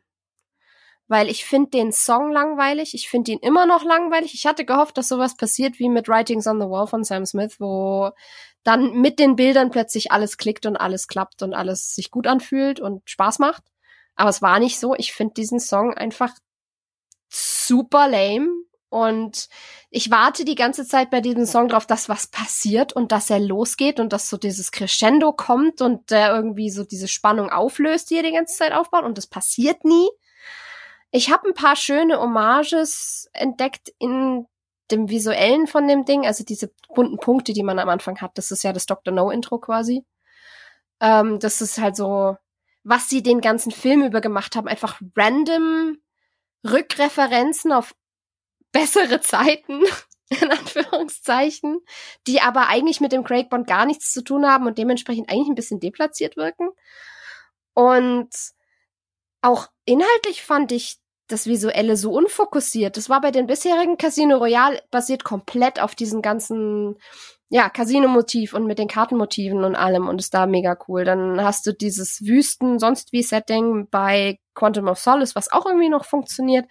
Dann hast du Skyfall, was generell die komplett einfach immer die wieder die Motive vom Film aufgreift und bei Spectre hast du dieses Krakenmotiv, was immer wieder kommt und für Spectre steht und da wichtig ist und dann hast du No Time to Die, wo Autos ins Wasser fallen und Statuen aufbrechen und blauer Rauch rauskommt und das war so komisches Tohuwabohu, was ich irgendwie nicht ganz gepeilt habe und das hat mich gar nicht mehr abgeholt. Okay. Und wie war's bei dir, René?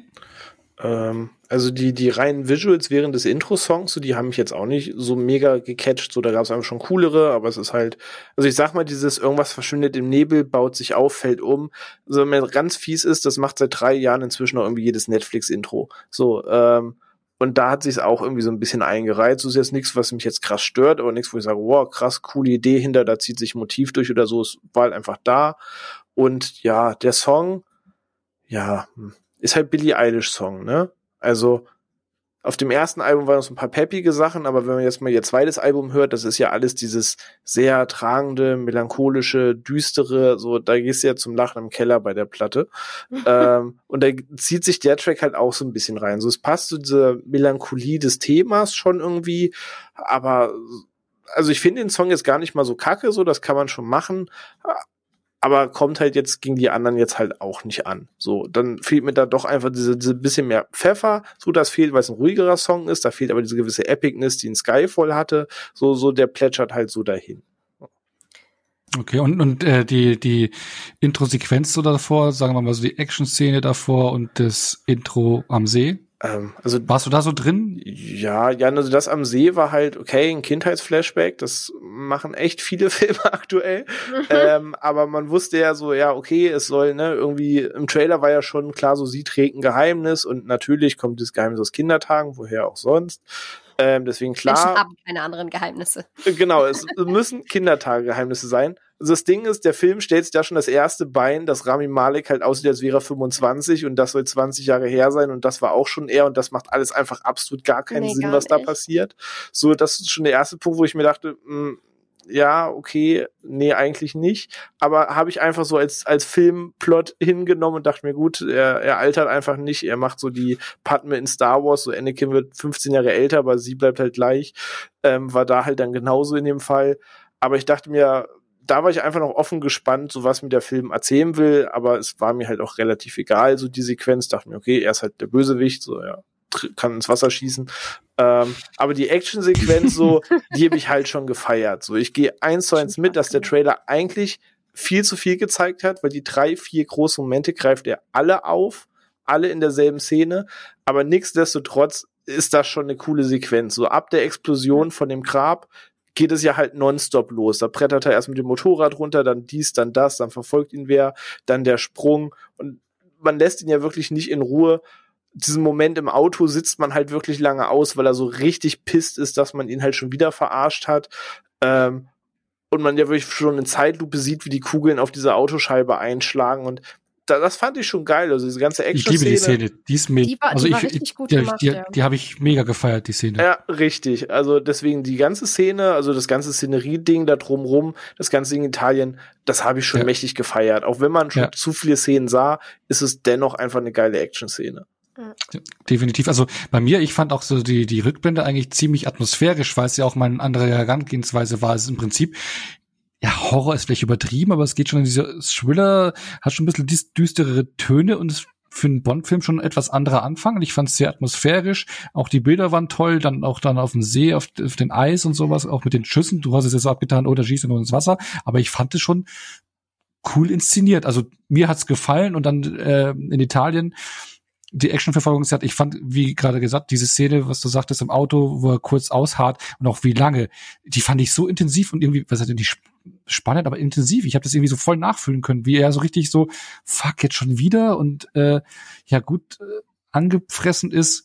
Wie geht's jetzt weiter? Was macht er? Klar geht's irgendwie weiter, aber fand ich echt eine tolle Szene. Dann die Action-Parts, die man zwar schon aus dem Trailer kannte, aber top-notch also mich hat der Anfang voll abgeholt und ich finde es für mich schon mal ein kleiner Teaser vorweg, die beste, stärkste Phase des Films fast mit. Und wie es dann so ein bisschen weitergeht. Hat er noch ein paar tolle Momente danach? Das ist für mich eine andere, aber es kommt sehr nah dran. Hm, und ähm, ja. Ist, ja, ey, der Auftakt ist wirklich, also in meiner Meinung kann man da auch nicht viel sagen. Bis zur Szene, wo sie da in den Zug stellt, ist einfach eine krasse Sequenz, die einen ja. erstmal so fesselt. Ja. Ja, weil es mich halt ich, wirklich genervt hat, dass er, dass er schon wieder irgendwie nicht einfach mal das Maul aufmachen und mit seiner Partnerin reden ja. kann. Ich meine, ich weiß, sie haben in dem Moment auch nicht so viel Zeit, aber dass er dann wieder vor sich hingrummelt aber er würde ihr halt auch nicht glauben, das ist ja der Punkt. Er ist ja so in seinen Trust-Issues drin, zu sagen, man hat mich schon wieder verarscht, sie hätte ihm ja sonst was erzählen können.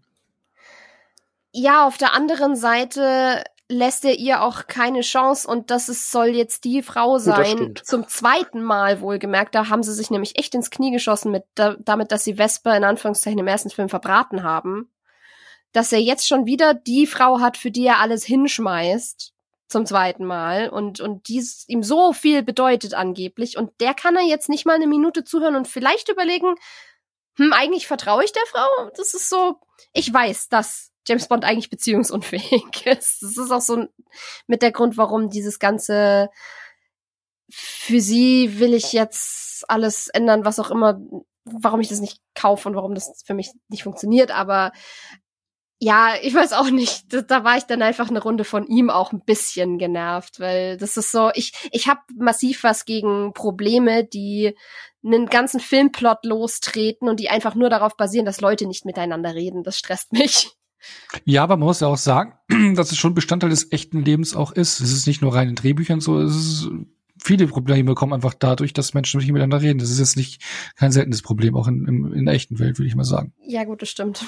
Aber deswegen bräuchte ich den Film nicht auch noch. ja, ja, ja, aber es ist halt so, ne?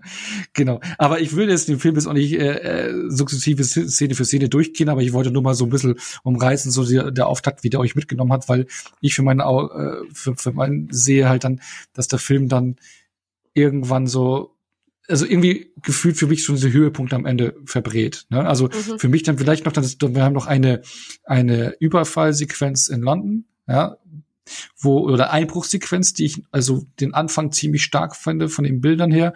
Das gehört aber auch noch recht am Anfang und dann hört es für mich so ein bisschen so mit den Highlights irgendwie auf und ähm, aber da würde ich sagen, kommen wir ein bisschen später dann zu. Mhm. Mhm. Ähm, ich würde euch noch, nur mal fragen, hat man äh, so die Handschrift von äh, von Fukunaga gemerkt oder habt ihr so die, gemerkt, dass da jetzt ein anderer Regisseur ähm, ans Werk geht, weil davor hatte man ja das Sam Mendes Doppelpack äh, mit Skyfall und Spectre. Jetzt hat man einen anderen ähm, Regisseur gehabt. Ist es euch das aufgefallen, so von den Bildern oder generell oder eher nicht? Oder reiht er sich äh, in die Tonalität der Craig-Filme ein? Also wollte sagen, dass sich die eh immer so ein bisschen unterschieden haben, außer Skyfall, der halt wirklich ich sage ich, ne, ich, vielleicht ist das mit Deacon so in der Kamera, er wirkt einfach ein Stück epischer als alle anderen einfach. Aber ansonsten unterscheiden die sich ja immer ein bisschen in ihrem Dreh und Tonalität. Und ich kenne jetzt von ihm auch nicht so viel außer äh, Beast for No Nation oder wie er hieß und die erste Staffel True Detective. Aber er hat für mich noch nicht so die, die krassen Trademarks, dass ich jetzt so seine Handschrift daraus kenne. Ähm, also deswegen, es war jetzt nicht so der Sam Mendes-Stil, so das nicht, aber war für mich einfach, ja, solide Actionfilm-Regie, sag ich. Der, aber der hat schon so einen wärmeren Farbton, oder? Oder habe ich mir das nur eingebildet? Oder lagst du an den Anfangsszenarien? So, keine Ahnung. Glaub, ja, das lag am, mal am Anfangsszenario, weil später okay, ist dann ja. alles relativ kühl, so gerade zum Ende hin. Stimmt. Das ja, ist sehr viel, sehr viel ich kaltes grad, Neonlicht und Kameramann, das war doch, glaube ich, Linus Sandgren, der bei La La Land zum Beispiel Kameramann war, glaube ich. Interessanter Sprung. ja, aber ich glaube, das müsste ja sein. Der hat, glaube ich, La La Land gemacht, danach hier diesen anderen Film äh, von Damien Chazelle, hier der Aufbruch zum Mond. Ja, Aufbruch und zum Mond, jetzt, ja, genau. Ich, und American Hustle und Joy. Hm. Genau, stimmt. Und jetzt, deswegen, da ist ja der Kameramann so. Und Kamera hat er auf jeden Fall gut gemacht so. Ja, also ich finde, ich finde, man merkt einen Unterschied zum, zur Mendes-Ära, weil ich fand, die haben sich tonal doch irgendwo, auch wenn das viele nicht so sehen, aber ich finde, die waren ganz gut, so aus einem Guss, dass sie sich wie, da, dass ich da wirklich das Gefühl hatte, okay, selber Regisseur. Ähm, ja. Aber ich habe halt ehrlich gesagt von Fukunaga tatsächlich eben noch nichts gesehen und kann da jetzt nichts zuordnen vom Stil her. Ähm, ich glaube, nachdem ich ja weiß, dass er True Detective gemacht hat, was ja auch dann doch eher manchmal so unter die Haut geht, dass tatsächlich diese Anfangssequenz mit dem Flashback von Madeline, dass das so ein bisschen, glaube ich, am ehesten noch sein Ton ist und auch später eine Szene, die ja dann in Norwegen stattfindet, dass das so sehr nach ihm kommt und man ihm das so ein bisschen dann zuschreiben kann. Aber der Rest ist ja Action. Aber es ist ja auch so, wie du gesagt hattest, ne, dass der Regisseur sich ja nicht seinen äh, Stil aufdrückt, sondern genau. sich erstmal dem Franchise unterordnen sollte. Oder weil man hat eine gewisse Tonalität ja auch in der Reihe schon mit Daniel Craig gehabt. Aber dieses Sam Mendes Doppelpack, das, also bei mir ist es auch so, jetzt wo ich die beiden nochmal gesehen habe, ist es für mich gefühlt wie ein Film und ich kann mhm. ihn dann noch schwer auseinanderhalten, weil das so wirklich so stilistisch schon so, so aus einem Guss wirkt. Ja, ne? genau. Ne? Genau. Ähm, was ja auch vorfällt, so ein bisschen, Diskussion, was heißt Diskussion, aber für einige so, oh, äh, eine, neuen, nein, eine neue 007, ne? Also Lashana Lynch als 007, ähm, wie, wie habt ihr sie so wahrgenommen? Wie, wie hat sie euch gefallen? So, weil Bond ermittelt ja so, wie kann man ja hier schon an der Stelle verraten, ein bisschen am MI6 vorbei und fürs MI6 als 007 ist ja Neuzugang Lashana Lynch am Start. Ähm, ja, ich, ich versuche das jetzt spoilerfrei und nüchtern und dennoch halbwegs nett zu formulieren. Oh weh. Ihre, ihre Eröffnungssequenz, da wo sie eingeführt wird, wo sie mit dem Roller abholt und alles, so das fand ich alles ziemlich cool. Stimmt, ja. Wo sie dann auf dem Bett sitzt, ne, und sagt ihr, Alter, verarsch ja. mich nicht und so weiter, und schießt sie ins Knie und dann noch so ins gesunde Knie, so aller Bitch, ich weiß Bescheid über dich. So, so, das fand ich alles richtig nice.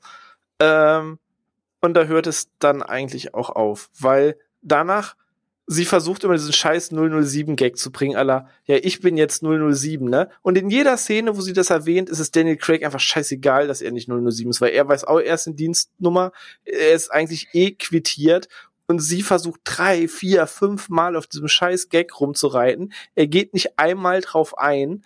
Ähm, das ging mir so auf die Nerven.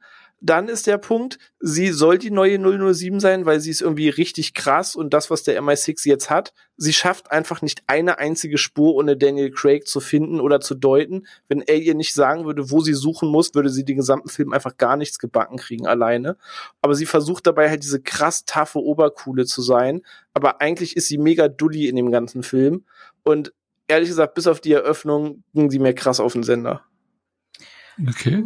Ja, also Sophia? Ich, ich habe mich im Vorfeld ganz massiv auf sie gefreut, weil das ganz wenige, was man von ihr schon gesehen hat, hat mir super gut gefallen. Ich mag sie auch so einfach sehr gern und ähm, auch einfach von de dem Stil, den sie an den Tag gelegt hat, den sie ihr gegeben haben, einfach rein, rein optisch, äh, habe ich total gefeiert.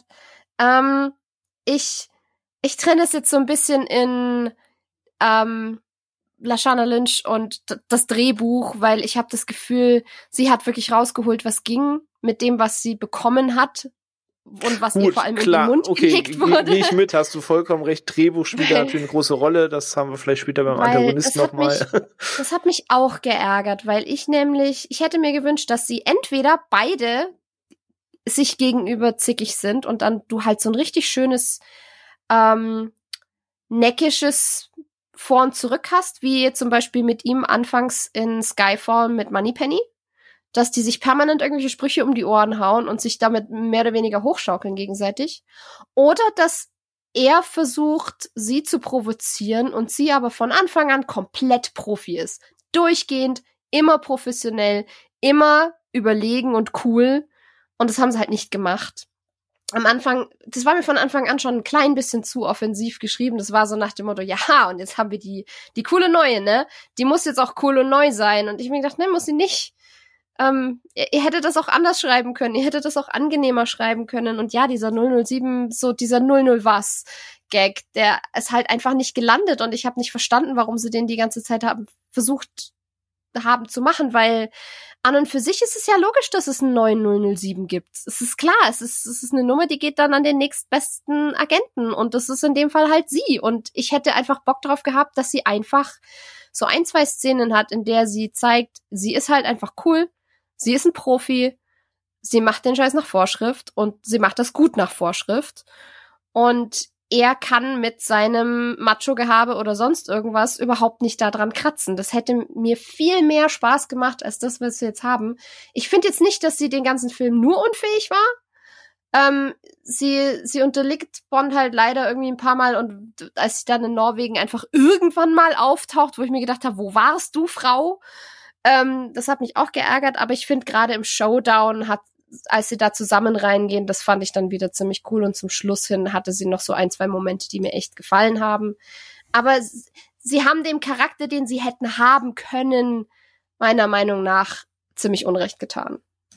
Ja, das, das, da gehe ich auch so weit. Also ich fand sie auch ein bisschen zu cool. Also irgendwie, ich, ich konnte mit ihr da das alles irgendwie auch nicht so abnehmen. Da bin ich da auch schon bei euch zu, zu lässig, zu, weiß nicht. Da fand ich jetzt zum Beispiel, ich glaube, ich hoffe, wir sind uns da einig, dass Anna de Armas in den kurzen Szenen, in denen sie dabei ist, Ja. fast allen die Schau stiehlt, Mega, oder? auf jeden Ja, Fall. Oder- ich, oder? ich habe mir Also- so gedacht, können wir die als Bond-Girl behalten? Ja, Wahnsinn. Ja, genau. Also äh, sie komplett durch, ne, hätte ich viel lieber den restliche Lau Laufzeit gesehen, weil ich fand sie mega. Sie hat auch äh, Daniel Craig die Schau gestohlen. Die ist ja wohl auch auf Empfehlung von Daniel Craig dann mit dazugekommen.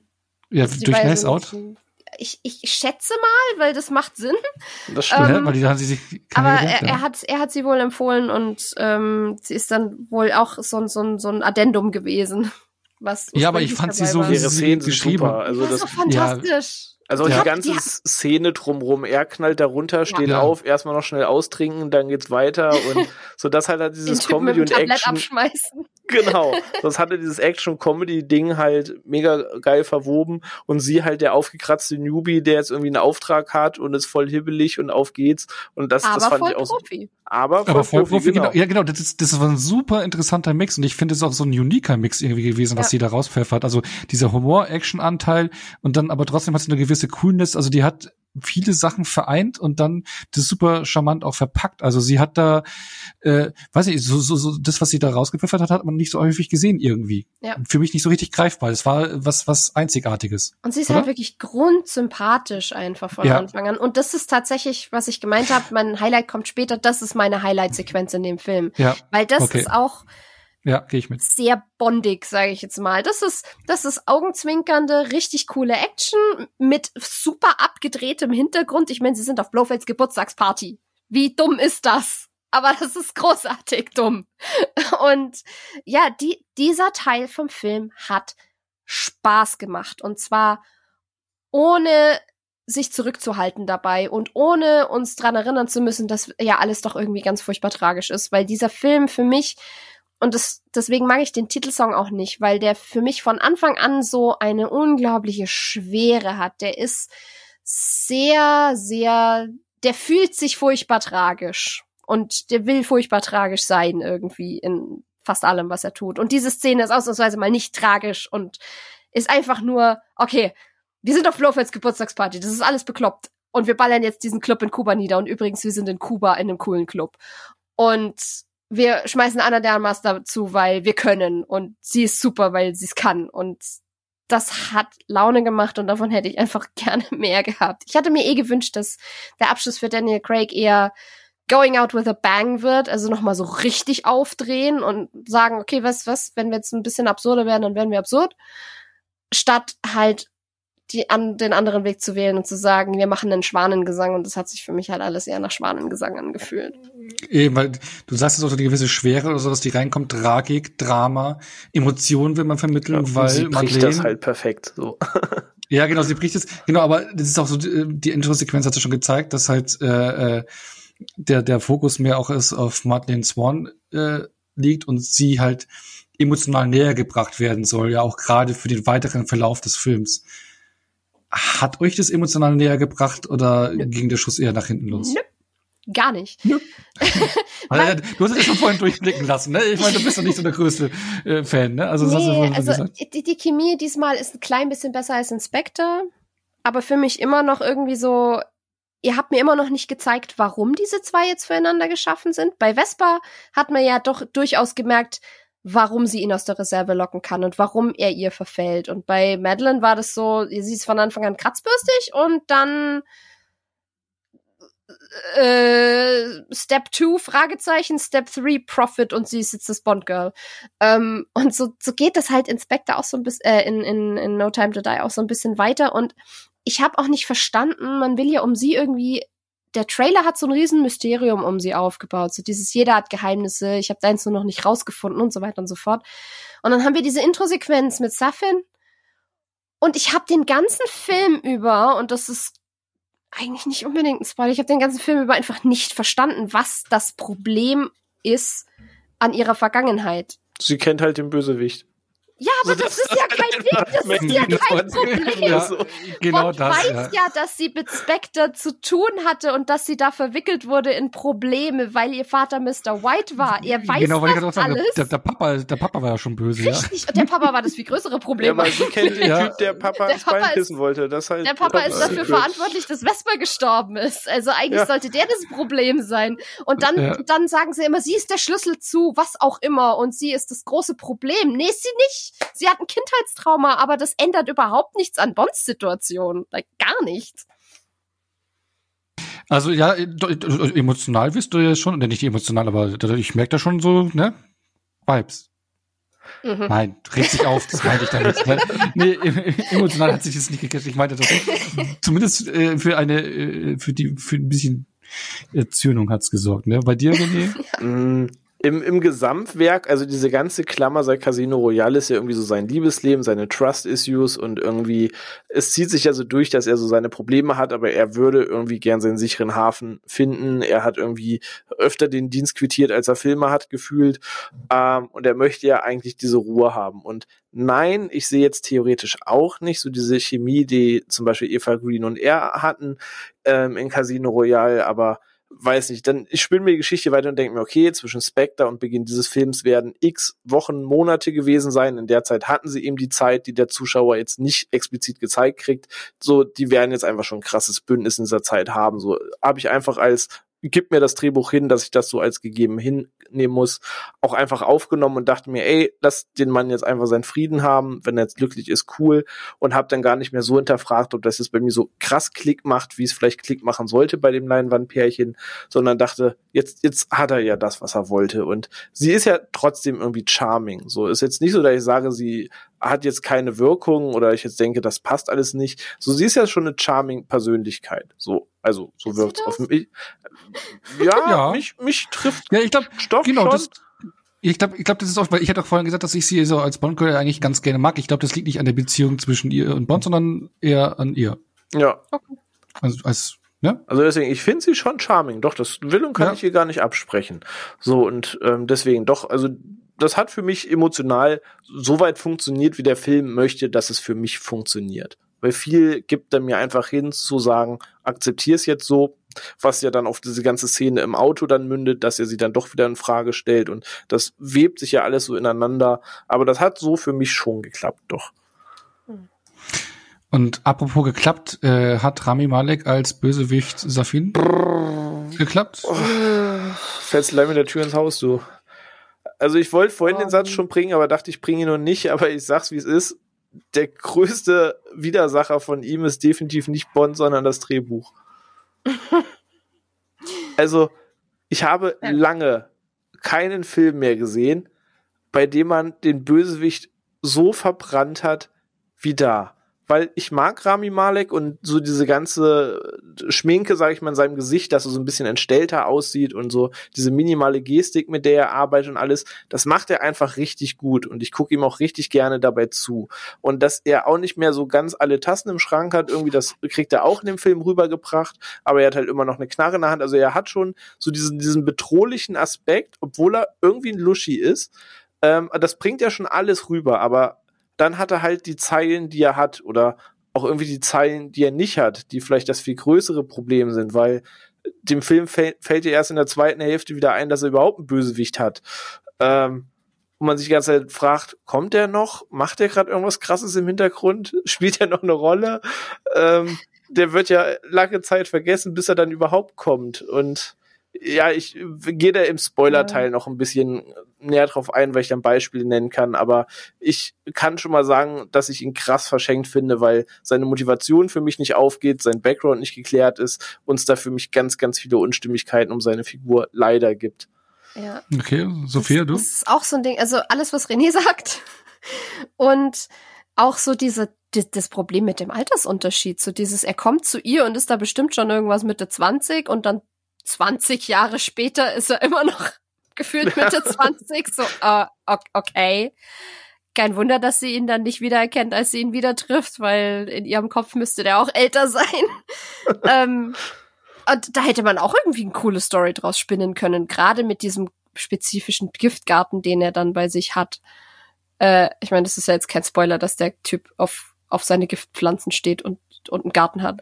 Ähm, und da hätte man ja auch was spinnen können, von wegen, der hat irgendeine krasse Pflanze, die ihn halt einfach jung hält oder so. Generell hätte man mit diesem Thema, mit diesem Muster, Muster?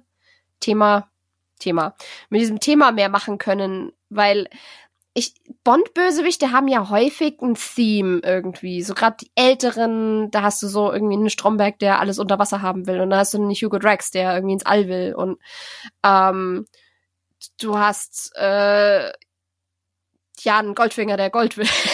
es ist nicht, es ist nicht komplex, aber es funktioniert, weil Bond-Bösewichte sowieso meistens keine komplett ausgezeichneten Charaktere sind. Ähm, und ich, ich habe bei ihm das Theming auch einfach nicht verstanden, weil ich finde, bei ihm hättest du auch viel damit reißen können, dass du ihn einfach eine spezifischere Ästhetik und einen spezifischeren Hintergrund, wie du sagst, gibst, René, weil ich zum Beispiel auch nicht gerafft habe, er kommt ja in das, in das Haus von Madeline rein und trägt, äh, ich bin ziemlich sicher, dass es eine japanisch inspirierte Porzellanmaske ist, die er da trägt. Oder mhm. Holzmaske oder was auch immer.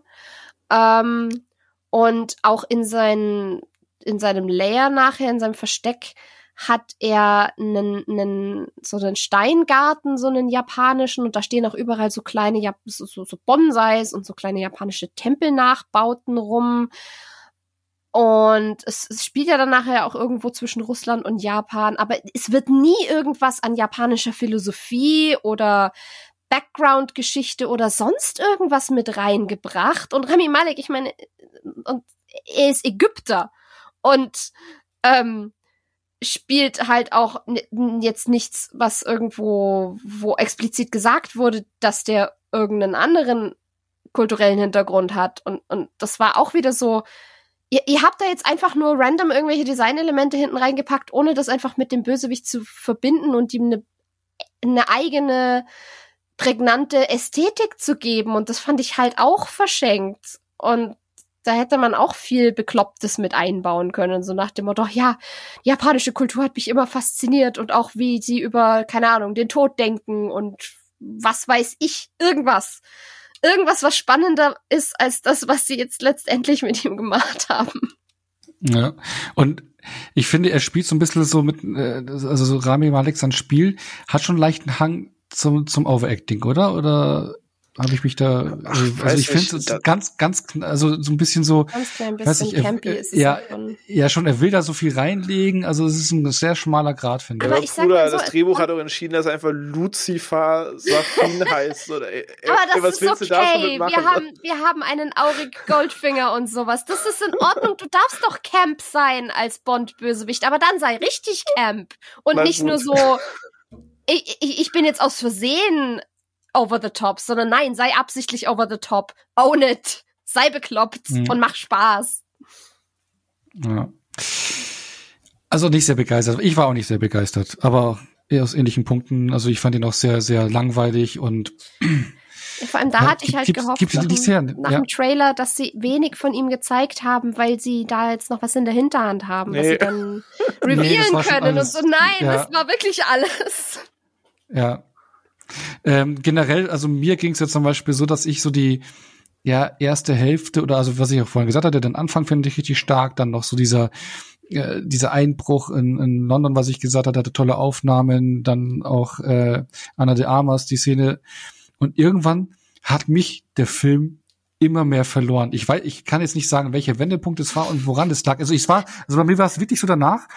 Also ohne jetzt auf das Ende einzugehen, das machen wir dann gleich in, in, in, im vollständigen Spoiler-Part, aber bei mir, also wo der Film vorbei war, saß ich dann so da und dachte mir so, hm. Und das nach dem Auftakt, der mir voll gefallen hatte, wo wirklich so die Höhepunkte bam, bam, bam, bam waren, hat er immer mehr irgendwie den Flow verloren, hat Sachen ge So ab, ab der Szene oder nach der Szene Norwegen, wenn man mich fragt. ja, ja, so, so versucht er emotional was aufzubauschen, Bösewicht funktioniert nicht, dann greift nichts mehr äh, ineinander über und hat mich vollkommen verloren und ich weiß bis jetzt noch nicht, warum. Ich könnte ihr mir sagen, warum. Ich weiß es nicht. Aber ich war dann relativ äh, äh, schon dezent enttäuscht am Ende dann da gesessen, weil für mich dann das Finale nicht so aufging wie dieses, was ich erwartet hatte.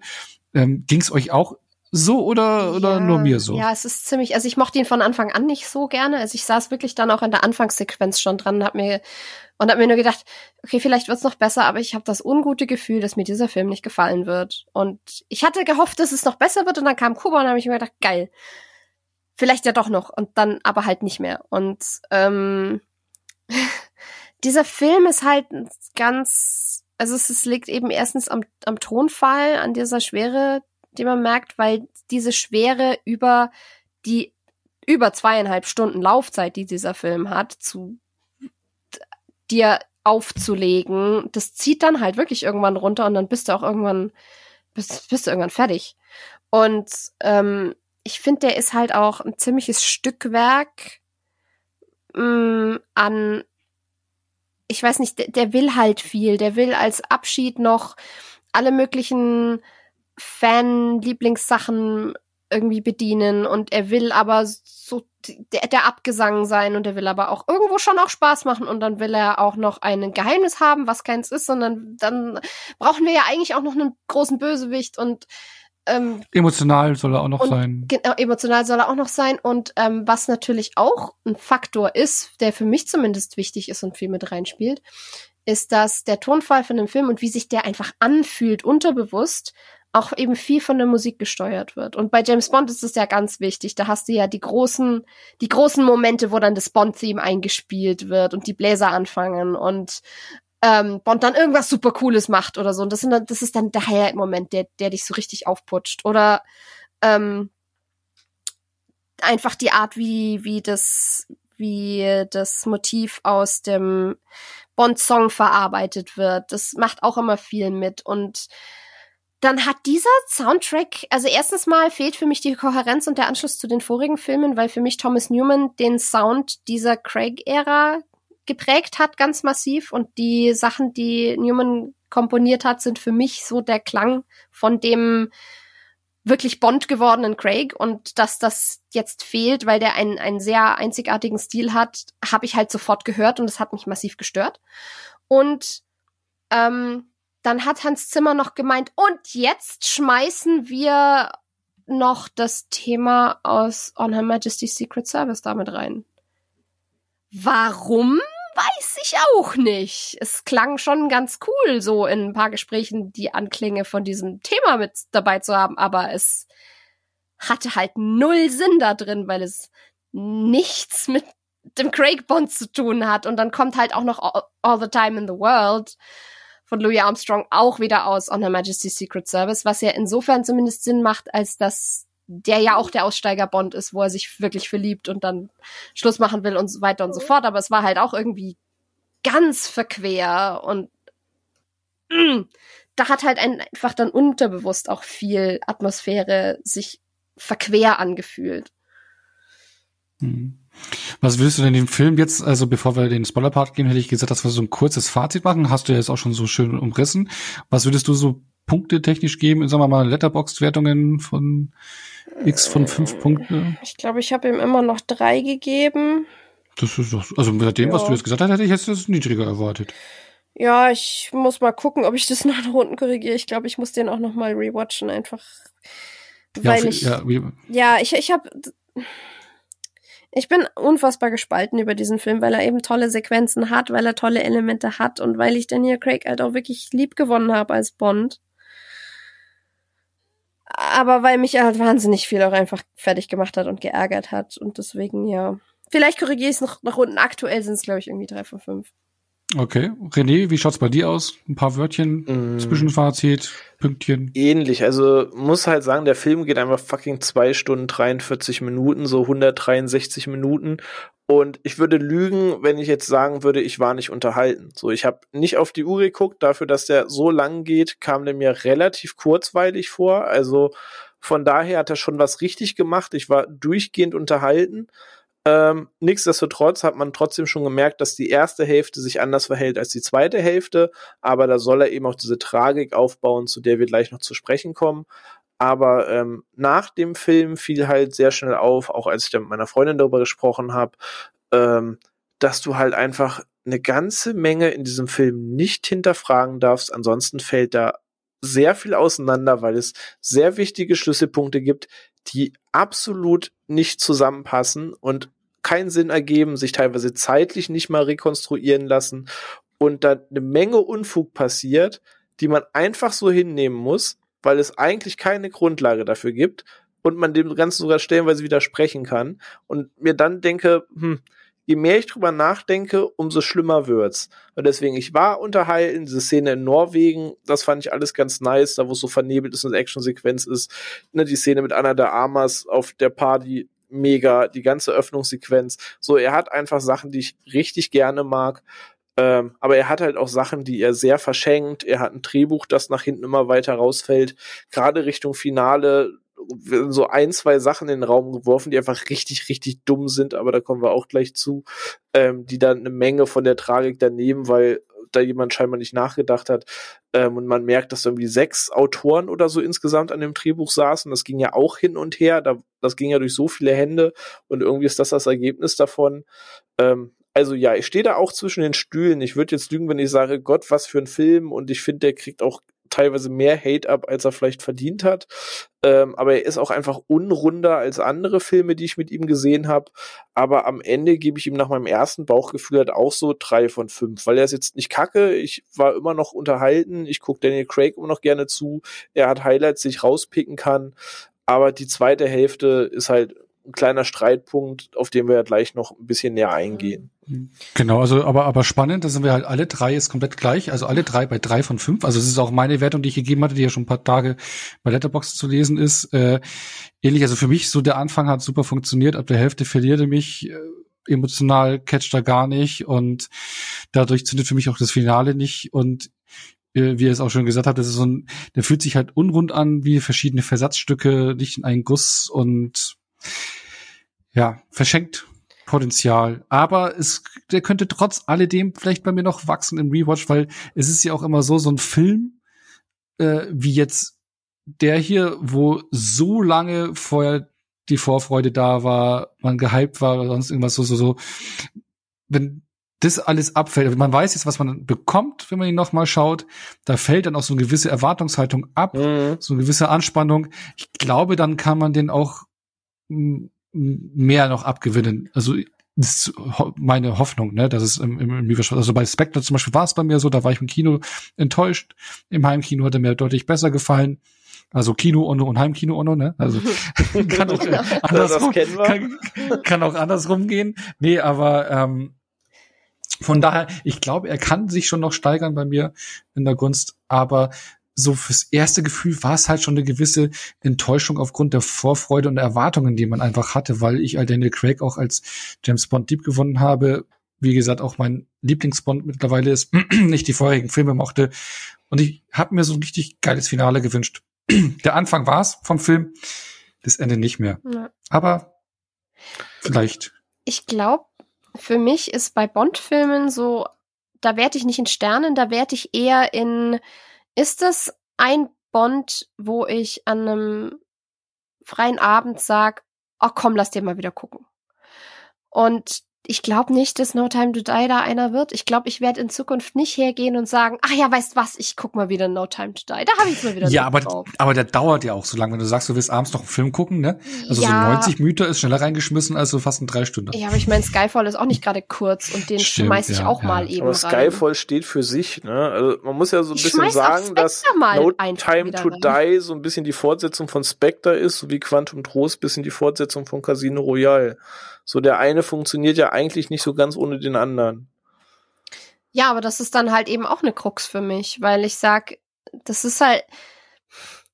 Die Craig-Filme sind so die einzigen, die wirklich eine Continuity quasi sich aufgebaut haben. Und das ist, finde ich, für Bond an und für sich, wie das Franchise eigentlich funktioniert, keine so smarte Entscheidung. Es ist jetzt insgesamt in sich stimmig mit Craig, wie sie es gemacht haben letztendlich. Aber es ist halt auch wieder eigentlich nicht das, wofür ich einen Bond gucke. Und ja, es ist halt einfach auch einfach, äh, ja, Spectre ist kein sonderlich doller Film, aber bei dem weiß ich, der hat die Sequenz und die Sequenz und die Sequenz und da habe ich Bock, die mal wieder zu gucken, also schmeiße ich den jetzt wieder rein und ich freue mich auf den einen Witz, der dann an der Stelle kommt und dann bin ich schon happy. Und ich, das hat, ich weiß nicht, ob die seine Kuba-Sequenz, das reicht, dass ich Ja, aber- aber No Time to Die zu einem Film mache für mich. Kannst du einschmeißen und dann irgendwie nach 40 Minuten ausmachen. Auch wieder wahr. Den kann ich dann, ich kann dann, ich kann so die erste, die erste halbe Stunde ähm, mache ich mir Tee nebenher und esse Kuchen und dann genieße ich die Sequenz in Kuba und dann schalte ich ab. Dann schläfst oder schläfst ein. Oh, das äh, stimmt. Dementsprechend wäre ein idealer Film für Familienabend meiner Family, weil mein Vater schläft sowieso immer nach einer gewissen Zeit ein. Deswegen kann der die ganzen Sachen auch tausendmal gucken, weil er Ne- immer an einer anderen Stelle einschläft. Dann hält er vielleicht bis zur Norwegen-Sequenz durch und dann hat er auch eigentlich alles gesehen, was er sehen muss. Ja, genau. Genau, apropos äh, gesehen haben, was man gesehen haben muss. Ich glaube, nicht jeder hat ihn schon komplett gesehen, den Film. Deswegen gehen wir jetzt, würde ich mal sagen, in den vollen Spoiler-Part, oder? ja, ich Jo, würde sagen, ich glaube, wir haben doch alles spoilerfrei gesagt, dass wir da jetzt. Ja, eben, also, Also, ich denke, wir haben jetzt dann bald eine längere Laufzeit als der Film. Also. das war doch das Ziel, oder? Die haben wir in sieben Minuten erreicht. Ja. Aber ich kann länger als sie. Nee, ich glaube, Genau, jetzt also- können wir in die Vollen gehen, um Ja. mal. Ja, genau, deswegen nochmal eine absolute Spoilerwarnung. Wer jetzt nicht wissen möchte, wie der Film ausgeht oder was da noch passiert, darüber reden wir jetzt. Skippt einfach, weil wir wollen dann, nachdem wir ähm, jetzt in den Spoiler-Part gehen, danach möchten wir dann noch mal so ein bisschen in die Zukunft von äh, der Bond-Reihe blicken, was wir uns so wünschen oder was wir uns vorstellen können. Ähm, in den Show Notes, ihr könnt einfach nach vorne skippen und äh, euch das dann anhören. Ähm, und für die, die den Film schon gesehen haben, gerne dranbleiben, weil jetzt geht's in die Vollen, ne? Yes. Jo. Yes. Womit wollen wir anfangen? Mit, mit, mit, mit Daddy Bond? Ja, Papa Bond. Ganz Hat, eu- hat euch ehrlich, das gestört? ähm, ich möchte es so formulieren. Welcher Mensch, der an diesem Drehbuch geschrieben hat, kam auf die Idee, ist eines Nachts plötzlich schweißgebadet aufgewacht und hat sich sein Notizbuch genommen und hat gesagt, ich weiß, was dem Bond-Franchise nach 60 Jahren massiv gefehlt hat. Nachwuchs. Ein fünfjähriges Kind, auf das man aufpassen muss. Wessen Idee war das und warum? Weil er sich eine Familie wünscht und ihm das immer vergönnt ist.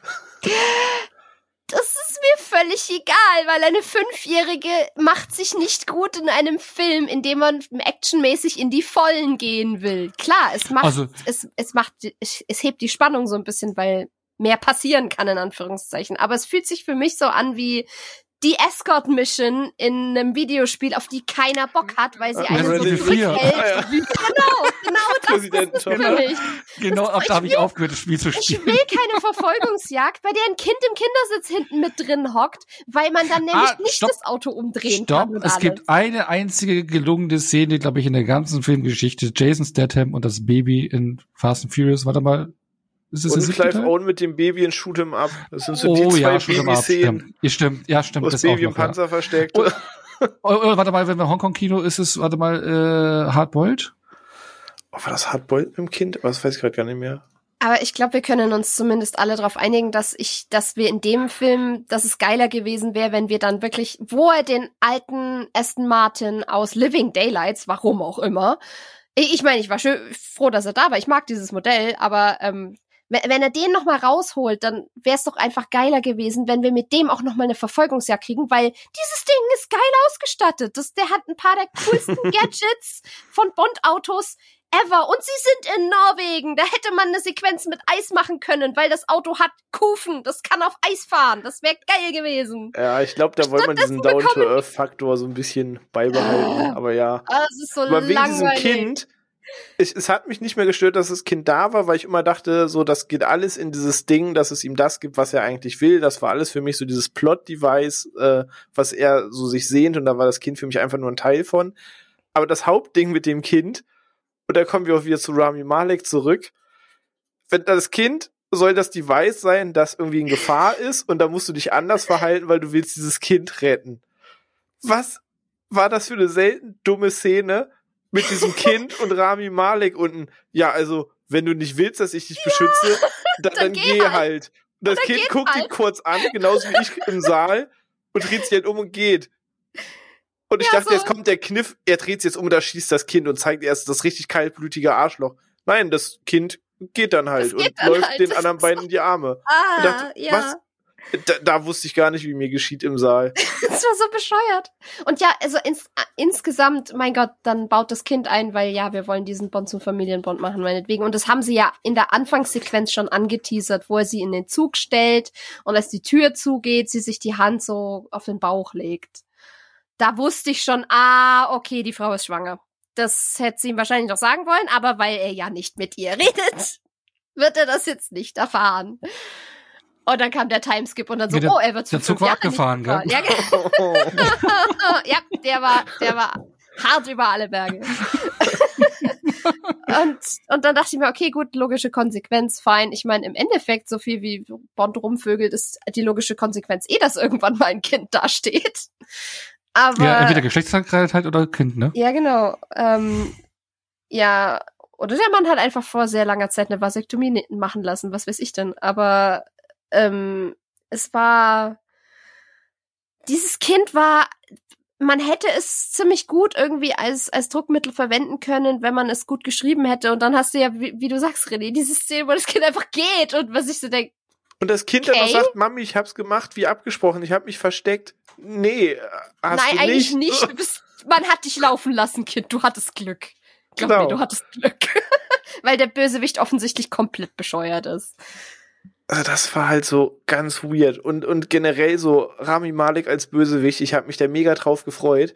Aber der Typ ist ja einfach eine absolute Nullnummer in diesem Drehbuch. Also, abseits, dass dieser Timeskip mit seinem Alter keinen Sinn macht, dass diese Szene mit diesem Kind total dumm ist.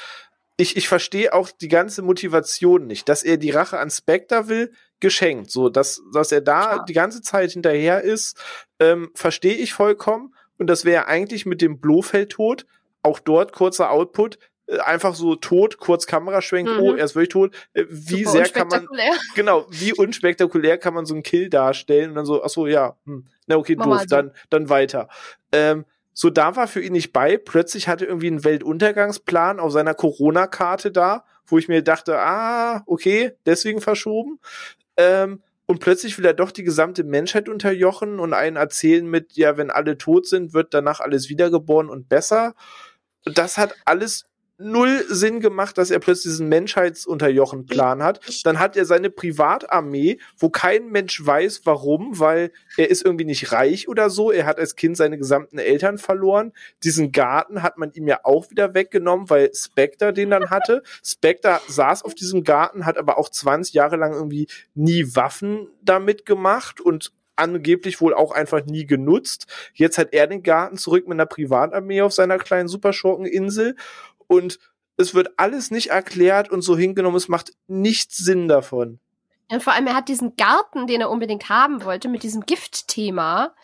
Aber er arbeitet mit Nanobots und nicht mit Gift, wo ich mir auch denke, ja, wieder halt Theming, Leute, Character Design. Ist es denn so schwer? Ja, und das habe ich noch so ein bisschen verstanden, dass er quasi auf die, die, die neue Technologie wartet, das gekonnt miteinander zu verknüpfen, aus dem Herakles und seinen Blumen quasi so ein Ding macht. Aber das ja, war aber trotzdem so. Hat er denn auch die Möglichkeit überhaupt? Ja, ne? ja. So, ist, ist er in die Position gekommen? Weiß keiner. Ist halt nee, jetzt so. Es ist, ist halt so. Also alles so Sachen, wo ich mir denke, was will der überhaupt? Warum ist der da? Das, also der Bösewicht ist für mich einfach eine komplette Nullnummer.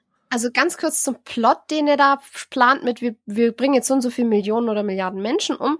Ich hatte das Gefühl, das war der Plot aus Captain America 2 recycelt. So dieses, wir haben jetzt die Möglichkeit, bestimmte Gensequenzen rauszuanalysieren, bestimmte genetische Marker zu anzuvisieren und äh, wir machen das ausgehend von den großen Bösewichtorganisationen und bringen einfach präventiv alle Leute um, die potenziell wieder zu solchen Verbrechern werden könnten wie halt eben mit den mit den Helicarriern, den äh, den Bewaffneten in Cap 2.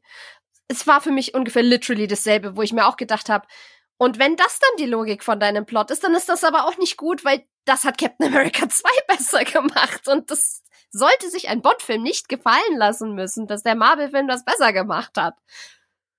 Nee, eigentlich nicht. Also deswegen, ich habe mich mega auf ihn gefreut und ich sage ja, so mit seiner Mimik und Gestik holt er raus, was geht. Aber man hat ihm da Sachen zugeschrieben, wo ich dachte, ich kann diesen Bösewicht an dieser Stelle einfach nicht ernst nehmen. So, der war für mich ja nicht bedrohlich, der war für mich einfach ja schon irgendwie so ein bisschen dulli. Ja, und vor allem auch wieder so dieses gut und dann, okay, dann machen wir den nächsten Schritt Richtung Nanobots statt dem Gift. Aber auch Sorry, dass ich da so drauf rumreite, aber ich hätte auch die Anfangssequenz gerne anders aufgezogen gehabt. Eher so ein bisschen Hitchcock-mäßig, dass der Typ ähm, quasi nicht so Home Invasion mäßig bei Madeline und seiner Mutter aufkreuzt und die einfach niederballert sinnlos, wo man sich auch denkt, wo hat er eigentlich jetzt hier die, die Waffen her oder so? Sein Vater war Giftmischer, aber okay. Ähm, sondern dass er die quasi irgendwie, was weiß ich, zum Dinner einlädt oder so. Und man sieht in der Anfangssequenz von Anfang an, dass er erst in diesem Garten war und Fingerhut sammelt oder was auch immer und dann denen das Dinner zubereitet und halt das Dinner vergiftet und du weißt das die ganze Zeit und dann kommt sie und dann kommt die junge Madeline rein, das Kind und durch irgendeinen zufälligen Umstand die, und sei es wieder dieser Moment, wo Sefin meint, okay, ich will aber lieber jemanden retten, statt den umzubringen, dass er dann, nachdem er die, nachdem die Mutter sich schon tot gegessen hat an dem Zeug, dann Madeline doch noch rettet und sagt, nee, ist es nicht, vergiftet oder was auch immer dass sie da dann irgendwie in dem Sinne rauskommt und er sie dann laufen lässt.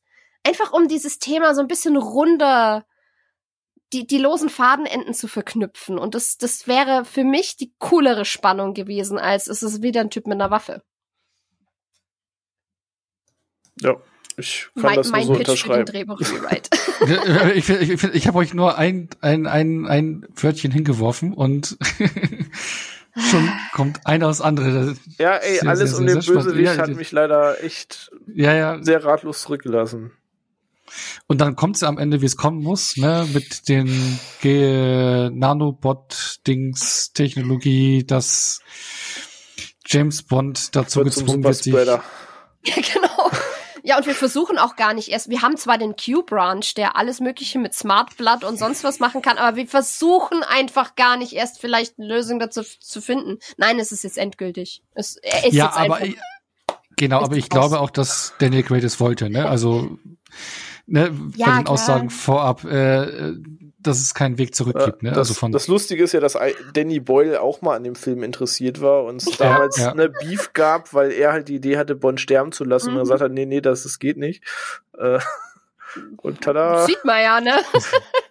Und ich meine, es ist ja auch wieder auch versucht, deswegen, du hast ja dann dieses Dreigespann, um das es ja auch das geht und wessen Leben er durch sein Opfer dann halt noch rettet, ist ja emotional aufgeladen. Ne?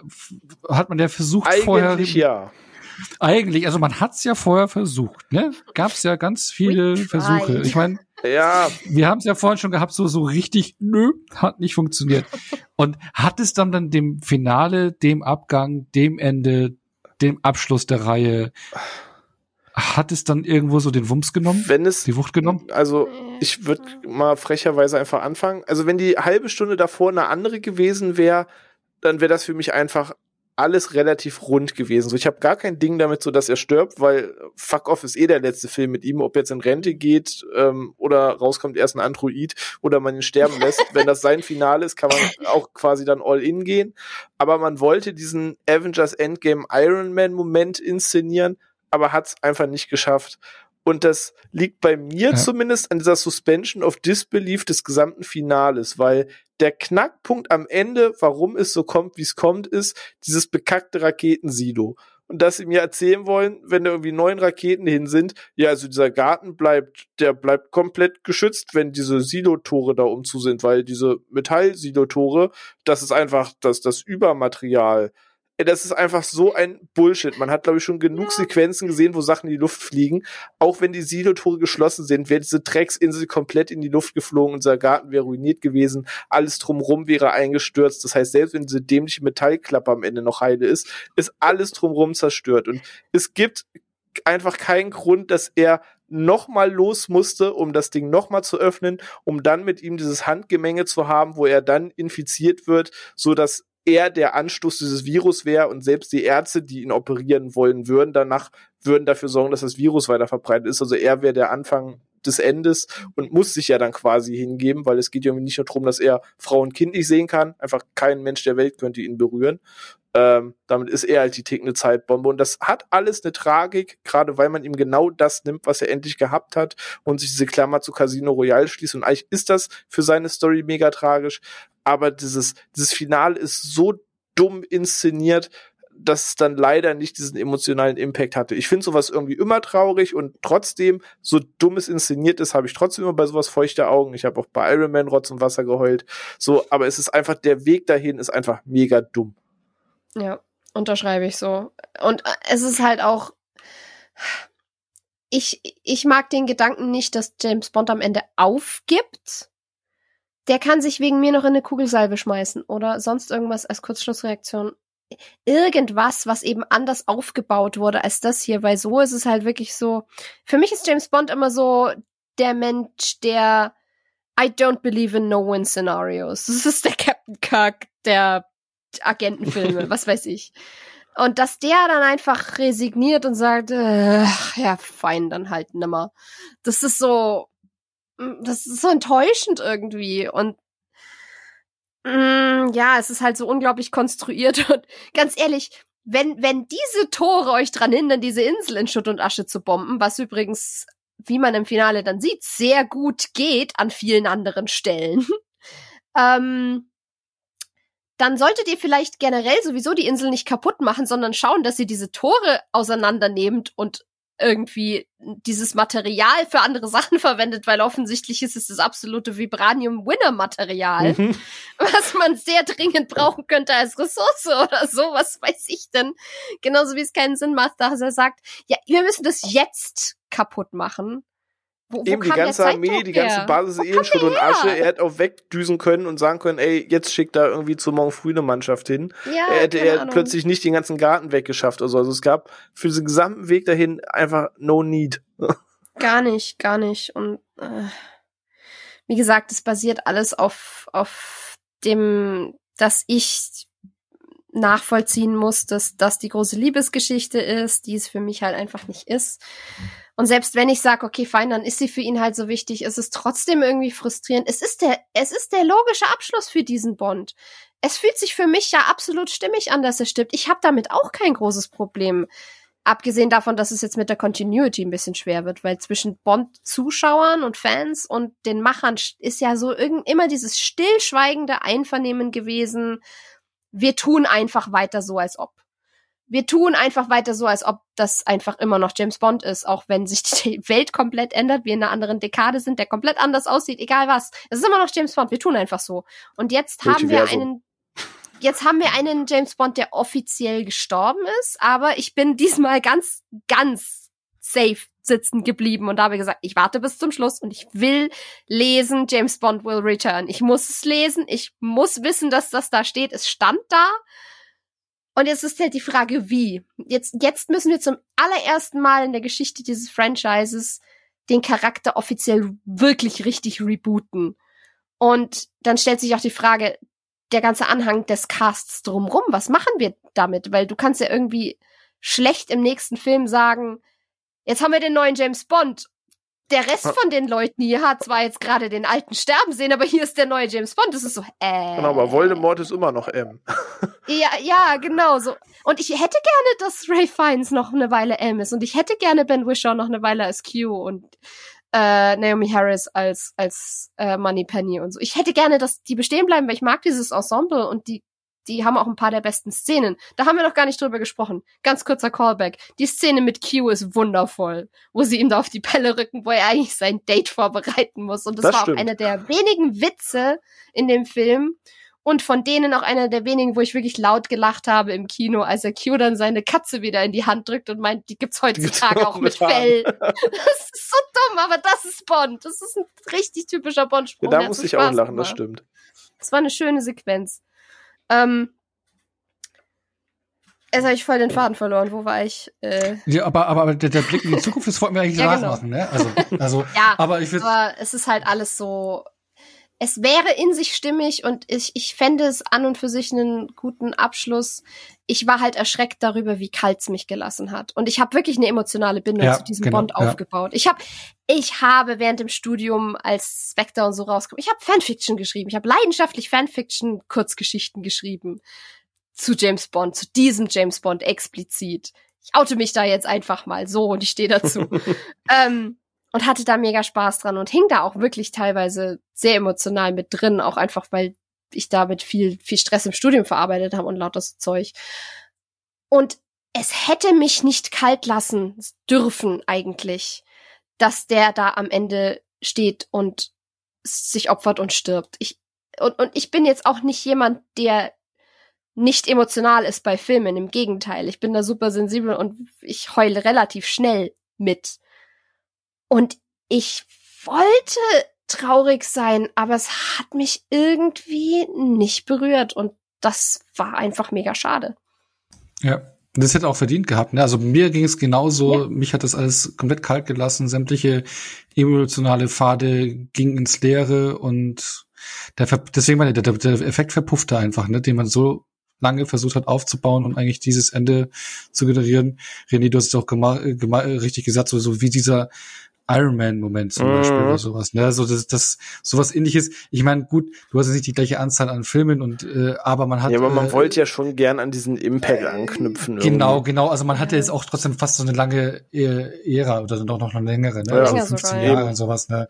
Zwar nicht so viele Filme, aber trotzdem 15 Jahre, her, genau. Ja, genau und und dann verpufft es so irgendwie ins Nichts und man denkt sich dann so, okay, ja. Eben, und ich sage, ich war eine halt Stunde 20 echt gut unterhalten, aber ich sage, mhm. das ganze Ende ist für mich so dämlich konstruiert, dass mir das halt wirklich diesen Impact genommen hat, weil alles, was in so einem Basis passiert, denke ich mir, ey, ihr habt keine Ahnung, was alles schon auf den Kopf gestellt und ihr scheitert ja. wirklich an dieser Basis, wo so viele Dinge so krude laufen, wo ich mir halt leider echt dachte, so, puh, nee, das, das, das nehme ich im Actionheld jetzt echt nicht ab, dass man sich da so unbeholfen sich da irgendwie durch die Basis tanzt und dann sagt diese scheiß Metallplatte da, das ist der Gamechanger. So, da, das war der Moment, wo ich dachte, das ist jetzt nicht euer Ernst. Und es ja, ist halt der Moment, weshalb alles weitere passiert. Und da dachte ich mir, nee, ey, beim, beim besten Willen nicht. Dabei hat das ja auch noch gute Momente und, und ein paar coole Aspekte. Ich meine, die Basis an und für sich ist saumäßig cool. Das ist mal wieder so ein richtig schönes Villain Lair, so so ein richtig schönes Die typische Superschurkeninsel, genau. Genau, so wie wie man das halt früher auch hatte. Fehlt noch der anschließende Vulkan, ansonsten. ja, genau. Ja, richtig. Und äh, haben aber eigentlich nicht wirklich was damit gemacht, weil am Ende war es auch irgendwie nur komisch. Schöner Garten. ja. Ich fand, wie gesagt, ich fand in der Sequenz war Nomi noch mal richtig cool. Da durfte die neue 007 auch mal bisschen Leuten in den Arsch treten und das hat mir Spaß gemacht.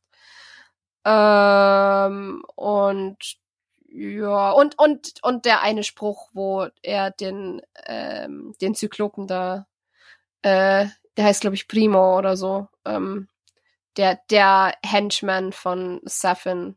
Auch, auch leider schade an diesem so, Film. Wir ja. haben keinen coolen Henchman bekommen. Ähm, hätte ich auch gerne mal wieder gehabt, einen coolen Bösewichtshandlanger, der bedrohlich durch die Gegend stapft und irgendein cooles Gimmick hat, aber der hatte halt dieses bionische Auge und das war's. War ansonsten ein bisschen blass.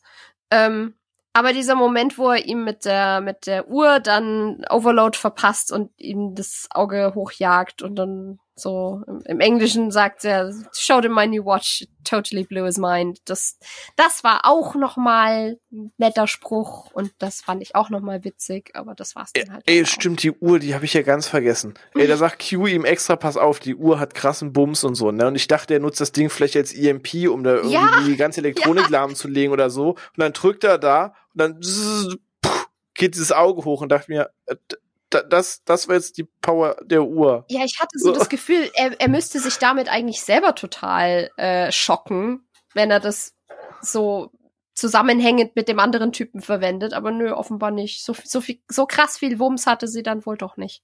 Nee.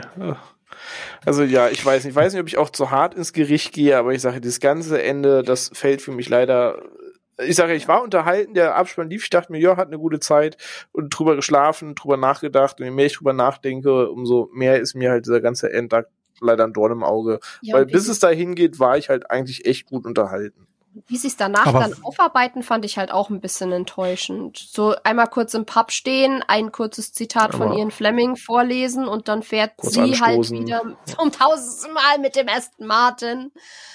Der, der, der Mathis, oder wie heißt der Messe ist hier, äh, äh, Müll ab, äh, wo Mülldings äh, abgelegt werden, äh, ja. wurde schon fast mehr ähm, ja, ja. Nachruf bekommen. Oder, ja, oder hier der halt äh, CIA, hier der, der, wie hieß er? Felix Leiter. Felix Leiter. Ey, Felix Leiter, uh, genau. Sorry, ja. es, ähm, wir hatten, wir hatten Felix Leiter schon mal fast tot. Ich muss schon wieder auf License to Kill zurückkommen. Das war viel emotionaler damals für mich. Und der Weg, da ist, da ist James Bond alleine wegen dem Tod von, oder dem fast Tod, wohlgemerkt, von Felix Leiter komplett auf die Barrikaden gegangen und ist einmal richtig rogue gegangen. Und hier stirbt Felix Leiter und Bond findet es einmal schade und schnappt einmal M an deswegen und macht ansonsten weiter Dienst nach Vorschrift. Das fand ich auch.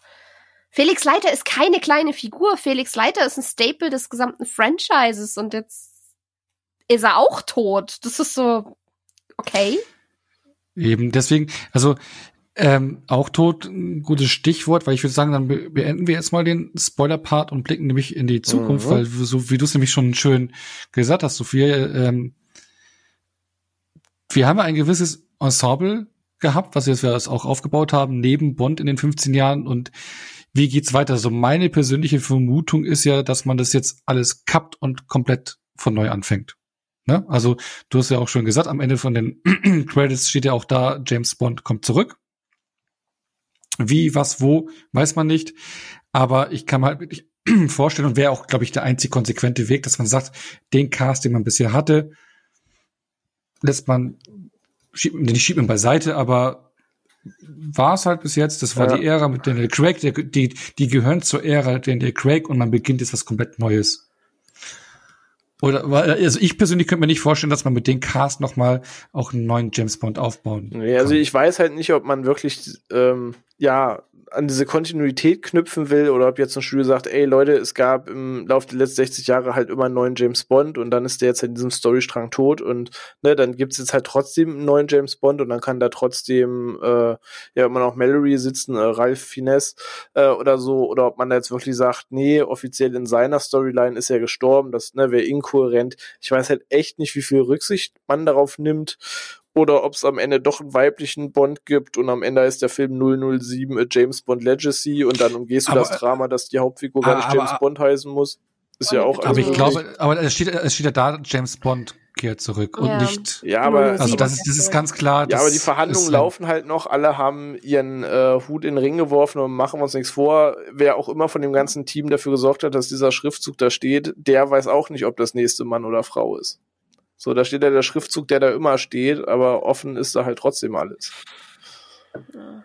Also, das würde ich tatsächlich nicht ganz so in Stein gemeißelt sehen, sondern das gehört halt zur Serie, aber ich glaube, die können da jetzt auch halt alles draus machen. Kann jetzt auch Jasmin Bond sein und ein anderes Team bekommen.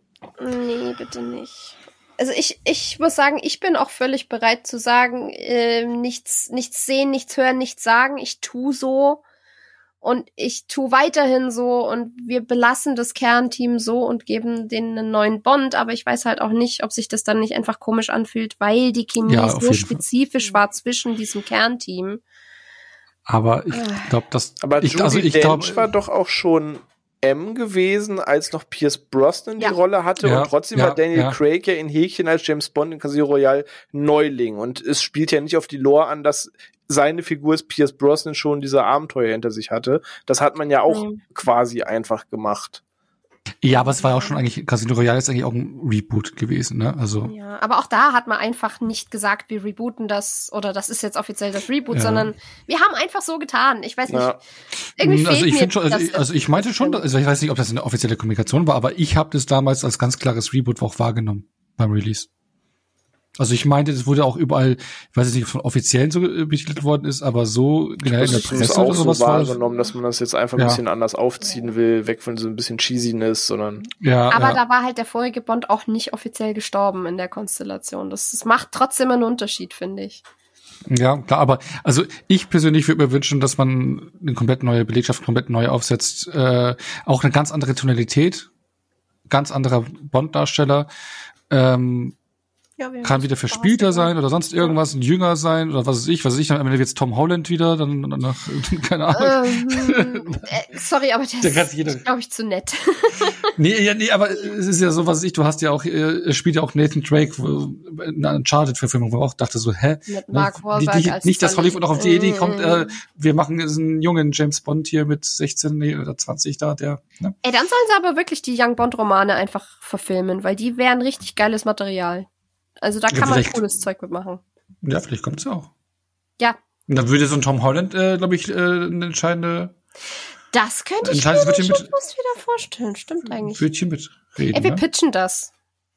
Mhm. Gib mir mal, gib mir mal einer die Nummer von Barbara Broccoli. mal kurz Ja, Handy also laden, dann suche ich die Nummer raus. Nee, aber jetzt mal so, da hätten wir jetzt also die junge Variante, aber wenn es jetzt wirklich so um einen ähm, im reiferen Alter James Bond, den könnt ihr euch als Darsteller vorstellen? Die Diskussion gab's halt schon so häufig. Bei, ja. genau, bei Spectre hat man ja schon überlegt, als er wirklich noch versucht hat, aus dem Film rauszukommen, wer wird's jetzt? Da war ja damals Idris Elba ganz hoch im Kurs, über den man natürlich jetzt auch widerspricht. Genauso Tom Hardy im Kurs war, über den man jetzt widerspricht. Also ein paar neue Namen kamen dazu, aber es ist ja ein bisschen die Diskussion vor sechs Jahren. Ich weiß nicht, ich hätte so einen Idris Elba geil gefunden, weil er einfach ein geiler Typ ist, aber so langsam wird er auch immer älter und Ja, an Betracht dessen, dass er erst in zwei, drei, vier Jahren überhaupt seinen ersten Film kriegt, ist vielleicht auch schon ein bisschen Mhm. drüber dann. Ähm, daher vielleicht auch eher irgendwie ein frisches Gesicht. Ich weiß nicht. Also hier der Reggie Jean Page ist ja äh, recht neu im Rennen, der in Bridgerton in der ersten Mhm, Staffel mitgespielt hat. So, den fände ich einen ganz adretten Typen dafür, der auch so ein bisschen so dieses Charming Gentleman-Ding hätte. Ähm, aber ansonsten bin ich da halt für alle offen eigentlich. Bin gespannt, wo die Reise hingeht. Man wird jetzt halt wahrscheinlich wieder einen anderen Weg gehen. Man wird jetzt nicht dieses Rough Rau beinehmen. Vielleicht will man ein bisschen mehr wieder so ein Comic-like, vielleicht wieder ein bisschen mehr Cheesiness, mehr Gadgets. Vielleicht soll das ja ein bisschen mehr angeknipsten Ton wieder kriegen. Ist halt die Frage, wo man so generell hin will. Und damit steht und fällt dann halt auch der Darsteller. Mhm. Ja, das stimmt. Oder zwei oder zwei neuen Darsteller, die unterschiedlich nicht sein könnten, aber John David Washington? Nö. Das Tenet? war der aus Tenet, ne? Ja, ist da hat er auch schon so ein Amerikaner, Den habe ich bisher nur in zwei Filmen gesehen mit der Präsenz eines Steins. Das, oder? Ich, Ja, aber im Tenet ist er auch so ein bisschen so Agent. ja, was für einer. Ja, aber er ist halt nicht charmant. Also äh, zu Bond gehört einfach ein gewisses Charisma und eine gewisse, ein gewisses Augenzwinkern. Und das hat sich auch Craig dann angeeignet mit der Zeit. Das hat auch in Casino Royale schon gezeigt. Also, mh, nö. Dann schmeiße ich einen anderen Namen rein, weil ich äh, gerade jetzt auch bei dem Film da drauf gekommen bin. Er ist sogar Brite. Robert, Robert Pattinson? Pattinson. Der muss Batman drehen, Der- machen wir uns nichts vor. Der kriegt, wenn Batman Erfolg wird, buchen die den für zwei, drei Filme. Der will Ja. noch was anderes drehen, der kriegt never Batman und James Bond unter einen Hut. Und selbst, also das könnte ich dir wahrscheinlich auch erst beantworten, nachdem er Batman war, weil Bond halt leider auch eine recht physische Rolle ist, zumindest inzwischen. Wäre die Frage eben, wie du sagst, René, in welche Richtung will man gehen, weil wenn man wieder zu sowas in die Richtung Roger Moore Bond macht, dann geht das schon, weil der war auch nicht Mhm. so krass. Der Action Superman. Der hat, der hat seine Stuntleute alles machen lassen und er hat nichts selber gemacht. Also, und es war auch nicht nötig. Das, das hat auch so gepasst. Das könnte man auch wieder machen. Ähm, aber, weiß nicht, ich, ich hätte gerne wirklich auch mal wieder irgendeinen Nobody, der dann in diese Rolle spezifisch reinwachsen kann. Äh, Auf gar keinen Fall so jemanden wie Henry Cavill oder so, der jetzt schon mit drei, vier ikonischen Charakteren besetzt ist. Ja, also ich bin ja auch deswegen äh, auf der Suche vielleicht so aus, aus Darstellern, die vielleicht noch gar nicht genannt Ja. wurden. Äh, ich, weiß nicht, ganz verrückte Idee, Dev Patel. Der hat ja wohl auch Interesse bekundet, ne? Echt? Okay. Also der hab steht ich in halt den aktuellen Gesprächen, wird er immer mit aufgeführt. Genauso wie Cillian Murphy hier aus 28 Days Ah, Later. und, wusstet du- äh, Cillian Murphy? Aber, Mhm. aber, aber wusste ich gar nicht, dass Dev Patel als auch mit im Gespräch ist, habe ich gar nicht Der mitbekommen. Auch, Richard Madden, also hier Rob Stark. Ja, den habe ich auch schon Oh, gehört. ah, der ist- James Norton, da ist versucht wohl zu verhandeln, ob nächster Doctor Who oder nächster James Bond. Da versucht Bitte- das Studio wohl. Ach komm, dann, dann, dann, dann will ich Frank Grillo haben. Das ist zwar schon alt, aber Ich der- weiß nicht, selbst, selbst welcher Schauspieler wohl Interesse bekundet hat, wäre John Boyega, wo ich sage, ist mir irgendwie noch zu jung, blöd gesagt. So, auch wenn ich ihn als Finn in Ja, Star aber in Wars ein paar mag. Jahren? Ja, ja, maybe.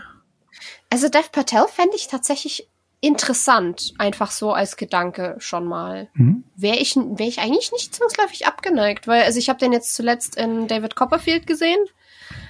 Der hat, der, der, das ist ein echt charmanter Kerl. Also da kann man Und nicht der hat auch, der glaubt, der kann auch Physis aufbauen. Ja, da, dafür hätte ich jetzt gerne mal The Green Knight gesehen. Den habe ich leider im Kino Der verpasst, super. weil ich so doof war, mir das Der Bein toll. zu brechen und dann nicht ins Kino zu können. Und der Oh, lief halt der so eine groß, also, Woche. die, die, also audiovisuell ein Genuss. Deswegen wollte ich ihn ja im Kino sehen, aber ich musste ja bouldern gehen und runterfallen. Autsch. Ja, war ein bisschen doof. Ja, der gut, dann nehmen wir halt Nicolas Cage als neuen Bond. Also ja, hilft alles nichts. genau. Das ist halt die Frage, Ja, ne? möchte man wirklich ein Oh, frisches James Gesicht, Bond. wie Sophia sagt, dass du sagst, so am besten noch nichts, was mit X-Rollen verknüpft ist? Oder Ja, willst nicht- du nicht- eben diesen Charakterdarsteller? Wenn man jetzt sagt, man will diesen Charakterdarsteller schon alles durch hat, wäre bei mir ein Tom Hardy relativ weit oben, weil ich den ganz gerne sehe. Aber ich finde die Idee, immer ein frischeres, unverbrauchtes Gesicht zu nehmen bei so einer Rolle, ist es- schon immer ein bisschen attraktiver. Bei, bei Tom Hardy Genau, muss ich halt sagen, um den hätte ich langsam Angst, wenn der jetzt die Rolle macht. Weil der so Ja, viel physisch krass überdrehtes gemacht hat inzwischen. Also der spricht Oh, ja auch offen drüber, dass er sich mit Bane basically kaputt gemacht hat. ja gut, das Und ich, stimmt. ich möchte nicht, dass, dass Tom Hardy kaputt geht. Das, das fände ich schade. Nee, aber Die ich finde es auch so, was heißt unverbrauchtes Gesicht? Ich meine, Genau. Aber man muss auch früher denken, ich meine, Daniel Craig war jetzt kein unbeschriebenes Blatt damals. Es war halt bloß ein anderer Typ, der hat ja schon seine Filme gehabt, der war schon mitten im Business, äh, äh, im Filmbusiness da. Also der war ja kein No-Name, aber er war halt kein, er hatte keinen Superstar-Status Ja, genau. schon. Und der war, was ich auch schon gesagt habe, was auch, glaube ich, wichtig ist, noch kein Franchise verpflichtet und nicht noch irgendwo schon äh, äh, ja, verbrannt irgendwie so, oh, der ist jetzt das, wie Tom Hardy ist jetzt Venom oder so, vielleicht, wenn dann noch mehrere Filme kommen oder sonst irgendwas, Robert Pattinson, das ist, ist Batman und sowas. Dem Dev Patel wäre da jetzt auch unverbraucht, weil den hast du jetzt noch nirgendwo eine Rolle eins zu eins zugeordnet zum Beispiel, ne? nee, das stimmt allerdings. Ja, das stimmt eigentlich. Ich, ich, deswegen, also Daniel Craig, klar, der war kein No-Name, aber du konntest auch nicht auf die Straße gehen und random Leute ansprechen und sagen, hey, Daniel Craig, sagt dir der was? Da hätte auch jeder gesagt, wer bitte? Ja, ja, klar, Ähm, ja. Und sowas in die Richtung fände ich halt irgendwie. Und halt die goldene Frage, wird's überhaupt ein Mann? Hoffe ich, ehrlich gesagt.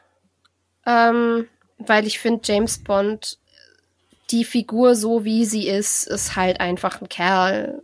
Ähm, und ich möchte es nicht umdrehen. Ich, mö ich möchte, ich wünsche mir coole Agentinnen-Filme, aber mit einer eigenen Figur. Weil ich finde, wenn du so einen, so einen extrem fest etablierten Charakter nimmst und ihn auf Biegen und Brechen in ein neues Gewand drückst, bei dem sich nicht anbietet. Das ist nicht wie bei Doctor Who, wo es wo die Regel literally ist anything goes, es ist egal was und natürlich können wir auch eine Frau nehmen, weil das ist äh, im Englischen ist the Doctor ja nicht mal geschlechtlich festgelegt. Ähm, aber James Bond ist festgelegt und ich habe das Gefühl, dass wenn man das jetzt unbedingt umschreiben wollen würde, dann fühlt sich das immer auch so ein bisschen an nach Mitleidstour, so nach dem Motto, ja, jetzt dürft ihr auch mal ran.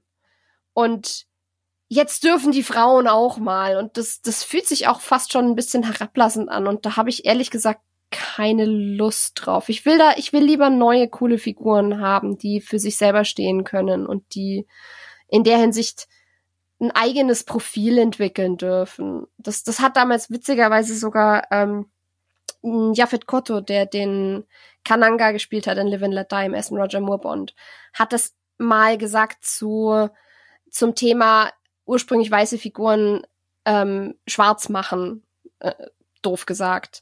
Hat auch gemeint, gibt uns doch eigene Figuren, weil wir wollen nicht einfach nur Secondhand euer Zeug haben, so ungefähr, weil das ist auch nicht das, was erstrebenswert ist. Und so finde ich das halt mit einem weiblichen Bond eigentlich genauso.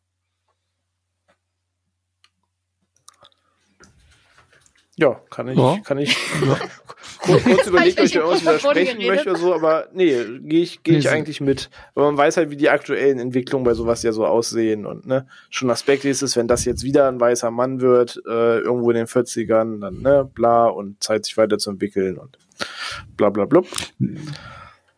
Aber ich bin auf jeden Fall gespannt, wer es dann wird, ne? Also ja. mal schauen, wann wir zum ersten Mal was, was hören. Als erste also ich kann und glaube ich noch ein bisschen dauern. Jetzt muss er erstmal natürlich den Film laufen lassen. die Frage, und, ja, ich weiß gar nicht, wie lang zwischen dem letzten Pierce Brosnan und dem ersten Daniel Craig Film war, aber genau, ne? Man muss jetzt erstmal den Film laufen. Zwei, drei Jahre oder so. Ja, genau. Sagen, ja. Den Film musst du jetzt erstmal laufen lassen, ins Heimkino lassen, dann brauchst du halt irgendwie die Darstellerentscheidung, bevor sich dann irgendwie ein Team zusammentut. Da halt mal die Frage, wie schnell möchte man sich dafür einen Darsteller entscheiden, wie weit lässt man sich jetzt erstmal eine Pause. Ich bin auch mal gespannt, was da kommt, wie es da weitergeht, weil es ja, wird, ja, egal wer es wird, neuer Anstrich werden. Genau, wird total auf jeden Fall in eine andere Richtung gehen, muss es auch gehen. Mhm. Also du kannst es nicht nochmal äh, eins zu eins kopieren. Nee. Und die Craig-Ära steht für sich mit ihrer Tonalität, mit diesem, mit dieser Kernigkeit am Anfang, mit dieser, dieser äh, Ernsthaftigkeit mehr. Das steht jetzt für sich die Ära und jetzt muss halt was Eben, Neues. Du hast immer noch so weiterlaufen, so ein Ethan Hunt im Mission Impossible und so weiter, der krasse genau. Sachen macht. Da brauchst du jetzt keinen aber, James Bond in die Richtung suchen. Ja. Aber schau doch mal jetzt die Spider-Man-Filme. Wir haben jetzt innerhalb von kürzester Zeit ja, gut, drei. Die hat man durchgeballert, ja.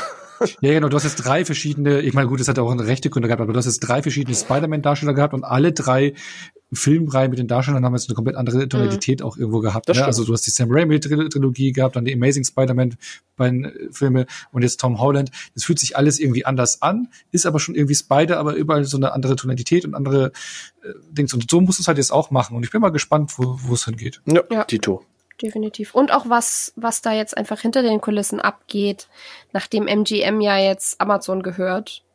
Und wie, wie das nochmal da stimmt, einen Faktor ja. bildet, von wegen finanziell ja, und so, was da jetzt angestoßen wird. Bin ich, bin ich ja. gespannt, wie sich das entwickelt. Die, die, die hauen ja schon gerne ganz gut Kohle raus, ne, für Richtig. ihre Projekte. Also, wenn man dann das gehört hat, was die für Herr der Ringe raus Ich wollte gerade sagen, also wenn sie da so viel Geld reinpumpen können, dann können sie es auch mit James Bond machen, dann können wir auch einen geilen neuen Bond machen, bitte, danke. Ja, das, genau, aber, aber wie wir es auch gesagt haben, ein unverbrauchtes Gesicht, glaube ich, wie am besten, wie Daniel Craig damals, also kein, kein Superstar-Status, schon, nee, also, der durch Bond zum, durch die Bond-Rolle zum Superstar wird. Ja, wäre mir auch lieber. Also wenn ich die Wahl hätte, wessen Name auch immer, aber was unverbrauchtes auf jeden Fall wäre jetzt auch meine Wahl. Da bin ich mal gespannt, wenn wir uns dann irgendwann mal zusammensetzen und den ersten neuen Bond besprechen. Oh ja. Da ich Bock drauf. Was, ob, um unsere Tipps oder Gedanken, da, ob da irgendwas von. Vielleicht lagen wir auf alle Meter weit falsch. ja, aber dieses Young Bond da, das Thema wäre ja nicht verkehrt. Ja? Ich verstehe eh nicht, warum da, warum sie damit noch nichts gemacht haben, weil so Prequel-Gedöns und so ist doch eh in Mode gerade und das Material wäre da zum Adaptieren. Ja, aber ich glaube, vielleicht wollen sie die Marke nicht verwässern, ne? Also, das weil äh, Ja, weil du hast James Bond ist halt schon eine Institution und es ist so ein Highlight. Alle paar Jahre kommt ein Film ins Kino und du hast jetzt auch mit Star Wars gesehen, wie schnell äh, du die Marke verwässern kannst, wenn du ja. äh, zu viel nacheinander raus, äh, raushaust. Also mit Star Wars haben sie auch versucht, ja, okay, die hatten die Hauptepisodentitel und dazwischen haben sie versucht, diese Spin-offs rauszubringen und es ging halt voll nach hinten los. Dass sie gesagt ja. haben, okay, jetzt machen wir eine Kinopause. Jetzt haben sie dann sich wieder äh, mit den Serien so ein bisschen wieder so die Fanbase wieder besänftigt, aber äh, zu schnell zu viel, da verwässerst du dann der Marke und ich glaube, James Bond ist da zu, eine große Marke, dass man sich das nicht, ja. diesen Event-Gedanken, dass man den nicht kaputt machen will. Und eine ich meine, damals gab's, Marke, weil es ja wirklich ja, sehr fest in eiserner Hand von diesem einen Ding ist und ähm, nicht nicht so leicht ausfransen kann wie andere Geschichten. Ja. Ich meine, bei Indiana Jones hatten wir es ja auch mal mit, ja, ich glaube, ich gab es auch so eine Young Indiana Jones mhm. Serie, ne? Oh, genau. River Phoenix. Aber das ist wieder eine andere Geschichte. Nö, aber dann Strich drunter heute. Jo, ich glaube, wir haben ausführlich tatsächlich die Ära gut beleuchtet in jetzt fast dreieinhalb Stunden. Jetzt haben wir auch keine Zeit mehr zu reden, ne? Keine Und ich habe gar keinen Kuchen mitgebracht, fällt mir gerade auf. Stimmt, da war was. Ich sollte Kuchen mitbringen für die dritte Folge. Nächstes Mal. Ich schreibe es mir auf. Genau, mach das mal. Genau, dann ähm, bedanke ich mich bei den Hörern und Hörerinnen fürs Ausharren oder ja, ob geskippt oder nicht geskippt, den Spoiler-Part. Und ähm, ja, wir würden gerne lesen, wie ihr den äh, neuen Teil gefunden habt bei unseren Social-Media-Kanälen, Instagram, Twitter, Facebook oder auch direkt per Mail könnt ihr uns kontaktieren, Feedback geben. Genau. Und ähm, ansonsten würde ich sagen, nächste Woche wollen wir schon einen Teaser. Wir wollen wir schon einen Teaser machen? Wir haben auch schon einen Teaser du, gemacht. Eigentlich, eigentlich hast du schon einen Teaser heute gegeben. Vielleicht findet ja, ja, jemand. Der, Genau. Also das ist gerade noch recht am Anfang der Episode. Eigentlich habt ihr den Tipp schon. Genau. Und Sophia, vielen lieben Dank, dass du wieder dabei warst. Es war uns ein Fest. Mir auch, wie immer. ja. ja, hast uns super ausgeholfen bei unseren äh, James Bond Gaps, die wir nicht füllen konnten. Nee, das stimmt. Voller, voller Fachexpertise, da können wir nicht mithalten. Immer gerne. Beeindruckend. Und ja, dann wünsche ich noch einen schönen Tag, Abend oder morgen, je nachdem, wann ihr das hört. Bis zum nächsten Mal. Ciao.